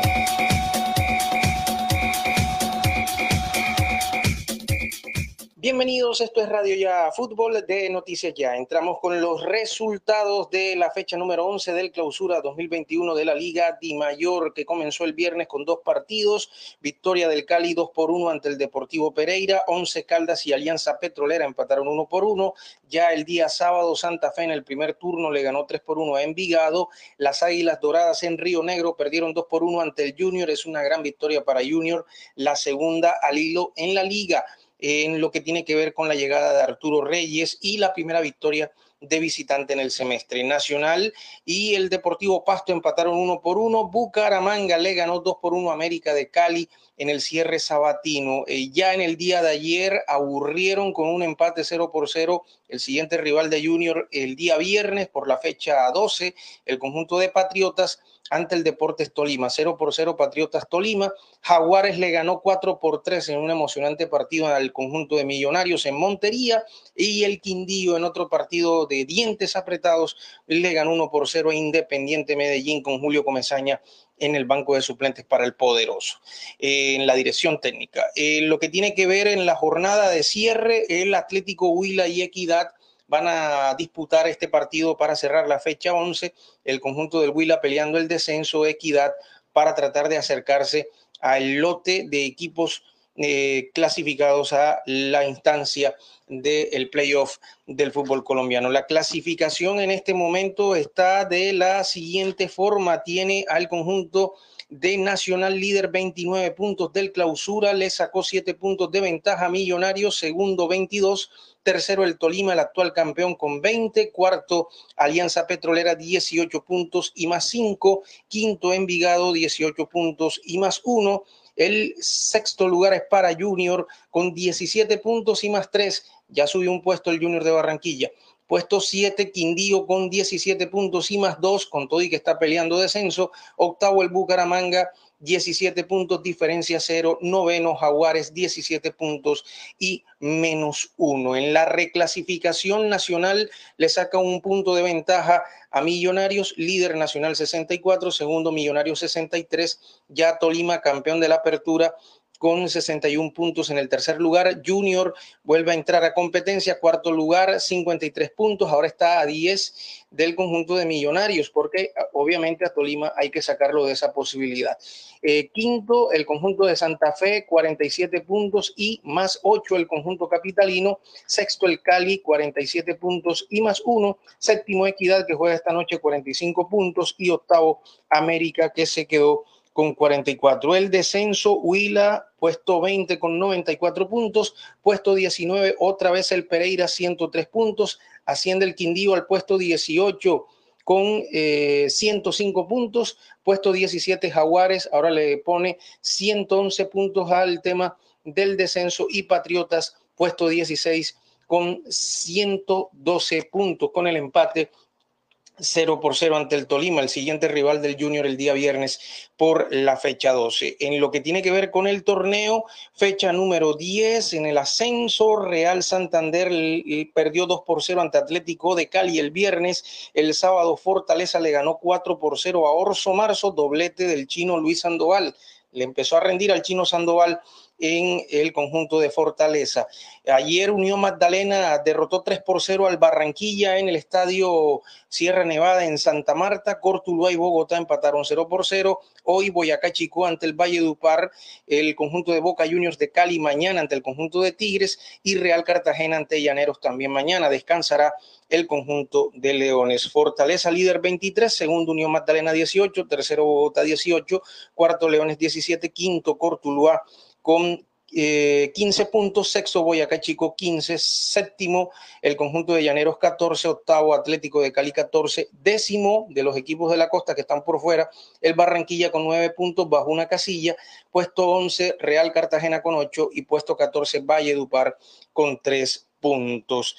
A propósito, una dura derrota para el conjunto del Barranquilla en Santa Marta ayer en el Estadio Sierra Nevada, 3 por 0 en el duelo de equipos costeños y por supuesto el que baja una casilla en la tabla de clasificación, la explicación del profesor Roberto Peñalosa si fue eh, el conjunto de Unión Magdalena que le ganó por experiencia o por mentalidad a los jóvenes del conjunto del Barranquilla. Eh, fue un partido muy atípico, el clima, la temperatura fue muy brava y estamos acostumbrados. Eh, y obvio que la experiencia de ellos pesa. Es un equipo que tiene jugadores muy de experiencia. Y ustedes saben que somos un equipo joven pero eso no es excusa para, reconocer que Unión fue superior a nosotros. Claro que no es excusa, profe Peñalosa, pero de todas maneras sí, Unión tiene la experiencia, pero eso de la temperatura que ellos están acostumbrados, eh, perdone que lo diga, no se lo creemos porque estamos en la costa caribe y la temperatura, a pesar de la brisa y todo lo demás, eh, es igual para todos en este caso. Carlos Esparragosa y el problema que tuvo Barranquilla en los 20 primeros minutos, donde recibieron los dos goles del conjunto de Unión, ¿qué les pasó? ¿Por qué no pudieron controlar al conjunto bananero? un, rival llamado Ascender como lo es Unión, muy difícil. Ellos nos supieron contrarrestar, supieron eh, tomar las marcas y no nos dejaron jugar, pero nosotros seguimos creyendo en nuestro estilo de juego. A veces sale, a veces no sale, y seguimos trabajando día a día para, para salir adelante y conseguir los tres puntos. La palabra del capitán Carlos Esparragosa del conjunto del Barranquilla, por supuesto, tienen que seguir trabajando, no se pueden quedar simplemente con esa derrota. Hoy será entrega, hoy será la entrega mejor del listado de convocados de la selección Colombia de mayores encabezada por el profesor eh, Reinaldo Rueda para enfrentar a Uruguay en Montevideo el jueves 7 de octubre por la fecha 11 contra Brasil el domingo 10 de octubre por la fecha 5 reprogramado aquí en la ciudad de Barranquilla y contra Ecuador también aquí en Barranquilla el jueves 14 de octubre por la fecha 12. Recordemos que Colombia es puesto 5 con 13 puntos. En este momento está peleando repechaje la selección nacional de Colombia y esperemos que, eh, por supuesto, con la lista de convocados eh, veamos en plan estelar a Falcao García, que ayer, o mejor en este fin de semana, volvió a marcar su tercer gol con tres partidos en el conjunto del Rayo Vallecano de España. Y también, bueno, James Rodríguez que empieza en la competencia con el conjunto de Al Rayyan en el fútbol de Qatar. Y por supuesto todos los eh, jugadores colombianos que empiezan a tener minutos en la competencia internacional. Eh, en cuanto al Junior de Barranquilla, el equipo Tiburón regresó ayer de su viaje de Río Negro. Hoy comienza la puesta a punto para empezar a preparar el partido ante el conjunto de Patriotas, eh, compromiso que será el viernes a las 8 de la noche por la fecha 12 en el estadio metropolitano de Barranquilla. Solamente por esperar si Cariaco González, eh, que salió del partido con una sobrecarga muscular, no va a tener problemas. Y lo mismo Gabriel Fuentes, que eh, no viajó por también tener una molestia muscular y aunque es leve, eh, parece ser que si el técnico Arturo Reyes lo dispone, va a estar en el partido ante Patriotas. De resto, pues el equipo solamente con Germán Mera y con eh, John Pajoy, que a pesar de que no esté inscrito, siguen en ese proceso de eh, reacondicionamiento físico. Estaremos pendientes para informarles todo esta y otras informaciones. Las puede escuchar en el podcast de Radio Ya Fútbol de Noticias Ya. Una feliz jornada para todos. Noticias Ya. En Noticias Ya hacemos seguimiento a la noticia. Bueno, eh, el escándalo de Mintic todavía, Jenny, eso está es cada día más candente, más candente. Eh, estamos leyendo incluso la unidad investigativa del tiempo que habla que en las próximas dos semanas van a ser semanas cruciales, Jenny, dentro de este escándalo de corrupción que desató ese contrato entre la Unión Temporal Centros Poblados, UT, y el Ministerio de las Tecnologías de la Información y las Comunicaciones. Eh, al menos dos de los capturados, incluido el empresario eh, Emilio Tapia, y los implicados que ya vienen colaborando con las autoridades intentarán sellar acuerdos, acuerdos de colaboración en busca de condenas más benévolas. Eh, dice que el tiempo ha confirmado que por lo menos un senador llamó al Ministerio de las TIC, a la ministra, a abogar para que el contrato con centros poblados no fuera caducado, sino cedido. Y si tal como lo anticipó el periódico Capitalino se abre el capítulo de políticos involucrados, incluidos congresistas, la Corte Suprema entrará a intervenir. ¿Qué lectura tiene un abogado, un politólogo y profesor universitario como el doctor Ángel Tuirán? Doctor Tuirán, buenos días. Mm, buenos días, Osvaldo. Un saludo muy especial para, para ti, para todo tu equipo de trabajo y por supuesto también un saludo muy especial en este inicio de semana para todos los para todos los oyentes. A ver, eh, eh, frente al tema de, el contrato de centros poblados con el Ministerio, Ministerio TIC y lo que significaba esta, este contrato de cara a la, digamos, a la puesta en marcha eh, bien ambiciosa de, cubrir con Internet a las zonas más apartadas del país. Yo creo que este, este es un nuevo episodio, un nuevo episodio en el marco de lo que es conocido vamos, en otros ámbitos quizás más académicos como clientelismo de mercado. Eh, es común en Colombia eh, que personas cercanas al gobierno utilicen los bienes públicos, bien sea uno para provecho personal o dos para para proyectos políticos, ¿no? Aquí todavía está por definir, bien lo decía, se conocen los contratistas, estos contratistas en general de obra pública, normalmente creo que habrá muchos que cumplen con su trabajo, pero también es cierto que la contratación pública hoy por hoy, a pesar de toda la reglamentación jurídica, sigue siendo ese botín, sigue siendo ese botín de la corrupción, donde cada vez más, eh, en la medida que avanza una normativa, una, digamos, un marco jurídico también más esas, formas de, hacerle el quite a estos marcos jurídicos, porque detrás hay una cultura, una cultura, insisto, de, tomar, de capturar bienes públicos eh, para provecho personal o para, o, para fortalecer proyectos políticos. Em, pareciera que, que hay, bueno, o está acusado o hay indicios de que un actor ya conocido en otros procesos de, contratación que terminaron también en, saqueo del erario público, participa aquí, está por verse cuál es la participación de, de, otros actores políticos más allá de, de este actor relacionado con la contratación o estos actores relacionados con la contratación. Es posible, yo creo que hay posibilidades de que sea así. En el pasado ha sido más bien una relación entre actores cercanos a la contratación y actores políticos, decisores de política pública, congresistas, alcaldes, gobernadores, y es posible que aquí con el tiempo también salgan otros nombres de cara a esclarecer vía judicial qué es lo que ha sucedido, ¿no? Lastimosamente hubo, anuncios, hubo llamados de atención, eh, de parte de la prensa, ¿no? Ustedes como ese cuarto poder, como ese contrapoder, llamaron la atención sobre lo que podría suceder aquí. No se tomaron medidas a tiempo y hoy vemos por, por, declaraciones también implicados que parte de este dinero eh, salió del país, parte de este dinero hoy eh, está en manos de, privados a través de, de, inmuebles o compra de inmuebles y quienes eran los destinatarios de, de esta política pública o de esta, de esta acción, digamos, de esta acción de gobierno encaminada a llevar Internet, conectividad a estas zonas apartadas del país, no, no gozan, no gozan de este servicio y con en las situaciones que estamos, donde gran parte de la educación es virtual, lastimosamente se, se profundiza esta brecha de, de, inequidad o de desigualdad eh, que ya conocemos en la educación, en la educación colombiana. Profesor eh, Ángel Tuirán, cuando se habla, por ejemplo, de este actor Emilio Tapia, que está condenado y tiene casa por cárcel por el carrusel de la contratación de Bogotá. ¿Cómo una persona puede estar involucrado en nuestro eh, acto de corrupción y que ahora esté hablando nuevamente de colaborar con la justicia para resarcir la situación y otra vez casa por cárcel? ¿Hasta cuándo una persona puede, puede estar haciendo este tipo de irregularidades y a, acudir a la justicia cuando se ve que ha sido eh, descubierto y decir voy a colaborar y vuelvo en lo mismo. ¿Cómo es la situación en ese momento de, las leyes?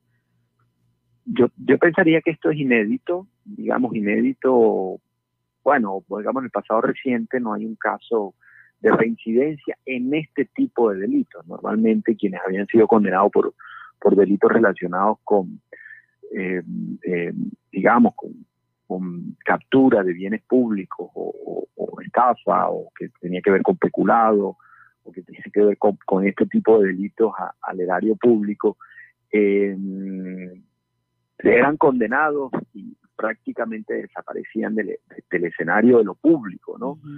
este es un caso bien particular que creo que llama la, la atención de, de los especialistas en contratación pública y en derecho penal por, por la reincidencia, ¿no? Por la, por la reincidencia y parece que es una especie de, de, cerebro, em, no, digamos que de, cerebro para, para estructurar los contratos y burlar las leyes de contratación pública y, burlar al Estado mismo, ¿no? A las autoridades públicas. Yo creo, uno, que, que parece que en, en, lo normativo no hay ningún tipo, digamos, de impedimento porque hasta donde entiendo, lo que conocemos hasta ahora, él, funge como una especie de asesor, ¿no? De, llama estructurador de proyectos, pero ese fue el término que utilizó alguno de los implicados. Entonces, eh, no, no se contrata directamente con él, sino de estas figuras eh, comuniones temporales o, u otras figuras que, permite la ley. Entonces yo creo que por ahí es muy difícil eh, hacerle el rastro a quién está detrás de todo esto. Y como estructurador del proyecto parece ser, insisto, por lo que hemos leído y escuchado, que cobraba un porcentaje a manera de comisión, ¿no? Entonces faltaría que la, la norma o la normatividad tenga en cuenta estos casos y de alguna forma se tipifique este delito. Lo otro es que pareciera que también hay una apuesta, ¿no? Como un cálculo, es lo que uno logra suponer, digamos, en el entendido de esto amerita tanto de sanción o esto amerita eh, tantos años privado de la libertad, en últimas también una especie de negociación, una especie de, digamos, de acuerdos que pueden eh, derivar en rebaja de pena, y creería yo que hay una apuesta decidida a que, que ese es el riesgo, se asume el riesgo, pero en última la ganancia es mucho mayor. Entonces, por aquí ya hay propuestas de lo que se conoce como extinción de dominio a, frente a actos de corrupción. La hemos escuchado en narcotráfico, sería un, poco parecida, pero no actividades no relacionadas con actividades producto del narcotráfico, sino eh, a hechos eh, de corrupción como, como este. Podría ser, yo creo que podría ser una herramienta, pero, pero también hay que reflexionar sobre algo y es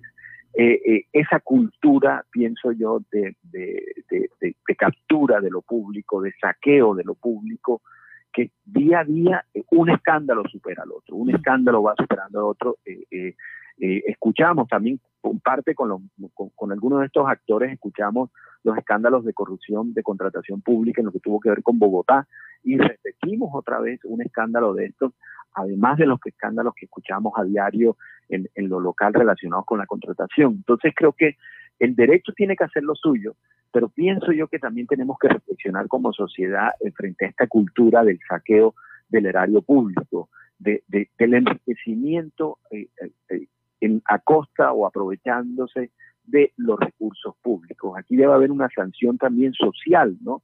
Y debe haber eh, sanciones y, debe haber también, pienso, algún tipo de formación en cultura política o en cultura pública que nos permita, más allá de lo normativo, que es importante, pero que en últimas encontramos que echa la ley, como se dice coloquialmente, echa la trampa. Se perfeccionan estos mecanismos y en últimas termina eh, la sociedad en general afectada eh, por este saqueo de bienes públicos porque no se cumple con las metas que se fijan las políticas públicas. Así es, profesor. O también le encuentran cuál es eh, la caída de la justicia, ¿no?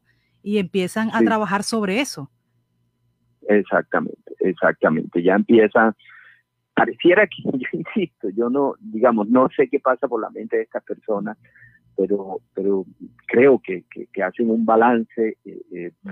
costo-beneficio y de devolver el dinero, profesor, el de devolver el dinero. Parte del dinero sería. sí, pareciera que por la presión están hablando de devolver el dinero, pero a veces es muy difícil recuperarlo y algunos parece ya no están en el país. Hay que ver cuánto tiempo se demora esto. Eh, pero sí, llegamos a un punto que no debemos llegar. Aquí también, insisto, fallaron las alertas, fallaron las alarmas, fallaron los, los llamados de atención y, y lastimosamente eh, se contrató, se desembolsó un anticipo, sí, algo se va a recuperar, parece que algo se va a recuperar, pero no son dos, tres pesos los que hoy estamos los colombianos esperando, sino también, insisto, niños, jóvenes de Colombia que eh, no tienen conectividad. Y si no hay conectividad en este escenario, lo sabrán los oyentes, lo sé yo también como docente, el tema de la educación se dificulta eh, grandemente. Bueno, muchas gracias, profesor, abogado, politólogo. Eh, Ángel Tuirán, como siempre, ayudándonos a desenredar estos nudos que, que uno realmente no entiende y difícilmente puede desenredar, porque tiene tantos tentáculos este tipo de situaciones que uno dice, esto no puede ser. Es decir, sale de un lío de corrupción, le dan casa por cárcel, eh, le dan casa por cárcel porque delata, porque dice ciertas verdades que él conoce, y ahora vuelve y nuevamente utiliza la misma artimaña jurídica. Entonces, uno eso realmente no lo entiende y los oyentes es lo que nos preguntan. ¿Por qué? ¿Por qué la justicia es tan débil en ese tipo de aspectos? ¿O, o, qué, qué, sucede, verdad? Pero la gente realmente no entiende por qué se utiliza la misma, la misma artimaña. Sí, y las leyes lo permiten. Las leyes pareciera que lo facilitaran. Al profesor eh, Ángel Tura, muchas gracias y que tenga un buen día. Muy buenos días a ustedes también y bueno, feliz semana. Feliz semana, 8.38 minutos, Jenny. Bueno, mire, lo que está diciendo la exministra de las TIC, Karen Abudinen, que el senador Benedetti sí la llamó. La exministra que tuvo que renunciar a su cargo vincula al congresista al escándalo. La exministra Karen Abudinen involucró hoy al senador Armando Benedetti en el escándalo, en que ella también es una de las protagonistas. De esta manera, la exfuncionaria abre un nuevo capítulo en el caso de consecuencias imprevisibles, porque no solo toca a uno de los miembros del Congreso, sino a una de las figuras más mediáticas de la oposición. La funcionaria reaccionó hacia la declaración de Benedetti, exintegrante de la U, y hoy una de las figuras del pacto histórico quien negó cualquier nexo con Emilio Tapia y con el hecho de que él hubiese llamado cuando había explotado el caso. Senador, le refresco la memoria, usted sí me llamó como hicieron otras personas, dijo la exministra en su cuenta de Twitter. Dice, le refresco la memoria, usted sí me llamó como hicieron otras personas. Su propósito fue el de sugerirme la cesión del contrato a una firma norteamericana. Mi respuesta fue tajante, caducar el contrato, yo no negocio ni cedo ante corruptos. Y bueno, y Karen eh, en Armando Benedetti dice, Karen Abudinen, usted lo mencionó, trata de justificar su negligencia o posible participación en el robo, por lo cual ella contesta de esa manera. La ah, propia exministra ha confirmado que hoy, hoy confirmó que la llamada de Benedetti sí se produjo, así las cosas. La exministra, quien precisamente tuvo que renunciar al Ministerio de las TIC el jueves 9 de septiembre, luego de que el presidente Iván Duque le pidiera salir de su cargo por el escándalo, abre una nueva vertiente en este caso. Esto está bastante enredado, Jenny, y bueno, como para alquilar balcón, como dice el dicho popular, pero serán dos semanas cruciales, dos semanas cruciales dentro de este escándalo de corrupción que ha desatado ese contrato entre la Unión Temporal Centros Poblados UTE y el Ministerio de las Tecnologías de la Información y las Comunicaciones, MINTIC. Mientras tanto, nuestros niños están sin internet, sin las clases ni presenciales ni virtuales y son los más perjudicados. Ahora son las 8.40 minutos, 20 minutos para las 9. En un minutico tendremos un resumen, una actualización de las noticias más importantes transmitidas en Noticias Ya. Confirmado. Noticias Ya. Periodismo útil. En buenas manos. Tan feliz Ferre Materiales Dawson, completo surtido de materiales para la construcción y ferretería en general. Ofrecemos créditos con precios de contado, sin fiador, para mejorar tu vivienda con Construya. Mayores informes en Barranquilla, en la carrera 29, número 3832 y en los teléfonos 301-243-9876 y 332-3906. Ferre Materiales Dawson. ¿Te apasiona el maquillaje y deseas impulsar tu negocio? Aprende con Caja Copy la última tendencia del momento. Inscríbete en el taller de maquillaje Glam y descubre las técnicas para que tú y tus clientes logren un rostro fresco, duradero y radiante. Aparta tu cupo ya y aprovecha los mejores precios. Más información al 318-734-6869. 318-734-6869. Con Caja Copy es posible aprender más. Vigilado Super Subsidio. Alumbrado Público de Barranquilla. Informa los nuevos números de teléfono para reporte de daños 320-0055 y al WhatsApp 311-607-1509. La Renovadora, su lavandería de siempre en Barranquilla, ofrece su servicio en línea mediante WhatsApp 312-648-9532. El servicio se brinda dando cumplimiento al artículo 3 del decreto 531 de 2020, implementando acciones de bioseguridad. La Renovadora, carrera 44, número 5763 por el Mercadito de Boston. Cineland llega a Barranquilla con las mejores películas en estrenos, las mejores salas de cine y los mejores descuentos en la taquilla y dulcería adquiriendo la membresía Cineland. ¿Qué estás esperando para ser parte del Club Cineland? Visítanos en Cineland Americano y en Cineland Panorama. Cineland, compartiendo experiencias. Abre bien tus ojos, no lo pienses más. Si aprendes inglés, tu vida pronto cambiará. El Colombo Americano te está esperando ya, con los mejores docentes y la mejor calidad. En el Colombo enseñamos inglés de verdad.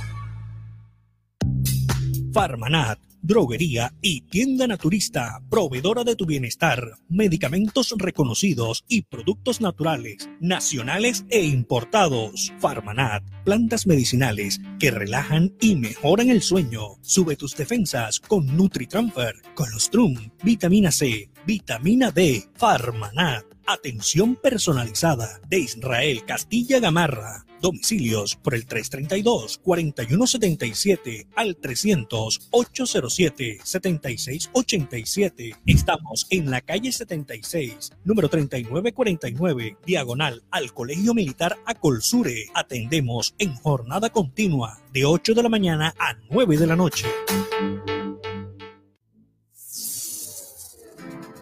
Que un apagón no lo sorprenda. Miranda Sánchez le alquila y vende plantas eléctricas y motobombas. Reparamos y reconstruimos todo tipo de motores diésel, repuestos, mantenimientos y montajes de equipos, módulos y tarjetas electrónicas. Cristóbal Miranda Sánchez, la experiencia a su servicio. Teléfonos 370 7601 y 310-660-7736. Carrera 50B 4402 en Barranquilla.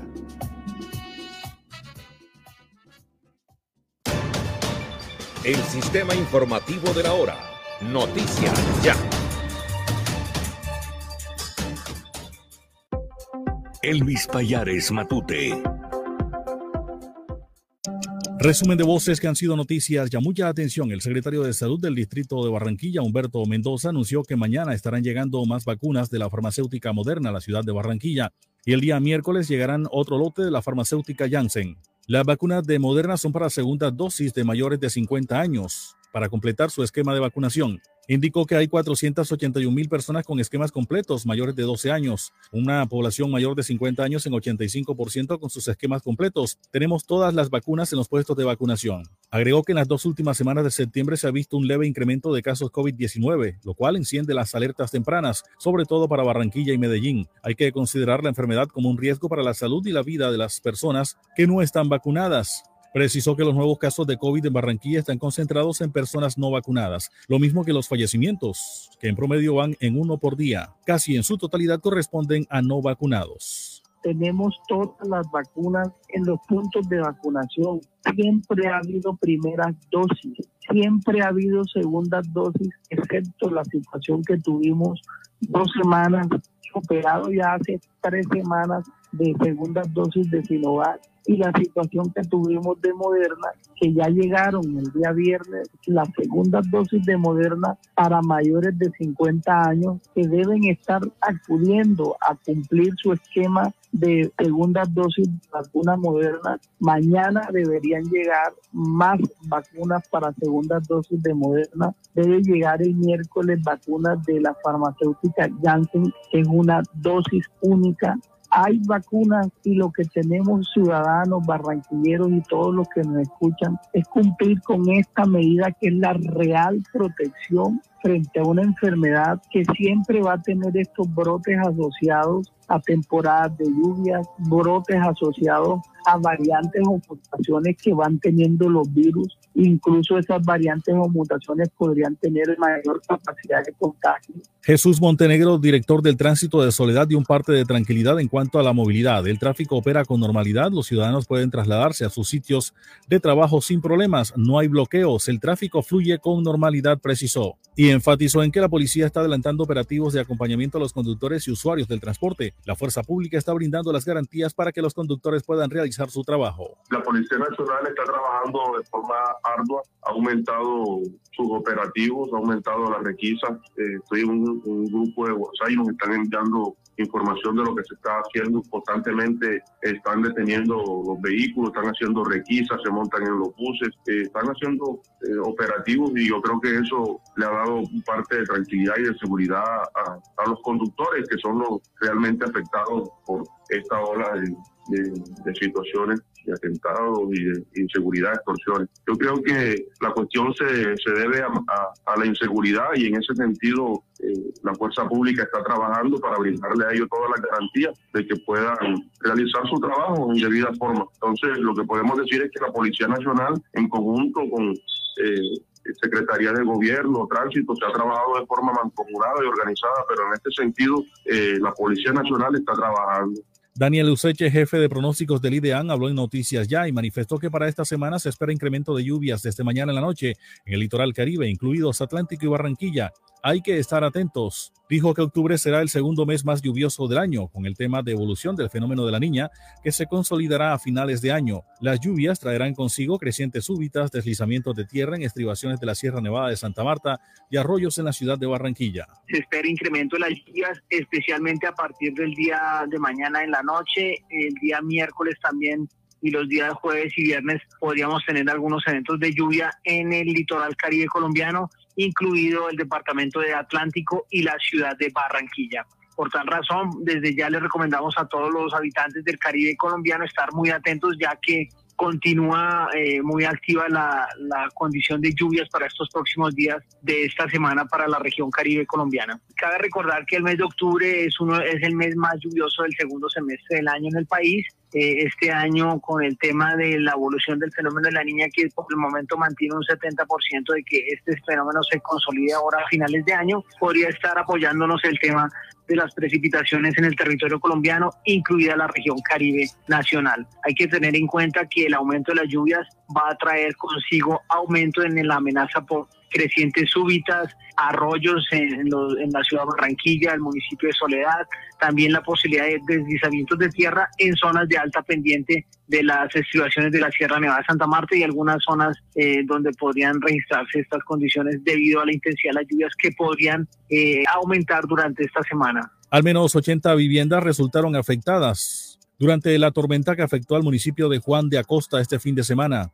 Así lo confirmó en Noticias Ya Candelaria Hernández, subsecretaria de Gestión de Riesgos del Atlántico. Las viviendas afectadas en su mayoría tuvieron destrucción total de los techos, indicó. Señaló asimismo que ayer adelantaron censos para atenderlos. Abundante lluvia, vientos fuertes, tumbó árboles, tumbó postes de energía, tumbó, eh, cayeron encima de las casas, hubo aproximadamente 80 viviendas afectadas, algunas con eh, destrucción total de los techos. Eh, fue una situación bastante eh, preocupante y alarmante en la comunidad. Nuestra gobernadora inmediatamente nos pidió el favor que el día de ayer nos trasladáramos hasta allá, los apoyamos en la elaboración de los censos, en el visita casa a casa para atenderlos de una forma personalizada. Eh, es la situación, eh, es el único reporte que tuvimos del fin de semana. En algunas hubo pérdida eh, prácticamente total del techo, en otras paredes y techo, así sucesivamente, pues sin contar las, los aparatos y enseres eléctricos que tienen en las casas que también se les, se les mojaron. La funcionaria se refirió también al incremento de los niveles del río Magdalena. Señaló que están haciendo un monitoreo permanente en los niveles. Ayer estaba en 7 metros con 67 centímetros. Se ha construido más de 1.500 metros lineales estacados con sacos rellenos de material seleccionados para evitar inundaciones. Seguimos monitoreando en las cabeceras municipales. El nivel del río no ha sobrepasado los muros de protección que tienen las zonas urbanas. La parte rural recibe mucha agua. Precisó que la cota de desbordamiento es de 9 metros con 40 centímetros. Pasó el resumen de voces que han sido noticias. Ya les habló Elvis Payares Matute. Este fue el sistema informativo de la hora en Radio Ya. Noticias Ya. Ahora en el Centro Recreacional Solinilla, lánzate a la diversión. Ven y disfruta con familia y amigos del nuevo tobogán. Relájate en nuestras confortables cabañas mientras deleitas la mirada con su maravillosa vista y te das un chapuzón en la gran zona acuática. Centro Recreacional Solinilla. Ven te estamos esperando. Más información en nuestras redes sociales o en www.conbarranquilla.com. Con Barranquilla, creciendo juntos. Vigilamos su Dos. Dos por dos. Dos por dos. Dos metros entre tú y yo. Dos metros que hoy nos salvan.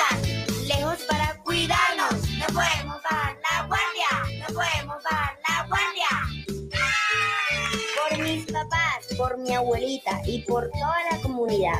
Recuerda que tu autocuidado es clave para ganar. Con GESELCA, juntas contra el coronavirus, lo vamos a lograr. Pellizcate. Te tengo la última. Javi, ¿de qué más? Cuenta. Ah, primo, vengo de pagar los impuestos que debía y me hicieron tronco de descuento. ¿Y esa vaina cómo fue? Cuéntame para ver si también salgo de eso, ¿vale? Ya ve, métete en la página de la alcaldía y ahí te explican todo. Te dan hasta el 95% de descuento en los intereses. Relajado. Así sí paga. Ingresa a www.barranquilla.gov.co y conoce los beneficios tributarios vigentes. Así se paga. En Barranquilla, los impuestos sí se ven.